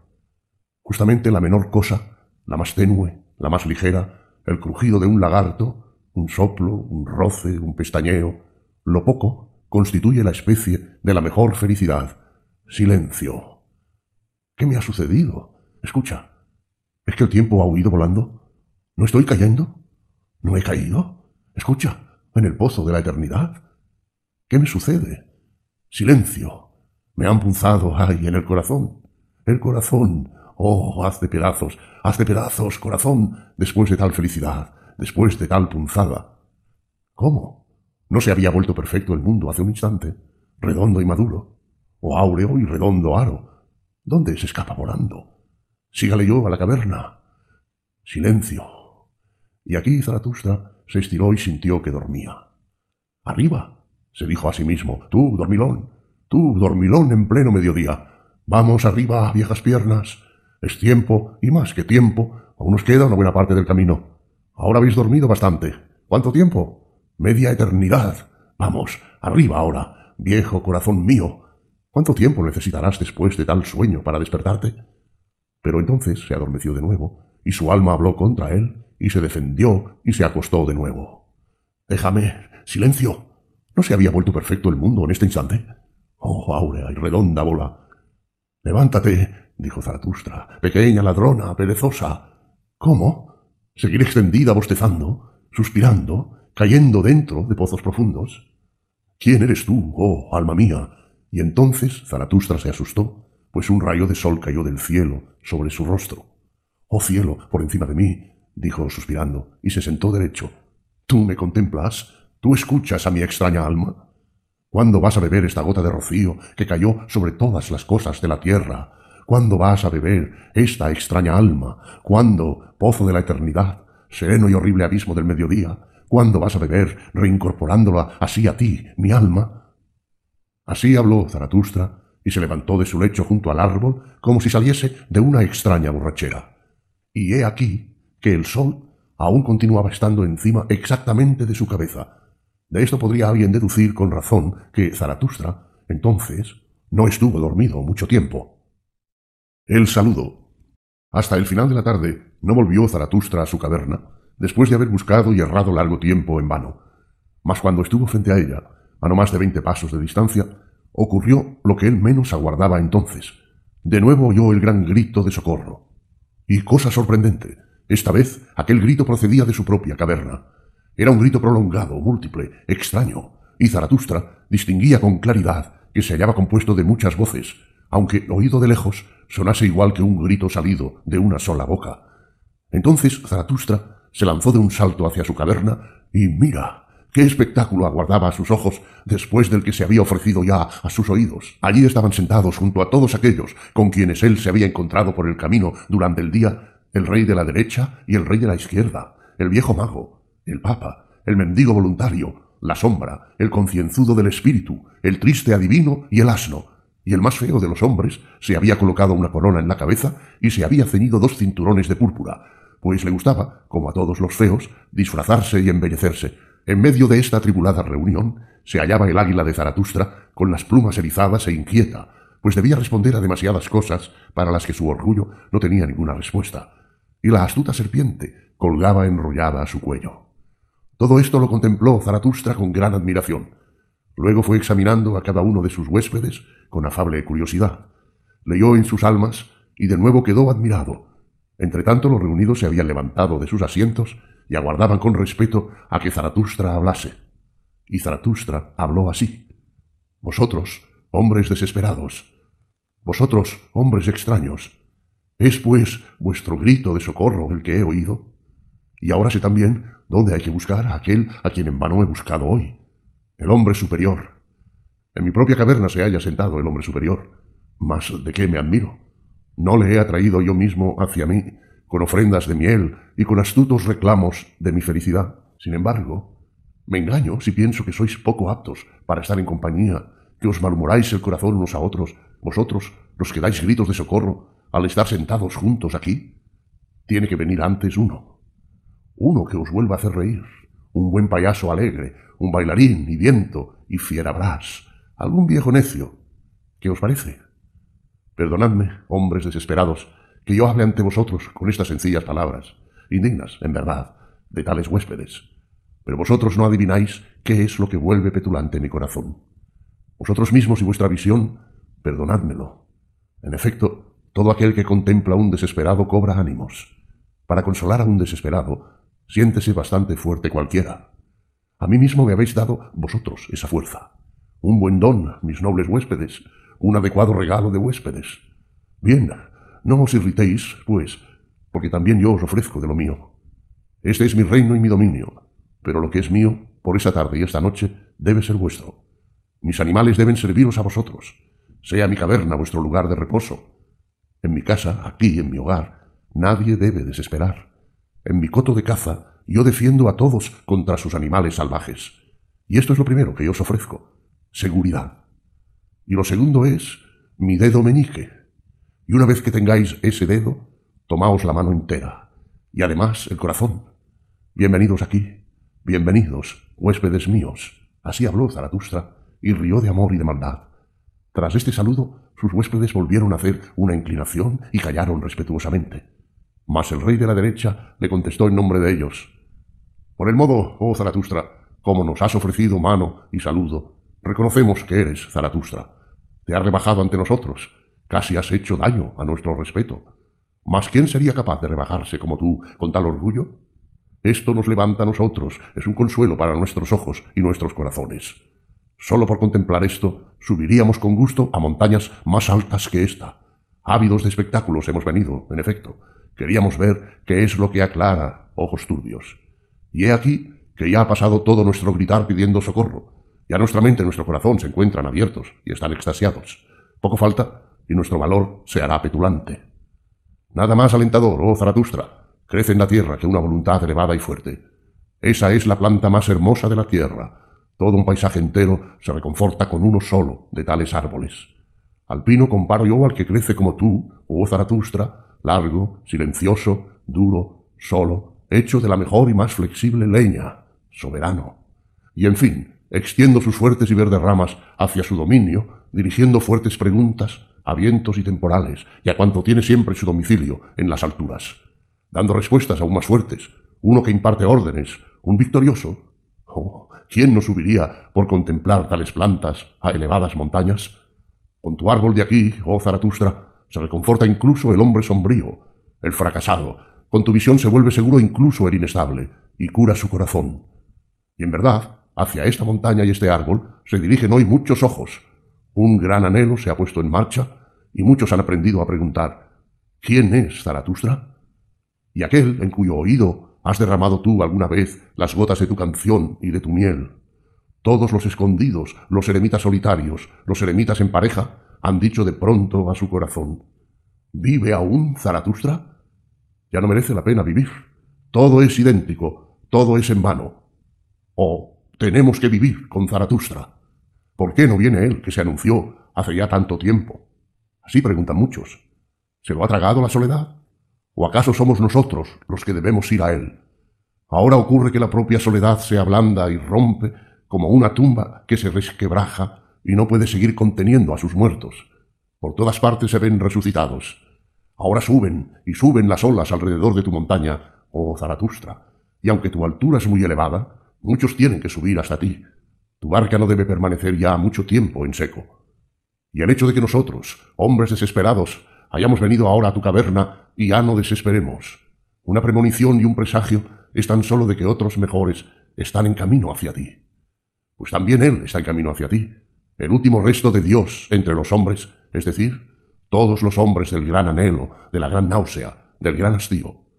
Todos los que no quieren vivir a no ser que aprendan de nuevo a tener esperanzas, a no ser que aprendan de ti, oh Zaratustra, la gran esperanza. Así habló el rey de la derecha y agarró la mano de Zaratustra para besarla. Mas Zaratustra rechazó su homenaje y se echó hacia atrás espantado, silencioso, y como huyendo de repente a remotas lejanías. Tras un breve intervalo, sin embargo, volvió a estar junto a sus huéspedes. Los miró con ojos claros y escrutadores y dijo Huéspedes míos, vosotros, hombres superiores, quiero hablar con vosotros en alemán y con claridad.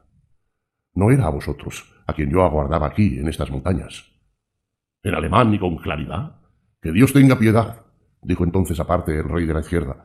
Se nota que este sabio de Oriente no conoce a los queridos alemanes, pero querrá decir en alemán y con rudeza. Bien, no es este hoy el peor de los gustos. Es posible, en verdad, que todos vosotros seáis hombres superiores, continuó Zaratustra, mas para mí no sois bastante altos ni bastante fuertes. Para mí, es decir, para lo inexorable que dentro de mí calla, pero que no siempre callará. Y si pertenecéis a mí, no es como mi brazo derecho, pues quien tiene piernas enfermas y delicadas, como vosotros, ese quiere, lo sepa o se lo oculte, que sea indulgente con él. Mas con mis brazos y mis piernas yo no soy indulgente. Yo no soy indulgente con mis guerreros. ¿Cómo podríais vosotros servir para mi guerra? Con vosotros yo me echaría a perder incluso las victorias, y muchos de vosotros se desplomarían ya con solo oír el sonoro retumbar de mis tambores. Tampoco sois vosotros para mí ni bastante bellos ni bastante bien nacidos. Yo necesito espejos puros y lisos para mis doctrinas. Sobre vuestra superficie se deforma incluso mi propia efigie. Vuestros hombros están oprimidos por muchas cargas, por muchos recuerdos. Más de un enano perverso está acurrucado en vuestros rincones. También dentro de vosotros hay plebe oculta. Y aunque seáis altos y de especie superior, mucho en vosotros es torcido y deforme. No hay herrero en el mundo que pueda arreglaros y enderezaros como yo quiero. Vosotros sois únicamente puentes, que hombres más altos puedan pasar sobre vosotros a la otra orilla. Vosotros representáis escalones. No os irritéis, pues, contra el que sube por encima de vosotros hacia su propia altura. Es posible que de vuestra simiente me brote alguna vez un hijo auténtico y un heredero perfecto, pero eso está lejos. Vosotros mismos no sois aquellos a quienes pertenece mi herencia y mi nombre. No es a vosotros a quienes aguardo yo aquí en estas montañas. No es con vosotros con quienes me es lícito descender por última vez. Habéis venido aquí tan solo como presagio de que hombres más altos se encuentran ya en camino hacia mí. No los hombres del gran anhelo, de la gran náusea, del gran hastío, y lo que habéis llamado el último residuo de Dios. No, no, no, tres veces no. Es a otros a quienes aguardo yo aquí, en estas montañas, y mi pie no se moverá de aquí sin ellos. A otros más altos, más fuertes, más victoriosos, más alegres, cuadrados de cuerpo y de alma. Leones rientes tienen que venir. Oh, huéspedes míos, vosotros, hombres extraños, ¿no habéis oído nada aún de mis hijos? ¿Y de que se encuentran en camino hacia mí? Habladme, pues, de mis jardines, de mis islas afortunadas, de mi nueva y bella especie. ¿Por qué no me habláis de esto? Este es el regalo de huéspedes que yo reclamo de vuestro amor, el que me habléis de mis hijos. Yo soy rico para esto, yo me he vuelto pobre para esto. ¿Qué no he dado? ¿Qué no daría por tener una sola cosa? Esos hijos, ese viviente vivero, esos árboles de la vida de mi voluntad y de mi suprema esperanza. Así habló Zaratustra, y de repente se interrumpió en su discurso, pues lo acometió su anhelo, y cerró los ojos y la boca a causa del movimiento de su corazón. Y también todos sus huéspedes callaron y permanecieron silenciosos y consternados, excepto el viejo adivino, que comenzó a hacer signos con manos y gestos. La cena. En este punto, en efecto, el adivino interrumpió el saludo entre Zaratustra y sus huéspedes. Se adelantó como alguien que no tiene tiempo que perder, cogió la mano de Zaratustra y exclamó Pero Zaratustra, una cosa es más necesaria que la otra, así dices tú mismo. Bien, una cosa es ahora para mí más necesaria que todas las otras. Una palabra a tiempo. ¿No me has invitado a comer? Y aquí hay muchos que han recorrido largos caminos. No querrás alimentarnos con discursos. También os habéis referido todos vosotros, demasiado a mi parecer, al congelarse ahora, asfixiarse y otras calamidades del cuerpo, pero nadie se ha acordado de mi calamidad, a saber, la de estar hambriento. Así habló el adivino, y cuando los animales de Zaratustra oyeron tales palabras, se fueron de allí corriendo, asustados, pues veían que ni siquiera lo que ellos habían traído durante el día sería suficiente para llenar el estómago de aquel solo adivino, incluyendo también el estar sediento, prosiguió el adivino, y aunque oigo ya el agua chapotear aquí, semejante a discursos de la sabiduría, es decir, abundante e incansable, yo quiero vino. No todos son como Zaratustra, bebedores natos de agua. Además, el agua no les conviene a los cansados y mustios. A nosotros nos corresponde el vino. Solo él proporciona curación instantánea y salud repentina. En este punto, cuando el adivino pedía vino, ocurrió que también el rey de la izquierda, el taciturno, tomó a su vez la palabra. Del vino, dijo, nos hemos preocupado nosotros, yo y mi hermano, el rey de la derecha, tenemos vino suficiente, todo un asno cargado.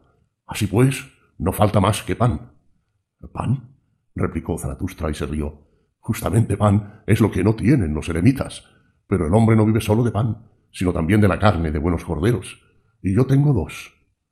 A estos debemos descuartizarlos enseguida y prepararlos con especias, con salvia. Así es como a mí me gustan. Y tampoco faltan raíces y frutos suficientemente buenos incluso para golosos y degustadores, ni nueces y otros enigmas para cascar. Vamos, pues, a preparar rápidamente un buen festín. Quien quiera comer tiene que intervenir a sí mismo en la preparación, incluso a los reyes. En casa de Zaratustra, en efecto, le es lícito ser cocinero, incluso a un rey. Esta propuesta encontró la aprobación de todos. Solo el mendigo voluntario se oponía a la carne y al vino y a las especias. Pero oíd a ese comilón de Zaratustra, decía bromeando. Acude la gente a las cavernas y a las altas montañas para hacer tales comidas. Ahora entiendo ciertamente lo que él nos enseñó en otro tiempo. Alabada sea la pequeña pobreza. ¿Y por qué quiere suprimir a los mendigos? Procura estar de buen humor, le respondió Zaratustra, como lo estoy yo. Permanece fiel a tu costumbre, hombre excelente. Muele tu grano, bebe tu agua, alaba tu cocina, si esta es la que te pone alegre. Yo soy una ley únicamente para los míos, no soy una ley para todos, mas quien me pertenece tiene que tener huesos fuertes y también pies ligeros. Deben gustarle las guerras y las fiestas, no ser un hombre sombrío, ni un soñador. Debe estar dispuesto a lo más difícil, como a una fiesta suya, hallarse sano y salvo. Lo mejor pertenece a los míos y a mí, y si no nos lo dan, lo tomamos. El mejor alimento, el cielo más puro, los pensamientos más fuertes, las mujeres más hermosas. Así habló Zaratustra. Mas el rey de la derecha replicó Qué raro. ¿Se han escuchado alguna vez tales cosas inteligentes de boca de un sabio? Y en verdad, lo más raro en un sabio es que además hable con inteligencia y no sea un asno. Así habló el rey de la derecha y se extrañó, pero el asno, con malvada voluntad, dijo y a a su discurso.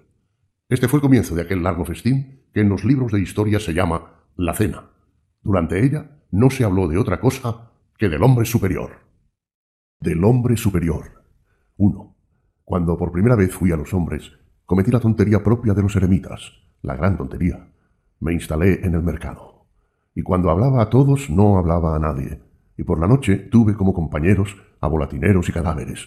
Y yo mismo era casi un cadáver. Mas a la mañana siguiente llegó a mí una nueva verdad. Entonces aprendí a decir, ¿qué me importan el mercado y la plebe, y el ruido de la plebe, y las largas orejas de la plebe? Vosotros, hombres superiores, aprended esto de mí. En el mercado nadie cree en hombres superiores, y si queréis hablar allí, bien, pero la plebe dirá parpadeando, todos somos iguales. Vosotros, hombres superiores, así dice la plebe parpadeando, no existen hombres superiores, todos somos iguales. El hombre no es más que hombre. Ante Dios, todos somos iguales. Ante Dios. Mas ahora ese Dios ha muerto. Y ante la plebe nosotros no queremos ser iguales. Vosotros, hombres superiores, marchaos del mercado. 2. Ante Dios. Mas ahora ese Dios ha muerto. Vosotros, hombres superiores, ese Dios era vuestro máximo peligro. Solo desde que Él yace en la tumba, habéis vuelto vosotros a resucitar. Solo ahora llega el gran mediodía, solo ahora se convierte el hombre superior en Señor. ¿Habéis entendido esta palabra, oh hermanos míos? ¿Estáis asustados? ¿Sienten vértigo vuestros corazones? ¿Veis abrirse aquí para vosotros el abismo? ¿Os ladra aquí el perro infernal? Bien, adelante, vosotros hombres superiores. Ahora es cuando gira la montaña del futuro humano. Dios ha muerto. Ahora nosotros queremos que viva el superhombre. 3. Los más preocupados preguntan hoy, ¿cómo se conserva el hombre? Pero Zaratustra pregunta, siendo el único y el primero en hacerlo, ¿cómo se supera al hombre? El superhombre es lo que yo amo. Él es para mí lo primero y lo único. Y no el hombre, no el prójimo, no el más pobre, no el que más sufre, no el mejor. Oh hermanos míos, lo que yo puedo amar en el hombre es que es un tránsito y un ocaso. Y también en vosotros hay muchas cosas que me hacen amar y tener esperanzas. Vosotros habéis despreciado, hombres superiores. Esto me hace tener esperanzas, pues los grandes despreciadores son los grandes veneradores. En el hecho de que hayáis desesperado hay mucho que honrar, porque no habéis aprendido cómo resignaros, no habéis aprendido las pequeñas corduras. Hoy, en efecto, las gentes pequeñas se han convertido en los señores. Todas ellas predican resignación y modestia, y cordura, y laboriosidad, y miramientos, y el largo etcétera de las pequeñas virtudes. Lo que es de especie femenina, lo que procede de especie servil, y en especial la mezcolanza plebeya, eso quiere ahora enseñorearse de todo destino del hombre. Oh, náusea, náusea, náusea. Eso pregunta y pregunta y no se cansa. ¿Cómo se conserva el hombre del modo mejor, más prolongado, más agradable? Con esto, ellos son los señores de hoy. Superadme a estos señores de hoy, oh hermanos míos, a estas gentes pequeñas. Ellas son el máximo peligro del superhombre. Superadme, hombres superiores, las pequeñas virtudes, las pequeñas corduras, los miramientos minúsculos, el bullicio de hormigas, el mísero bienestar, la felicidad de los más. Y antes de desesperar que resignarse, y en verdad, yo os amo porque no sabéis vivir hoy, vosotros, hombres superiores, ya que así es como vosotros vivís, del modo mejor. 4. Tenéis valor, oh hermanos míos. Sois gente de corazón. No valor ante testigos, sino el valor del eremita y del águila del cual no es ya espectador ningún dios. A las almas frías, a las acémilas, a los ciegos, a los borrachos, a esos yo no los llamo gente de corazón. Corazón tiene el que conoce el miedo, pero domeña el miedo, el que ve el abismo, pero con orgullo, el que ve el abismo, pero con ojos de águila, el que aferra el abismo con garras de águila. Ese tiene valor. 5. El hombre es malvado Así me dijeron, para consolarme los más sabios. Ay, si eso fuera hoy verdad, pues el mal es la mejor fuerza del hombre. El hombre tiene que mejorar y que empeorar. Esto es lo que yo enseño. Lo peor es necesario para lo mejor del superhombre.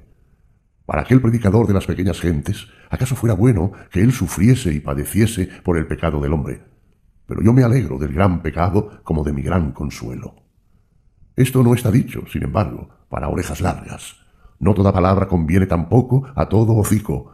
Estas son cosas delicadas y remotas. Hacia ellas no deben alargarse pezuñas de ovejas. 6.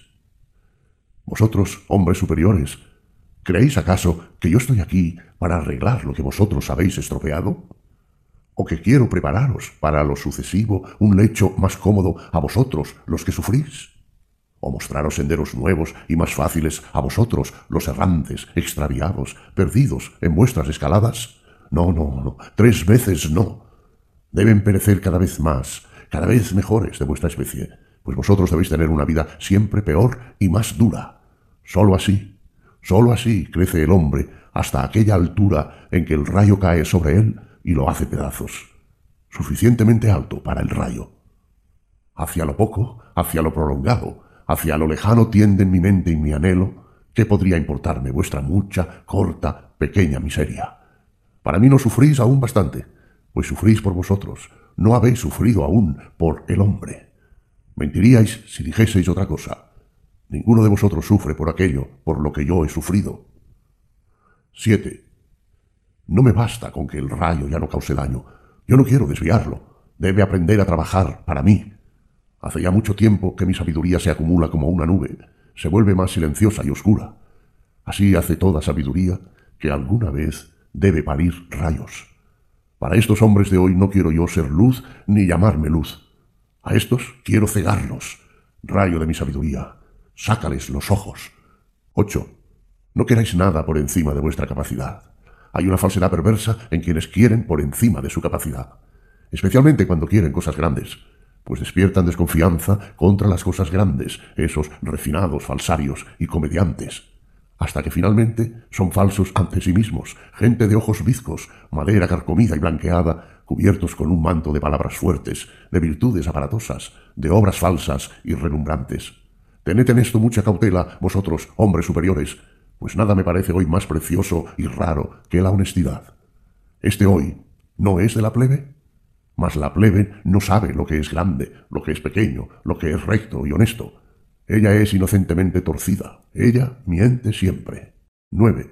Tened hoy una sana desconfianza, vosotros, hombres superiores, hombres valientes, hombres de corazón abierto, y mantened secretas vuestras razones, pues este hoy es de la plebe. Lo que la plebe aprendió en otro tiempo a creer sin razones, ¿quién podría destruírselo mediante razones? Y en el mercado se convence con gestos. Las razones, en cambio, vuelven desconfiada a la plebe. Y si alguna vez la verdad venció allí, preguntaos con sana desconfianza, ¿qué fuerte error ha luchado por ella? Guardaos también de los doctos. Os odian, pues ellos son estériles. Tienen ojos fríos y secos. Ante ellos todo pájaro yace desplumado. Ellos se jactan de no mentir, mas incapacidad para la mentira no es ni de lejos amor a la verdad. Estad en guardia. Falta de fiebre no es ya, ni de lejos, conocimiento. A los espíritus resfriados yo no les creo. Quien no puede mentir no sabe qué es la verdad. 10. Si queréis subir a lo alto, emplead vuestras propias piernas. No dejéis que os lleven hasta arriba, no os sentéis sobre espaldas y cabezas de otros. ¿Tú has montado a caballo? Y ahora cabalgas velozmente hacia tu meta. Bien, amigo mío, pero también tu pie tullido va montado sobre el caballo. Cuando estés en la meta, cuando saltes de tu caballo, precisamente en tu altura, hombre superior, darás un traspiés. 11. Vosotros creadores, vosotros hombres superiores, no os está grávido más que del propio Hijo. No os dejéis persuadir, adoctrinar. ¿Quién es vuestro prójimo? Y aunque obréis por el prójimo, no creéis, sin embargo, por él. Olvidadme ese por, creadores. Precisamente vuestra virtud quiere que no hagáis ninguna cosa por y a causa de y por qué. A estas pequeñas palabras falsas debéis cerrar vuestros oídos. El por el prójimo es la virtud tan solo de las gentes pequeñas. Entre ellas se dice tal para cual y una mano lava la otra. No tienen ni derecho ni fuerza de exigir vuestro egoísmo. En vuestro egoísmo, creadores, hay la cautela, y la previsión de la embarazada, lo que nadie ha visto aún con sus ojos, el fruto. Eso es lo que vuestro amor entero protege y cuida y alimenta. Allí donde está todo vuestro amor, en vuestro Hijo, allí está también toda vuestra virtud. Vuestra obra, vuestra voluntad es vuestro prójimo. No os dejéis inducir a admitir falsos valores. 12.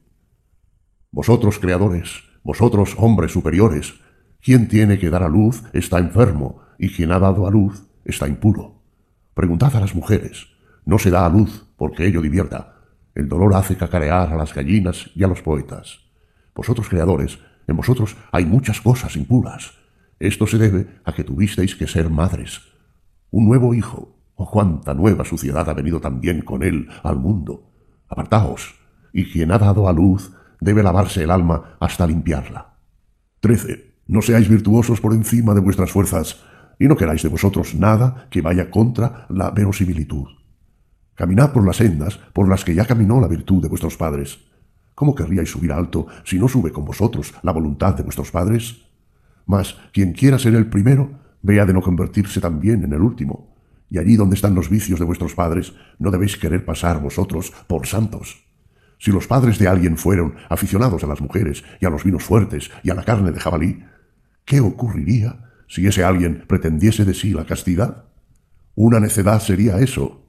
Mucho, en verdad, me parece, para ese el que se contente con ser marido de una o de dos o de tres mujeres. Y si fundase conventos y escribiese encima de la puerta el camino hacia la santidad, yo diría, ¿para qué? Eso es una nueva necedad. Ha fundado para sí mismo un correccional y un asilo. Buen provecho. Pero yo no creo en eso. En la soledad crece lo que uno ha llevado a ella, también el animal interior. Por ello resulta desaconsejable para muchos la soledad. ¿Ha habido hasta ahora en la tierra algo más sucio que los santos del desierto? En torno a ellos no andaba suelto tan solo el demonio, sino también el cerdo. 14.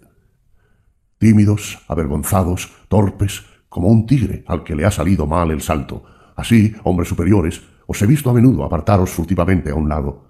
Os había salido mal una tirada de dados. Pero vosotros, jugadores de dados, ¿qué importa eso? ¿No habíais aprendido a jugar y a hacer burlas como se debe? ¿No estamos siempre sentados a una gran mesa de burlas y de juegos? Y aunque se os hayan malogrado grandes cosas, ¿es que por ello vosotros mismos os habéis malogrado? Y aunque vosotros mismos os hayáis malogrado, ¿se malogró por ello el hombre? Y si el hombre se malogró, bien, adelante. 15.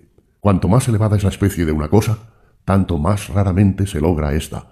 Vosotros, hombres superiores, ¿no sois todos vosotros malogrados? Tened valor, ¿qué importa? ¿Cuántas cosas son aún posibles? Aprended a reíros de vosotros mismos como hay que reír. ¿Por qué extrañarse, por lo demás, de que os hayáis malogrado y os hayáis logrado a medias vosotros, semidespedazados? ¿Es que no se agolpa y empuja en vosotros el futuro del hombre? Lo más remoto, profundo, estelarmente alto del hombre, su fuerza inmensa, ¿no hierve todo eso, chocando lo uno con lo otro, en vuestro puchero? ¿Por qué extrañarse de que más de un puchero se rompa? Aprended a reíros de vosotros mismos como hay que reír. Vosotros, hombres superiores, oh, cuántas cosas son aún posibles. Y en verdad, cuántas cosas se han logrado ya.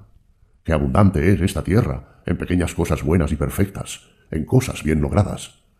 Colocad pequeñas cosas buenas y perfectas a vuestro alrededor, hombres superiores. Su áurea madurez sana el corazón. Lo perfecto enseña a tener esperanzas. 16. ¿Cuál ha sido hasta ahora en la tierra el pecado más grande? ¿No lo ha sido la palabra de quien dijo, ay de aquellos que ríen aquí? ¿Es que él no encontró en la tierra motivos para reír? Lo que ocurrió es que buscó mal. Incluso un niño encuentra aquí motivos. Él no amaba bastante. De lo contrario, nos habría amado también a nosotros, los que reímos. Pero nos odió y nos insultó, nos prometió llanto y rechinar de dientes. ¿Es que hay que maldecir cuando no se ama? Esto me parece un mal gusto. Pero así es como actuó aquel incondicional. Procedía de la plebe. Y él mismo no amó bastante. De lo contrario, se habría enojado menos porque no se le amase. Todo gran amor no quiere amor, quiere más. Evitad a todos los incondicionales de esa especie. Es una pobre especie enferma, una especie plebeya. Contemplan malignamente esta vida, tienen mal de ojo para esta tierra.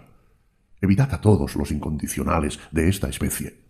Tienen pies y corazones pesados. No saben bailar. ¿Cómo iba a ser ligera la tierra para ellos? 17. Por caminos torcidos se aproximan todas las cosas buenas a su meta. Semejantes a los gatos, ellas arquean el lomo, ronronean interiormente ante su felicidad cercana. Todas las cosas buenas ríen. El modo de andar revela si alguien camina ya por su propia senda.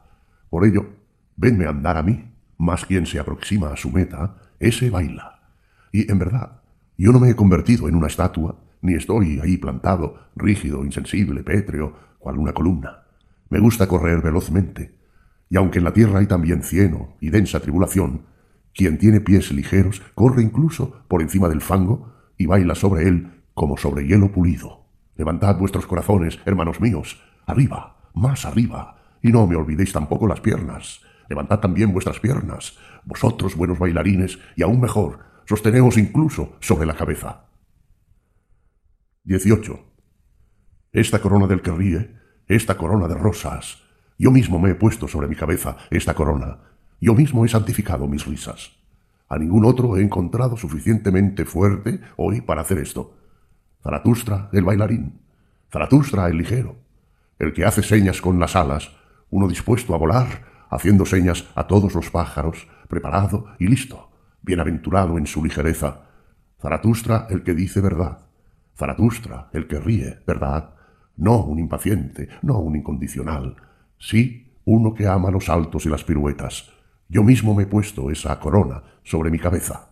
19. Levantad vuestros corazones, hermanos míos, arriba, más arriba, y no me olvidéis tampoco las piernas. Levantad también vuestras piernas, vosotros buenos bailarines, y aún mejor, sosteneos incluso sobre la cabeza. También en la felicidad hay animales pesados, hay cojitrancos de nacimiento. Extrañamente se afanan como un elefante que se esforzase en sostenerse sobre la cabeza. Pero es mejor estar loco de felicidad que estarlo de infelicidad. Es mejor bailar torpemente que caminar cojeando. Aprended, pues, de mi sabiduría. Incluso la peor de las cosas tiene dos reversos buenos. Incluso la peor de las cosas tiene buenas piernas para bailar. Aprended, pues, de mí, hombres superiores, a teneros sobre vuestras piernas derechas. Olvidad, pues, el poner cara de atribulados y toda tristeza plebeya. Oh, qué tristes me parecen hoy incluso los payasos de la plebe. Pero este hoy es de la plebe. Haced como el viento cuando se precipita desde sus cavernas de la montaña. Quiere bailar al son de su propio silbar. Los mares tiemblan y dan saltos bajo sus pasos. El que proporciona alas a los asnos, el que ordeña a las leonas, bendito sea ese buen espíritu indómito que viene cual viento tempestuoso para todos hoy y toda plebe, que es enemigo de las cabezas espinosas y cavilosas, y de todas las mustias hojas y herbajos. Alabado sea ese salvaje, bueno, libre espíritu de tempestad, que baila sobre las ciénagas y las tribulaciones como si fueran prados, el que odia a los tísicos perros plebeyos y toda cría sombría y malograda. Bendito sea ese espíritu de todos los espíritus libres, la tormenta que ríe, que sopla polvo a los ojos de todos los pesimistas, purulentos. Vosotros, hombres superiores, esto es lo peor de vosotros. Ninguno habéis aprendido a bailar como hay que bailar, a bailar por encima de vosotros mismos. ¿Qué importa que os hayáis malogrado? ¿Cuántas cosas son posibles aún? Aprended, pues, a reíros de vosotros sin preocuparos de vosotros. Levantad vuestros corazones, vosotros, buenos bailarines, arriba, más arriba, y no me olvidéis tampoco el buen reír. Esta corona del que ríe, esta corona de rosas, a vosotros, hermanos míos, os arrojo esta corona. Yo he santificado el reír, y vosotros, hombres superiores, aprendedme a reír. La canción de la melancolía. 1. Mientras Zaratustra pronunciaba estos discursos, se encontraba cerca de la entrada de su caverna, y al decir las últimas palabras, se escabulló de sus huéspedes y huyó por breve espacio de tiempo al aire libre. Oh, puros aromas en torno a mí, exclamó. Oh, bienaventurado silencio en torno a mí. Mas, ¿dónde están mis animales? Acercaos, acercaos, águila mía y serpiente mía. Decidme, animales míos, esos hombres superiores, todos ellos, ¿es que acaso no huelen bien? Oh, puros aromas, en torno a mí. Solo ahora sé y siento cuánto os amo, animales míos. Y Zaratustra repitió, Yo os amo, animales míos. El águila y la serpiente se arrimaron a él cuando dijo estas palabras y levantaron hacia él su mirada. De este modo estuvieron juntos los tres, en silencio, y olfatearon y saborearon juntos el aire puro, pues el aire era allí fuera mejor que junto a los hombres superiores. 2. Mas apenas había abandonado Zaratustra su caverna, cuando el viejo mago se levantó, miró sagazmente a su alrededor y dijo Ha salido. Y ya, hombres superiores, permitidme cosquillearos con este nombre de alabanza y de lisonja, como él mismo. Ya me acomete mi perverso espíritu de engaño y de magia, mi demonio melancólico, el cual es un adversario, a fondo, de este Zaratustra. Perdonadle. Ahora quiere mostrar su magia ante vosotros. Justo en este instante tiene su hora. En vano lucho con este espíritu malvado a todos vosotros, cualesquiera sean los honores que os atribuyáis con palabras, ya os llaméis los espíritus libres, o los veraces, o los penitentes del espíritu, o los liberados de las cadenas, o los hombres del gran anhelo. A todos vosotros que sufrís de la gran náusea, como yo, a quienes el viejo Dios se les ha muerto sin que todavía ningún nuevo Dios yazga en la cuna entre pañales, a todos vosotros os es propicio mi espíritu y mi demonio mago. Yo os conozco a vosotros, hombres superiores, yo lo conozco a él, yo conozco también a ese espíritu maligno al cual amo a mi pesar, a ese Zaratustra. Él mismo me parece con mucha frecuencia semejante a la bella máscara de un santo, semejante a una nueva y extraña máscara en la que se complace mi espíritu malvado, el demonio melancólico. Yo amo a Zaratustra, así me parece a menudo a causa de mi espíritu malvado. Pero ya me acomete y me subyuga este espíritu de la melancolía, este demonio del crepúsculo vespertino, y en verdad hombres superiores, se le antoja. Abrid los ojos, se le antoja venir desnudo, si como hombre o como mujer, aún no lo sé, pero llega, me subyuga, ay, abrid vuestros sentidos. El día se extingue. Para todas las cosas llega ahora el atardecer, incluso para las cosas mejores. Oíd y ved, hombres superiores, qué demonio es, y a hombre y a mujer, este espíritu de la melancolía vespertina. Así habló el viejo mago, miró sagazmente a su alrededor y luego cogió su arpa. Tres, cuando el aire va perdiendo luminosidad, cuando ya el consuelo del rocío cae gota a gota sobre la tierra, no visible, tampoco oído, pues delicado calzado lleva, el consolador rocío, como todos los suaves consoladores.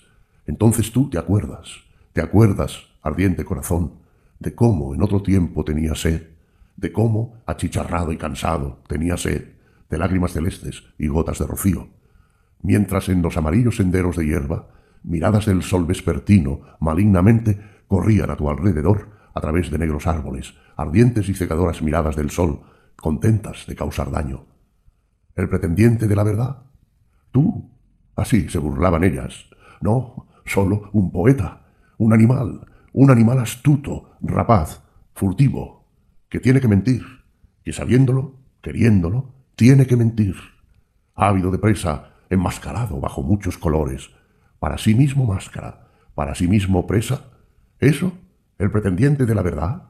No, solo necio, solo poeta, solo alguien que pronuncia discursos abigarrados, que abigarradamente grita desde máscaras de necio, que anda dando vueltas por engañosos puentes de palabras, por multicolores arcos iris, entre falsos cielos y falsas tierras, vagando, flotando, solo necio, solo poeta. ¿Eso, el pretendiente de la verdad?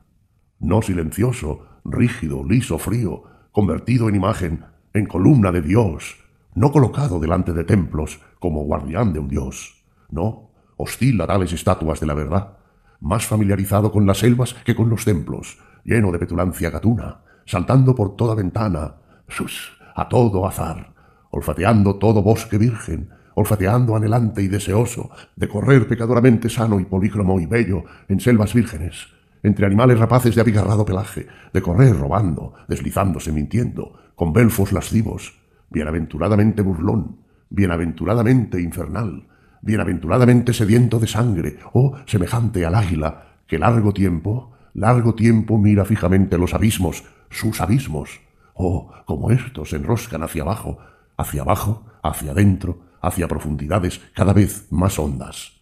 Luego, de repente, derechamente, con extasiado vuelo, lanzarse sobre corderos, caer de golpe, voraz, ávido de corderos, enojado contra todas las almas de cordero, furiosamente enojado contra todo lo que tiene miradas de cordero, ojos de cordero, lana rizada, aspecto gris, corderil benevolencia de borrego. Así, de águila, de pantera, son los anhelos del poeta, son tus anhelos bajo miles de máscaras, tú necio, tú poeta, tú que en el hombre has visto tanto un dios como un cordero, despedazar al dios que hay en el hombre y despedazar al cordero que hay en el hombre, y reír al despedazar. Esa, esa es tu bienaventuranza, bienaventuranza de una pantera y de un águila, bienaventuranza de un poeta y de un necio, cuando el aire va perdiendo luminosidad, cuando ya la hoz de la luna, entre rojos purpúreos, oscila al día, y cada paso secretamente segando inclinadas praderas de rosas, hasta que éstas caen, se hunden pálidas hacia la noche. Así caí yo mismo en otro tiempo, desde la demencia de mis verdades, desde mis anhelos del día, cansado del día, enfermo de luz. Me hundí hacia abajo, hacia la noche, hacia la sombra, por una sola verdad. Abrasado y sediento, ¿te acuerdas aún? ¿Te acuerdas, ardiente corazón, de cómo entonces sentía sed? Sea yo desterrado de toda verdad, solo necio, solo poeta. De la ciencia. Así cantó el mago, y todos los que se hallaban reunidos cayeron como pájaros, sin darse cuenta, en la red de su astuta y melancólica voluptuosidad. Sólo el concienzudo del espíritu no había quedado preso en ella. Él le arrebató a prisa el arpa al mago y exclamó Aire, dejad entrar aire puro, haced entrar a Zaratustra. Tú vuelves sofocante y venenosa esta caverna, tú, perverso mago viejo. Con tu seducción llevas, falso refinado, a deseos y selvas desconocidos. Y hay cuando gentes como tú hablan de la verdad y la encarecen. Ay de todos los espíritus libres que no se hallan en guardia contra tales magos. Perdida está su libertad. Tú enseñas e induces a volver a prisiones. Tú, viejo demonio melancólico, en tu lamento resuena un atractivo reclamo. Te pareces a aquellos que con su alabanza de la castidad invitan secretamente a entregarse a voluptuosidades.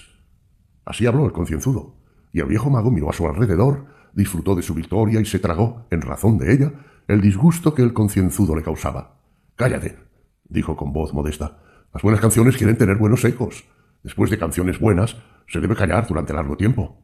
Así hacen todos estos, los hombres superiores. Mas sin duda tú has entendido poco de mi canción. Hay en ti poco de espíritu de magia. Me alabas, replicó el escrupuloso, al segregarme de ti. Bien, pero vosotros, ¿qué veo? Todos vosotros seguís ahí sentados con ojos lascivos. Vosotros, almas libres, ¿dónde ha ido a parar vuestra libertad? Casi os asemejáis, me parece, a aquellos que han contemplado durante largo tiempo a muchachas perversas bailar desnudas. También vuestras almas bailan. En vosotros, hombres superiores, tiene que haber más que en mí de eso que el mago llama su malvado espíritu de magia y de engaño. Sin duda tenemos que ser distintos. Y en verdad, juntos hemos hablado y pensado bastante antes de que Zaratustra volviese a su caverna, como para que yo no supiese, nosotros somos distintos. Buscamos también cosas distintas aquí arriba, vosotros y yo. Yo busco, en efecto, más seguridad. Por ello he venido a Zaratustra. Él es aún, en efecto, la torre y la voluntad más firme. Hoy, cuando todo vacila, cuando la tierra entera tiembla. Pero vosotros, cuando miro los ojos que ponéis, casi me parece que lo que buscáis es más inseguridad, más horrores, más peligro, más terremotos. Vosotros apetecéis, casi me lo parece, perdonad mi presunción, vosotros, hombres superiores, vosotros apetecéis la peor y más peligrosa de las vidas, la cual es la que más temo yo, la vida de animales salvajes. Vosotros apetecéis bosques, cavernas, montañas abruptas y abismos laberínticos. Y no los guías que sacan del peligro son los que más os agradan, sino los que sacan fuera de todos los caminos los seductores. Pero si tales apetencias son reales en vosotros, también me parecen, a pesar de ello, imposibles. El miedo, en efecto, ese es el sentimiento básico y hereditario del hombre. Por el miedo se explican todas las cosas, el pecado original y la virtud original.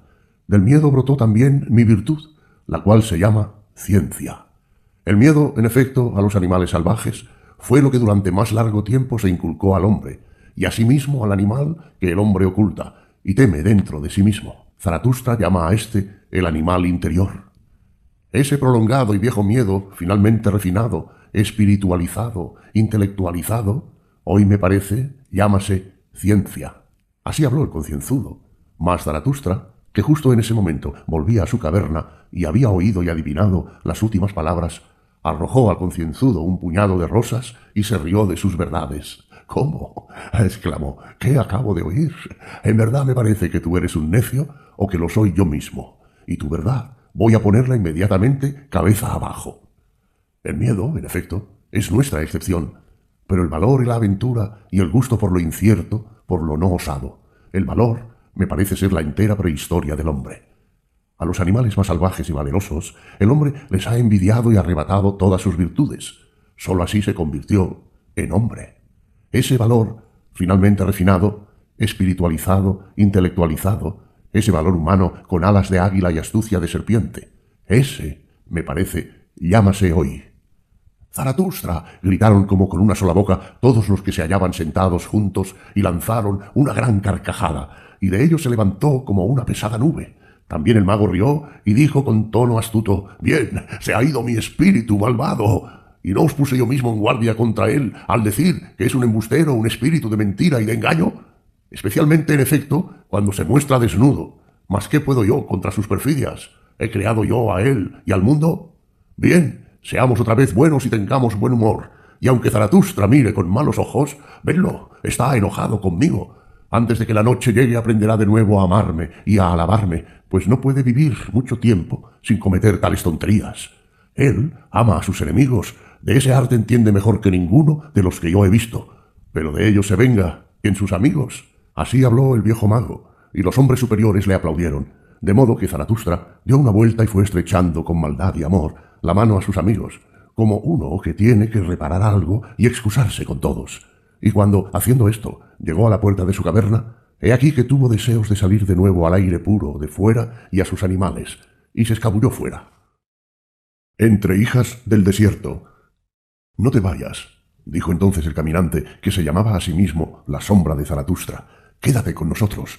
De lo contrario, podría volver a acometernos la vieja y sorda tribulación, ya el viejo mago nos ha prodigado sus peores cosas, y mira, el buen papa piadoso tiene lágrimas en los ojos y ha vuelto a embarcarse totalmente en el mar de la melancolía. Estos reyes, sin duda, siguen poniendo ante nosotros buena cara. Esto es lo que ellos, en efecto, mejor han aprendido hoy de todos nosotros. Mas si no tuvieran testigos, apuesto a que también en ellos recomenzaría el juego malvado.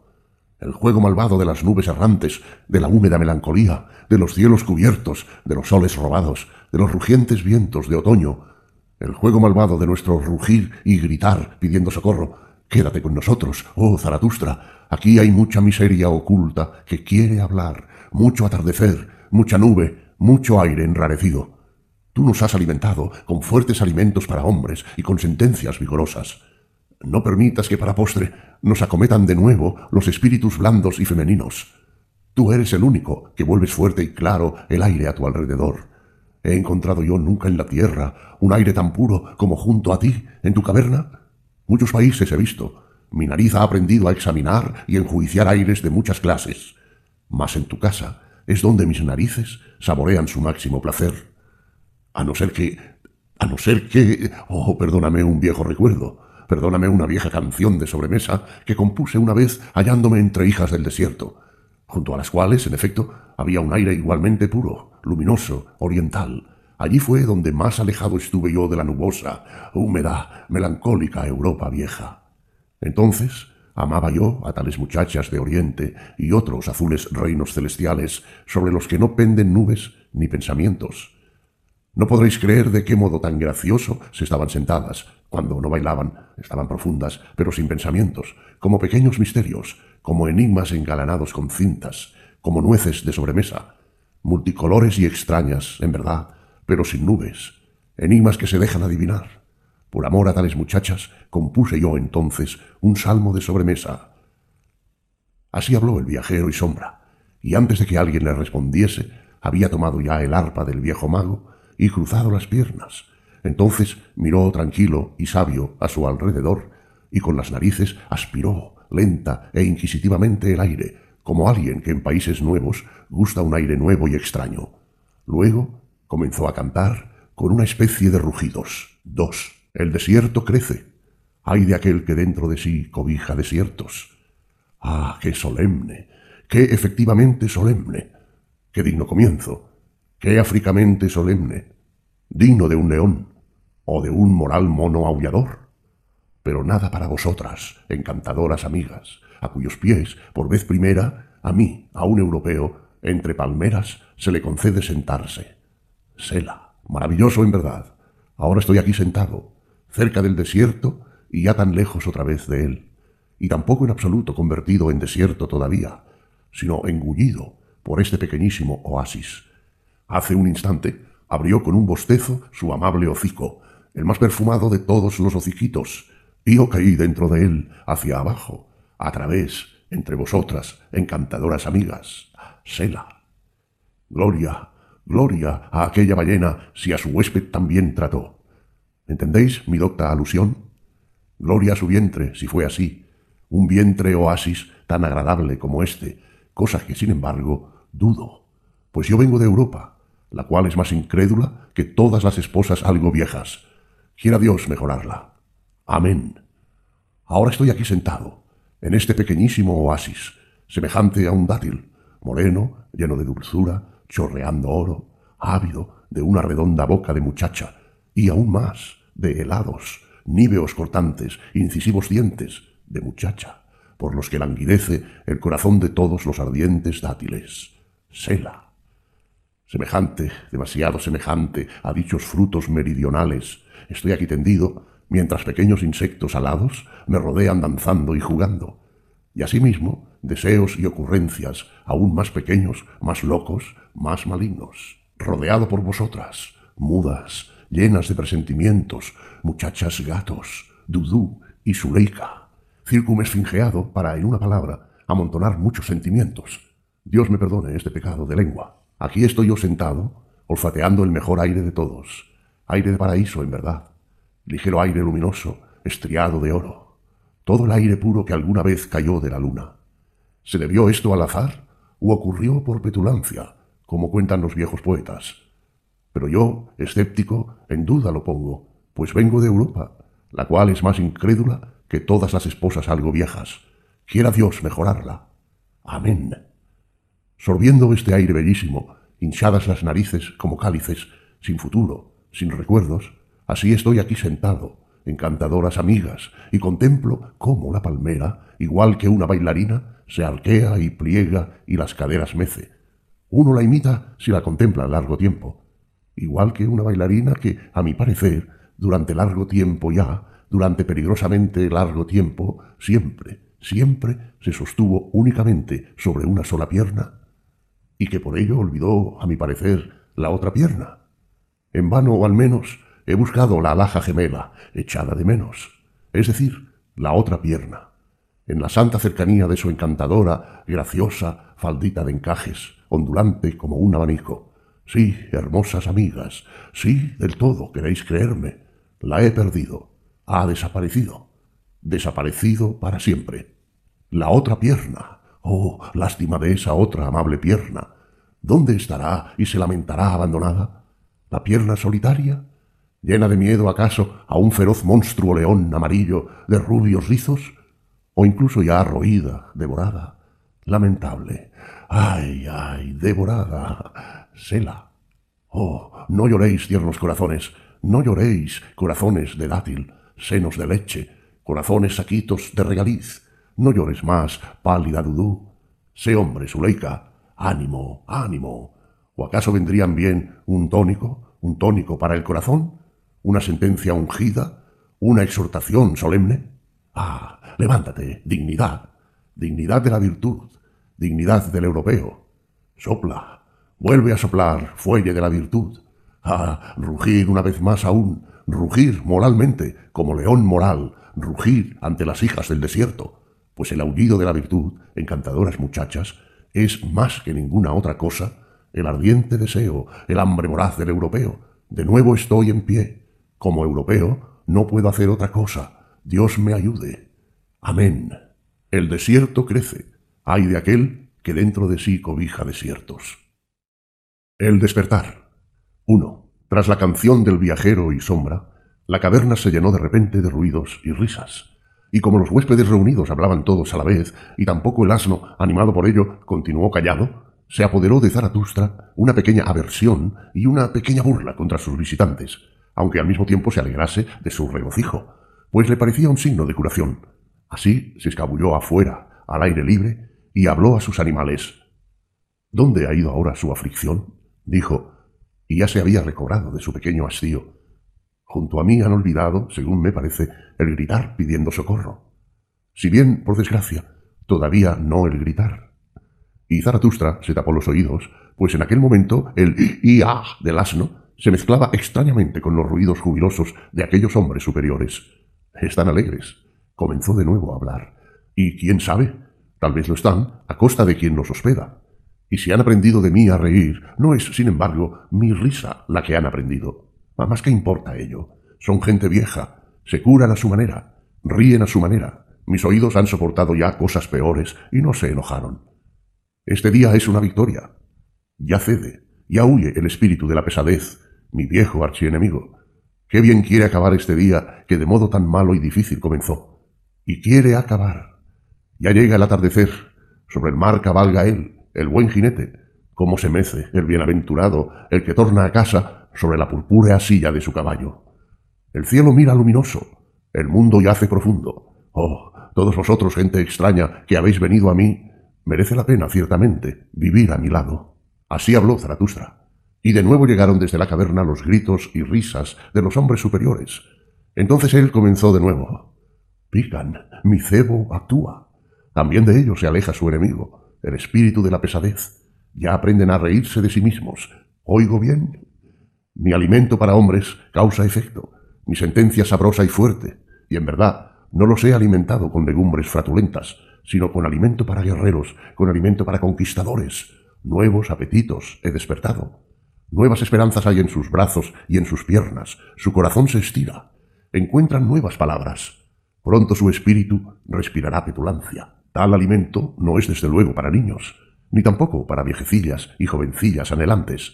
A estas se les convencen las entrañas de otra manera. No soy yo su médico y maestro. La náusea se retira de esos hombres superiores. Bien, esta es mi victoria. En mi reino se vuelven seguros, Toda estúpida vergüenza huye. Ellos se desahogan. Desahogan su corazón. Retornan a ellos las horas buenas. De nuevo se huelgan y rumian. Se vuelven agradecidos. Esto lo considero como el mejor de los signos, el que se vuelvan agradecidos. Dentro de poco inventarán fiestas y levantarán monumentos en recuerdo de sus viejas alegrías. Son convalecientes. Así habló Zaratustra alegremente a su corazón y mirando a lo lejos. Mas sus animales se arrimaron a él y honraron su felicidad y sus silencios. 2. Mas de repente el oído de Zaratustra se asustó. En efecto, la caverna, que hasta entonces estuvo llena de ruidos y de risas, quedó súbitamente envuelta en un silencio de muerte, y su nariz olió un humo perfumado y un efluvio de incienso como de piñas al arder. ¿Qué, qué ocurre? ¿Qué hacen? se preguntó, y deslizóse a escondidas hasta la entrada para poder observar sin ser visto a sus huéspedes. Pero, maravilla sobre maravilla, ¿qué cosas tuvo que ver entonces con sus propios ojos? Todos ellos se han vuelto otra vez piadosos, rezan, están locos, dijo en el colmo del asombro. Y en verdad, todos aquellos hombres superiores, los dos reyes, el papa jubilado, el mago perverso, el mendigo voluntario, el caminante y sombra, el viejo adivino, el concienzudo del espíritu y el más feo de los hombres, todos ellos estaban arrodillados como niños y como viejecillas crédulas y adoraban al asno. Y justo en aquel momento, el más feo de los hombres comenzaba a gorgotear y a resoplar, como si de él quisiera salir algo inexpresable. Y cuando realmente consiguió hablar, He aquí que se trataba de una piadosa y extraña letanía en loor del asno adorado e incensado. Y esta letanía sonaba así. Amén y alabanza y honor y sabiduría y gratitud y gloria y fortaleza a nuestro Dios por los siglos de los siglos. Y el asno rebuznó y ah. Él lleva nuestra carga, él tomó figura de siervo, él es paciente de corazón y no dice nunca no, y quien ama a su Dios lo castiga. Y el asno rebuznó y ah. Él no habla, excepto para decir siempre sí al mundo que él creó. Así alaba a su mundo. Su astucia es la que no habla. De este modo rara vez se equivoca. Y el asno rebuznó. ¡Y ah! Camina por el mundo sin ser notado. Gris es el color de su cuerpo. En ese color oculta su virtud. Si tiene espíritu, lo esconde. Pero todos creen en sus largas orejas. Y el asno rebuznó. ¡Y ah! ¿Qué oculta sabiduría es esta? Tener orejas largas y decir únicamente sí y nunca no no ha creado el mundo a su imagen, es decir, lo más estúpido posible, y el asno rebuznó. ¡Ya! Tú recorres caminos derechos y torcidos. Te preocupas poco de lo que nos parece derecho o torcido a nosotros, los hombres. Más allá del bien y del mal está tu reino. Tu inocencia está en no saber lo que es inocencia. Y el asno rebuznó. ¡Ya! Mira como tú no rechazas a nadie de tu lado, ni a los mendigos ni a los reyes, los niños pequeños los dejas venir a ti, y cuando los muchachos malvados te seducen, dices tú con toda sencillez, ¡Ya! Y el asno rebuznó, ¡Ya! Tú amas las asnas y los higos frescos, no eres un remilgado. Un cardo te cosquillea el corazón cuando sientes hambre. En esto está la sabiduría de un dios. Y el asno rebuznó, ¡Ya! La fiesta del asno. 1. En este punto de la letanía no pudo Zaratustra seguir dominándose. Gritó también el ¡Ia! más fuerte que el propio asno y se lanzó de un salto en medio de sus enloquecidos huéspedes. ¿Qué es lo que estáis haciendo, hijos de hombres? exclamó mientras arrancaba del suelo a los que rezaban. ¡Ay! Si os contemplase alguien distinto de Zaratustra. Todo el mundo juzgaría que vosotros, con vuestra nueva fe, sois los peores blasfemos o las más tontas de todas las viejecillas. Y tú mismo, tú, viejo papa, ¿Cómo cuadra contigo el que adores de tal modo aquí a un asno como si fuese Dios? Oh, Zaratustra, respondió el Papa, perdóname, pero en asuntos de Dios yo soy más ilustrado que tú. Y ello es justo. Es preferible adorar a Dios bajo esta forma que bajo ninguna. Medita sobre esta sentencia, noble amigo. Enseguida adivinarás que en tal sentencia se esconde sabiduría. Aquel que dijo Dios es espíritu fue el que dio hasta ahora en la tierra el paso y el salto más grandes hacia la incredulidad. No es fácil reparar el mal que esa frase ha hecho en la tierra. Mi viejo corazón salta y retoza al ver que en la tierra hay todavía algo que adorar. Perdónale esto, oh Zaratustra, a un viejo y piadoso corazón de papa. Y tú, dijo Zaratustra al caminante y sombra, ¿tú te denominas y te crees un espíritu libre? ¿Y te entregas aquí a tales actos de idolatría y comedias de curas? Peor en verdad te comportas tú aquí que con tus perversas muchachas morenas, tú perverso creyente nuevo. Bastante mal, respondió el caminante y sombra. Tienes razón. ¿Mas qué puedo hacer? El viejo Dios vive de nuevo, oh Zaratustra, digas lo que digas. El más feo de los hombres es culpable de todo. Él es quien ha vuelto a resucitarlo, y aunque dice que en otro tiempo lo mató, la muerte no es nunca entre los dioses más que un prejuicio. ¿Y tú? dijo Zaratustra, tú perverso mago viejo, ¿qué has hecho? ¿Quién va a creer en ti en lo sucesivo, en esta época libre, si tú crees en tales asnadas divinas? Ha sido una estupidez lo que has hecho. ¿Cómo has podido cometer tú, inteligente, tal estupidez? Oh, Zaratustra, respondió el mago inteligente. Tienes razón, ha sido una estupidez y me ha costado bastante cara. Y tú, sobre todo, dijo Zaratustra al concienzudo del espíritu, reflexiona un poco y ponte el dedo en la nariz. ¿No hay aquí nada que repugne a tu conciencia? ¿No es tu espíritu demasiado puro para estas oraciones y para el tufo de estos hermanos de oración? ¿Algo hay en ello? respondió el concienzudo del espíritu y se puso el dedo en la nariz. Algo hay en este espectáculo que incluso hace bien a mi conciencia. Tal vez a mí no me sea lícito creer en Dios, pero lo cierto es que en esta figura es en la que Dios me parece máximamente creíble. Dios debe ser eterno, según el testimonio de los más piadosos. Quien tanto tiempo tiene, se toma tiempo, del modo más lento y estúpido posible. De ese modo, alguien así puede llegar lejos. Y quien tiene demasiado espíritu querría sin duda estar loco por la estupidez y la necedad mismas. Reflexiona sobre ti mismo, oh Zaratustra. Tú mismo, en verdad, también tú podrías sin duda convertirte en asno a fuerza de riqueza y sabiduría.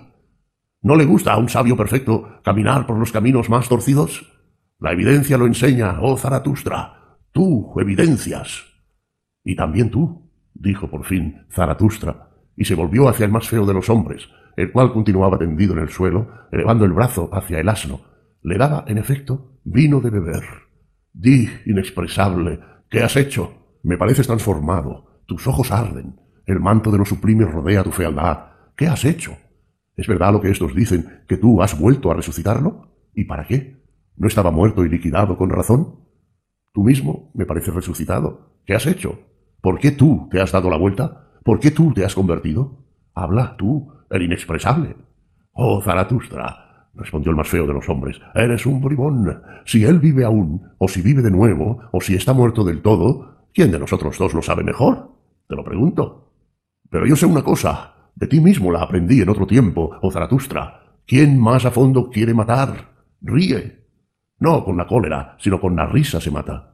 Así dijiste tú en otro tiempo, Zaratustra. Tú, el oculto, el aniquilador sin cólera. Tú, santo peligroso, eres un bribón. Y entonces sucedió que Zaratustra, asombrado de tales respuestas de bribones, dio un salto atrás hacia la puerta de su caverna, y vuelto hacia todos sus huéspedes, gritó con fuerte voz Oh vosotros todos, vosotros pícaros payasos, ¿por qué os desfiguráis y os escondéis delante de mí? Como se os agitaba, sin embargo, el corazón, a cada uno de vosotros de placer y de maldad, por haberos vuelto por fin otra vez como niños pequeños, es decir, piadosos, por obrar por fin otra vez como niños, es decir, por rezar, juntar las manos y decir, Dios mío. Mas ahora, abandonad este cuarto de niños, mi propia caverna, en la que hoy están como en su casa todas las niñerías. Refrescad ahí fuera vuestra ardiente petulancia de niños y el ruido de vuestros corazones. Ciertamente, mientras no os hagáis como niños pequeños, no entraréis en aquel reino de los cielos. Y Zaratustra señaló con las manos hacia arriba. Mas nosotros no queremos entrar en modo alguno en el reino de los cielos. Nos hemos hecho hombres y por eso queremos el reino de la tierra. 3. Y de nuevo comenzó Zaratustra a hablar. Oh, mis nuevos amigos, dijo, vosotros gente extraña, hombres superiores, cómo me gustáis ahora, desde que os habéis vuelto alegres otra vez. Todos vosotros, en verdad, habéis florecido.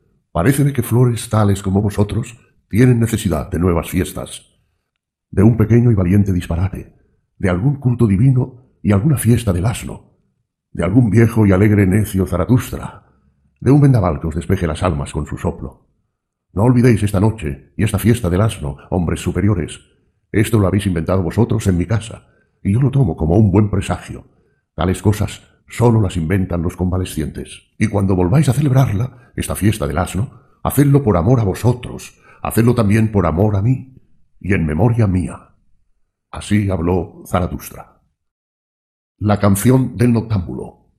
1. Entre tanto, todos, uno detrás de otro, habían ido saliendo fuera, al aire libre y a la fresca y pensativa noche.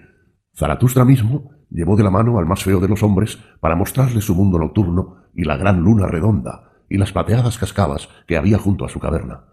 Al fin se detuvieron unos junto a otros, todos ellos gente vieja, mas con un corazón valiente y consolado, y admirados en su interior de sentirse tan bien en la tierra, y la quietud de la noche se adentraba cada vez más en su corazón.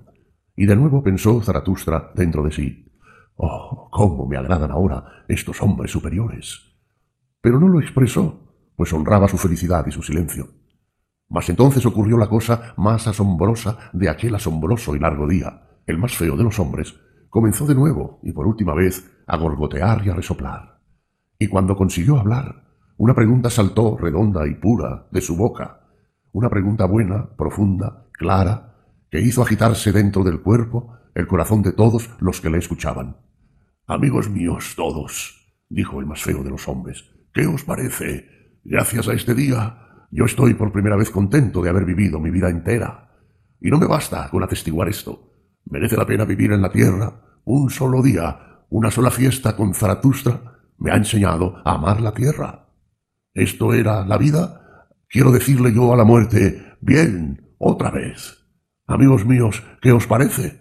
¿No queréis vosotros decirle a la muerte, como yo, esto era la vida? Gracias a Zaratustra, bien, otra vez. Así habló el más feo de los hombres, y no faltaba mucho para la medianoche. ¿Y qué creéis que ocurrió entonces? Tan pronto como los hombres superiores oyeron su pregunta, cobraron súbitamente conciencia de su transformación y curación, y de quién se la había proporcionado. Entonces se precipitaron hacia Zaratustra, dándole gracias, rindiéndole veneración, acariciándolo, besándole las manos, cada cual a su manera propia, de modo que unos reían, otros lloraban.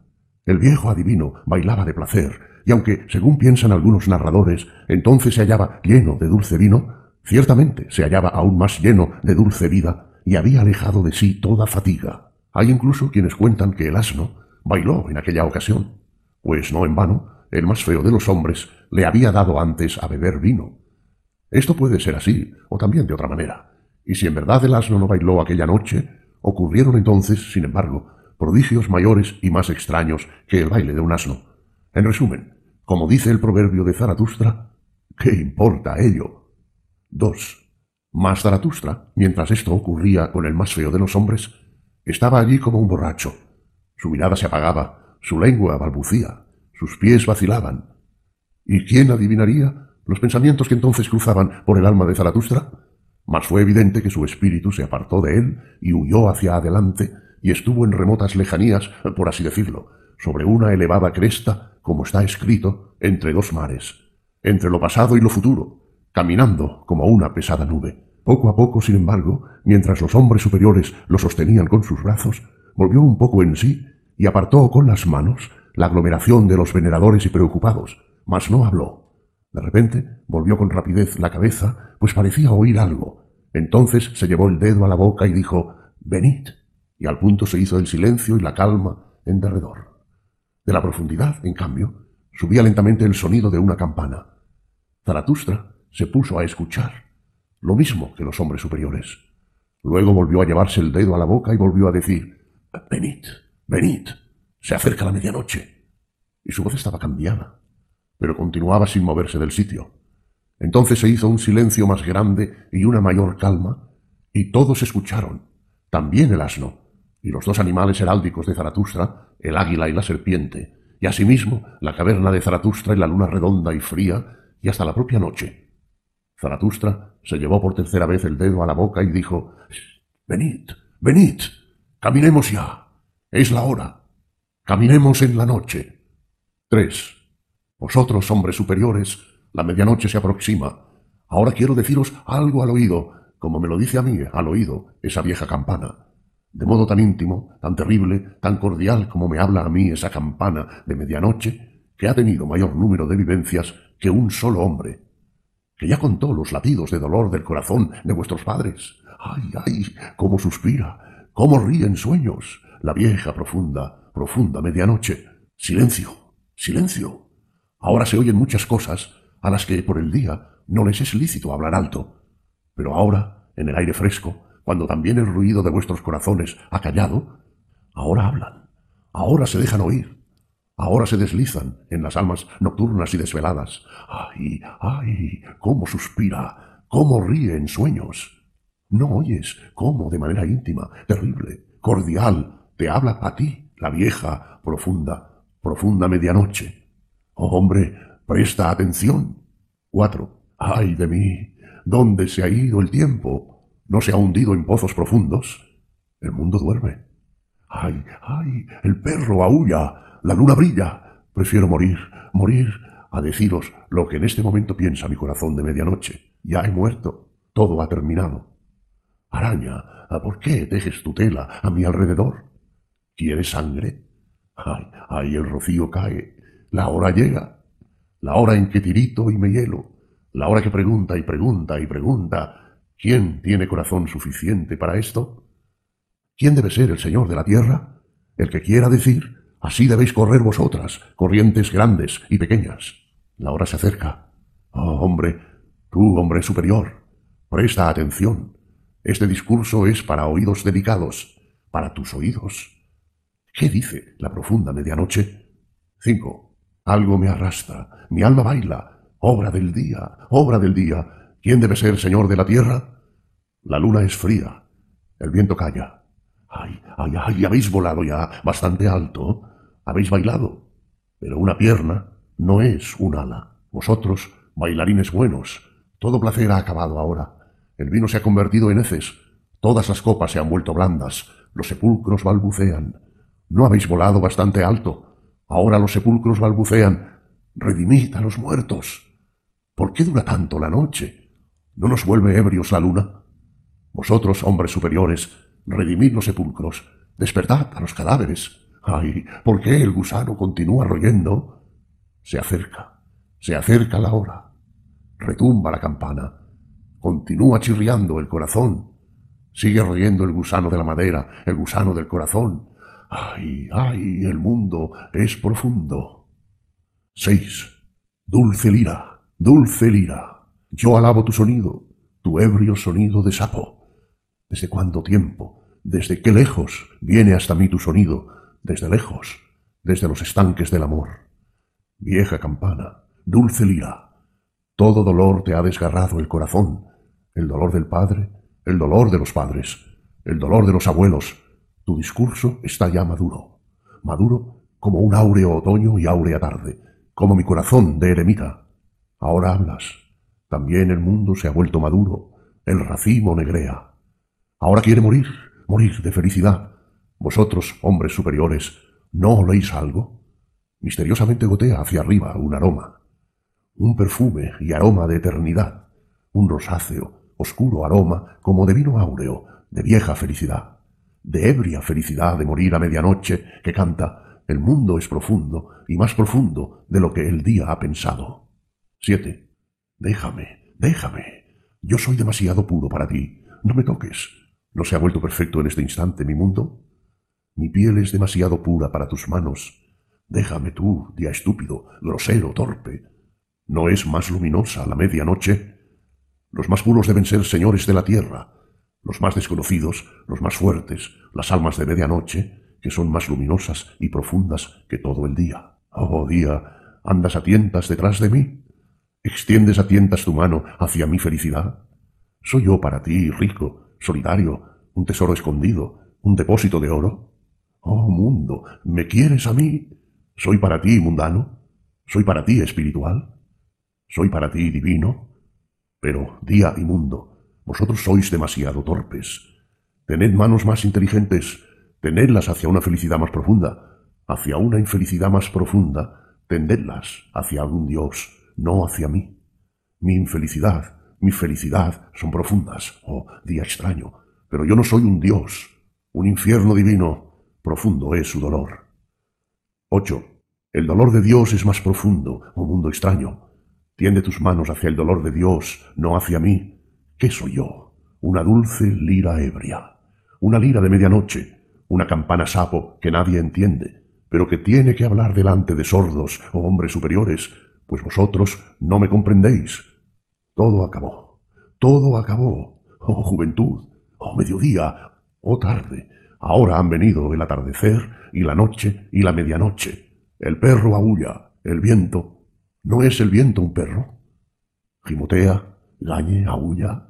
Ay, ay, ay, ay, cómo suspira, cómo ríe, cómo resuella y jadea la medianoche. ¿Cómo habla sobria en este momento esa ebria poetisa?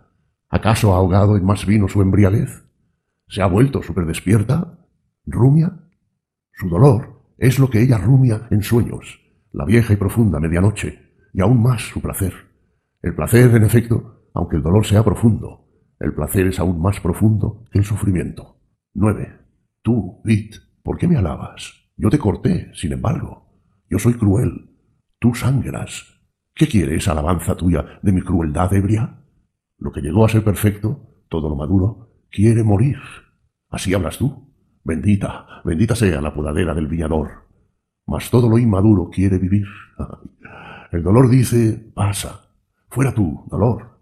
Mas todo lo que sufre quiere vivir para volverse maduro y alegre y anhelante. Anhelante de cosas más lejanas, más elevadas, más luminosas. Yo quiero herederos, así dice todo el que sufre, yo quiero hijos, no me quiero a mí. Mas el placer no quiere herederos ni hijos. El placer se quiere a sí mismo, quiere eternidad, quiere retorno, quiere todo idéntico a sí mismo eternamente. El dolor dice, rómpete, sangra, corazón, camina, pierna, ala, vuela, arriba, arriba, dolor, bien, adelante. Oh viejo corazón mío, el dolor dice, pasa. Diez. Vosotros, hombres superiores, ¿qué os parece? ¿Soy yo un adivino? ¿Un soñador? ¿Un borracho? ¿Un intérprete de sueños? ¿Una campana de medianoche? ¿Una gota de rocío? ¿Un vapor y perfume de la eternidad? No, lo oís, no lo oléis. En este instante se ha vuelto perfecto mi mundo. La medianoche es también mediodía. El dolor es también placer. La maldición es también bendición. La noche es también sol. Idos o aprenderéis, un sabio es también un necio. ¿Habéis dicho sí alguna vez a un solo placer? Oh, amigos míos, entonces dijisteis sí también a todo dolor. Todas las cosas están encadenadas, trabadas, enamoradas. ¿Habéis querido en alguna ocasión dos veces una sola vez? ¿Habéis dicho en alguna ocasión, tú me agradas, felicidad, sus, instante? Entonces quisiste que todo vuelva. Entonces quisisteis que todo vuelva, todo de nuevo, todo eterno, todo encadenado, trabado, enamorado. Oh, entonces amasteis el mundo, vosotros eternos, amadlo eternamente y para siempre. Y también al dolor decirle, pasa, pero vuelve, pues todo placer quiere eternidad.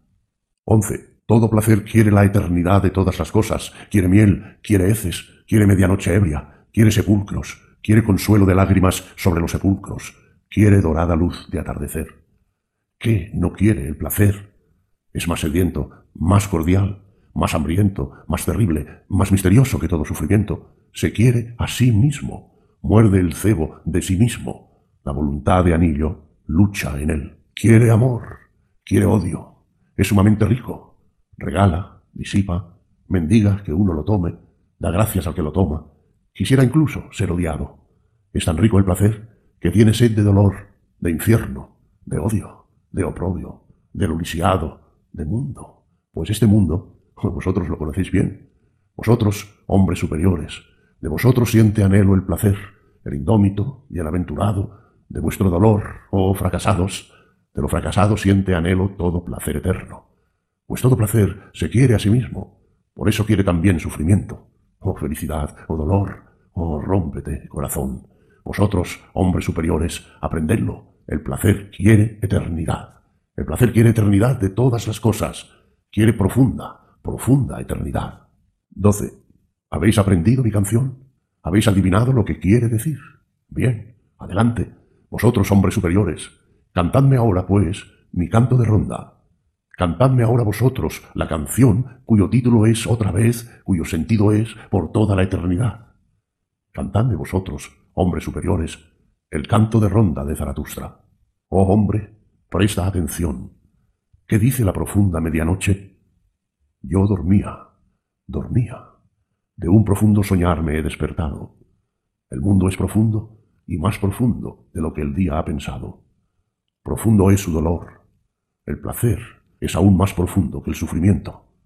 El dolor dice, pasa, mas todo placer quiere eternidad, quiere profunda, profunda eternidad. El signo. A la mañana después de aquella noche, Zaratustra se levantó de su lecho, se ciñó los riñones y salió de su caverna, ardiente y fuerte como un sol matinal que viene de oscuras montañas. Tú, granastro, dijo, como había dicho en otro tiempo, profundo ojo de felicidad, ¿qué sería de toda tu felicidad si no tuvieras a aquellos a quienes iluminas? Y si ellos permaneciesen en sus aposentos mientras tú estás ya despierto, y vienes y regalas y repartes, ¿cómo se irritaría contra esto tu orgulloso pudor? Bien, ellos duermen todavía, esos hombres superiores, mientras que yo estoy despierto. Esos no son mis adecuados compañeros de viaje. No es a ellos a quienes yo aguardo aquí en mis montañas.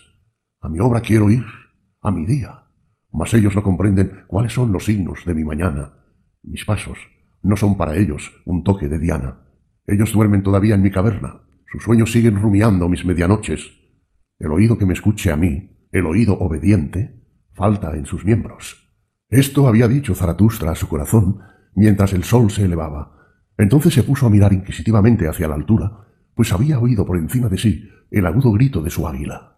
Bien, exclamó mirando hacia arriba, así me gusta y me conviene. Mis animales están despiertos, pues yo estoy despierto. Mi águila está despierta y honra, igual que yo, al sol. Con garras de águila aferra la nueva luz. Vosotros sois mis animales adecuados, yo os amo. Pero todavía me faltan mis hombres adecuados. Así habló Zaratustra, y entonces ocurrió que de repente se sintió como rodeado por bandadas y revoloteos de innumerables pájaros. El rumor de tantas alas y el tropel en torno a su cabeza eran tan grandes que cerró los ojos. Y en verdad, sobre él había caído algo semejante a una nube, semejante a una nube de flechas que descargase sobre un nuevo enemigo. Pero he aquí que se trataba de una nube de amor y caía sobre un nuevo amigo. ¿Qué me ocurre? pensó Zaratustra en su asombrado corazón, y lentamente dejóse caer sobre la gran piedra que se hallaba junto a la salida de su caverna mientras movía las manos a su alrededor y encima y debajo de sí, y se defendía de los cariñosos pájaros, he aquí que le ocurrió algo aún más raro. Su mano se posó, en efecto, de manera imprevista, sobre una espesa y cálida melena, y al mismo tiempo resonó delante de él un rugido, un suave y prolongado rugido de león. El signo llega, dijo Zaratustra, y su corazón se transformó. Y en verdad, cuando se hizo claridad delante de él, vio que a sus pies yacía un amarillo y poderoso animal, el cual estrechaba su cabeza entre sus rodillas y no quería apartarse de él a causa de su amor, y actuaba igual que un perro que vuelve a encontrar a su viejo dueño. Mas las palomas no eran menos vehementes en su amor que el león, y cada vez que una paloma se deslizaba sobre la nariz del león, éste sacudía la cabeza y se maravillaba y reía de ello. A todos ellos, Zaratustra les dijo tan solo una única frase mis hijos están cerca, mis hijos. Entonces enmudeció del todo, mas su corazón estaba aliviado y de sus ojos goteaban lágrimas y caían en sus manos. Y no prestaba ya atención a ninguna cosa y estaba allí sentado, inmóvil y sin defenderse ya de los animales. Entonces las palomas se pusieron a volar de un lado para otro y se le posaban sobre los hombros y acariciaban su blanco cabello y no se cansaban de manifestar su cariño y su júbilo. El fuerte león, en cambio, lamía siempre las lágrimas que caían sobre las manos de Zaratustra y rugía y gruñía tímidamente. Así se comportaban aquellos animales. Todo esto duró mucho tiempo, o poco tiempo, pues, hablando propiamente, para tales cosas no existe en la tierra tiempo alguno. Mas, entre tanto, los hombres superiores, que estaban dentro de la caverna de Zaratustra, se habían despertado y estaban disponiéndose para salir en procesión a su encuentro y ofrecerle el saludo matinal. Habían encontrado, en efecto, cuando se despertaron, que él no se hallaba ya entre ellos. Mas cuando llegaron a la puerta de la caverna y el ruido de sus pasos los precedía, el león enderezó las orejas con violencia, se apartó súbitamente de Zaratustra y lanzóse, rugiendo salvajemente, hacia la caverna. Los hombres superiores, cuando le oyeron rugir, gritaron todos como con una sola boca y retrocedieron huyendo y en un instante desaparecieron. Mas Zaratustra, aturdido y distraído, se levantó de su asiento miró a su alrededor, permaneció de pie sorprendido, interrogó a su corazón, volvió en sí y estuvo solo. ¿Qué es lo que he oído? dijo por fin lentamente. ¿Qué es lo que me acaba de ocurrir? Y ya el recuerdo volvía a él y comprendió con una sola mirada todo lo que había acontecido entre ayer y hoy. Aquí está, en efecto, la piedra, dijo, y se acarició la barba. En ella me encontraba sentado ayer por la mañana, y aquí se me acercó el adivino, y aquí oí por vez primera el grito que acabo de oír, el gran grito de socorro. Oh vosotros, hombres superiores, vuestra necesidad fue la que aquel viejo adivino me vaticinó ayer por la mañana. A acudir a vuestra necesidad quería seducirme y tentarme. Oh, Zaratustra, me dijo, yo vengo para seducirte a tu último pecado. ¿A mi último pecado? exclamó Zaratustra, y furioso se rió de sus últimas palabras. ¿Qué se me había reservado como mi último pecado?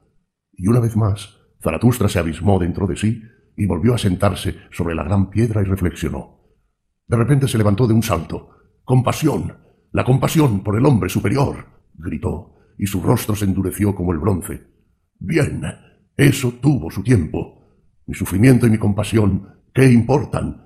¿Aspiro yo acaso a la felicidad? Yo aspiro a mi obra. Bien, el león ha llegado, mis hijos están cerca, Zaratustra está ya maduro, mi hora ha llegado. Esta es mi mañana, mi día comienza. Asciende, pues, asciende tú, gran mediodía.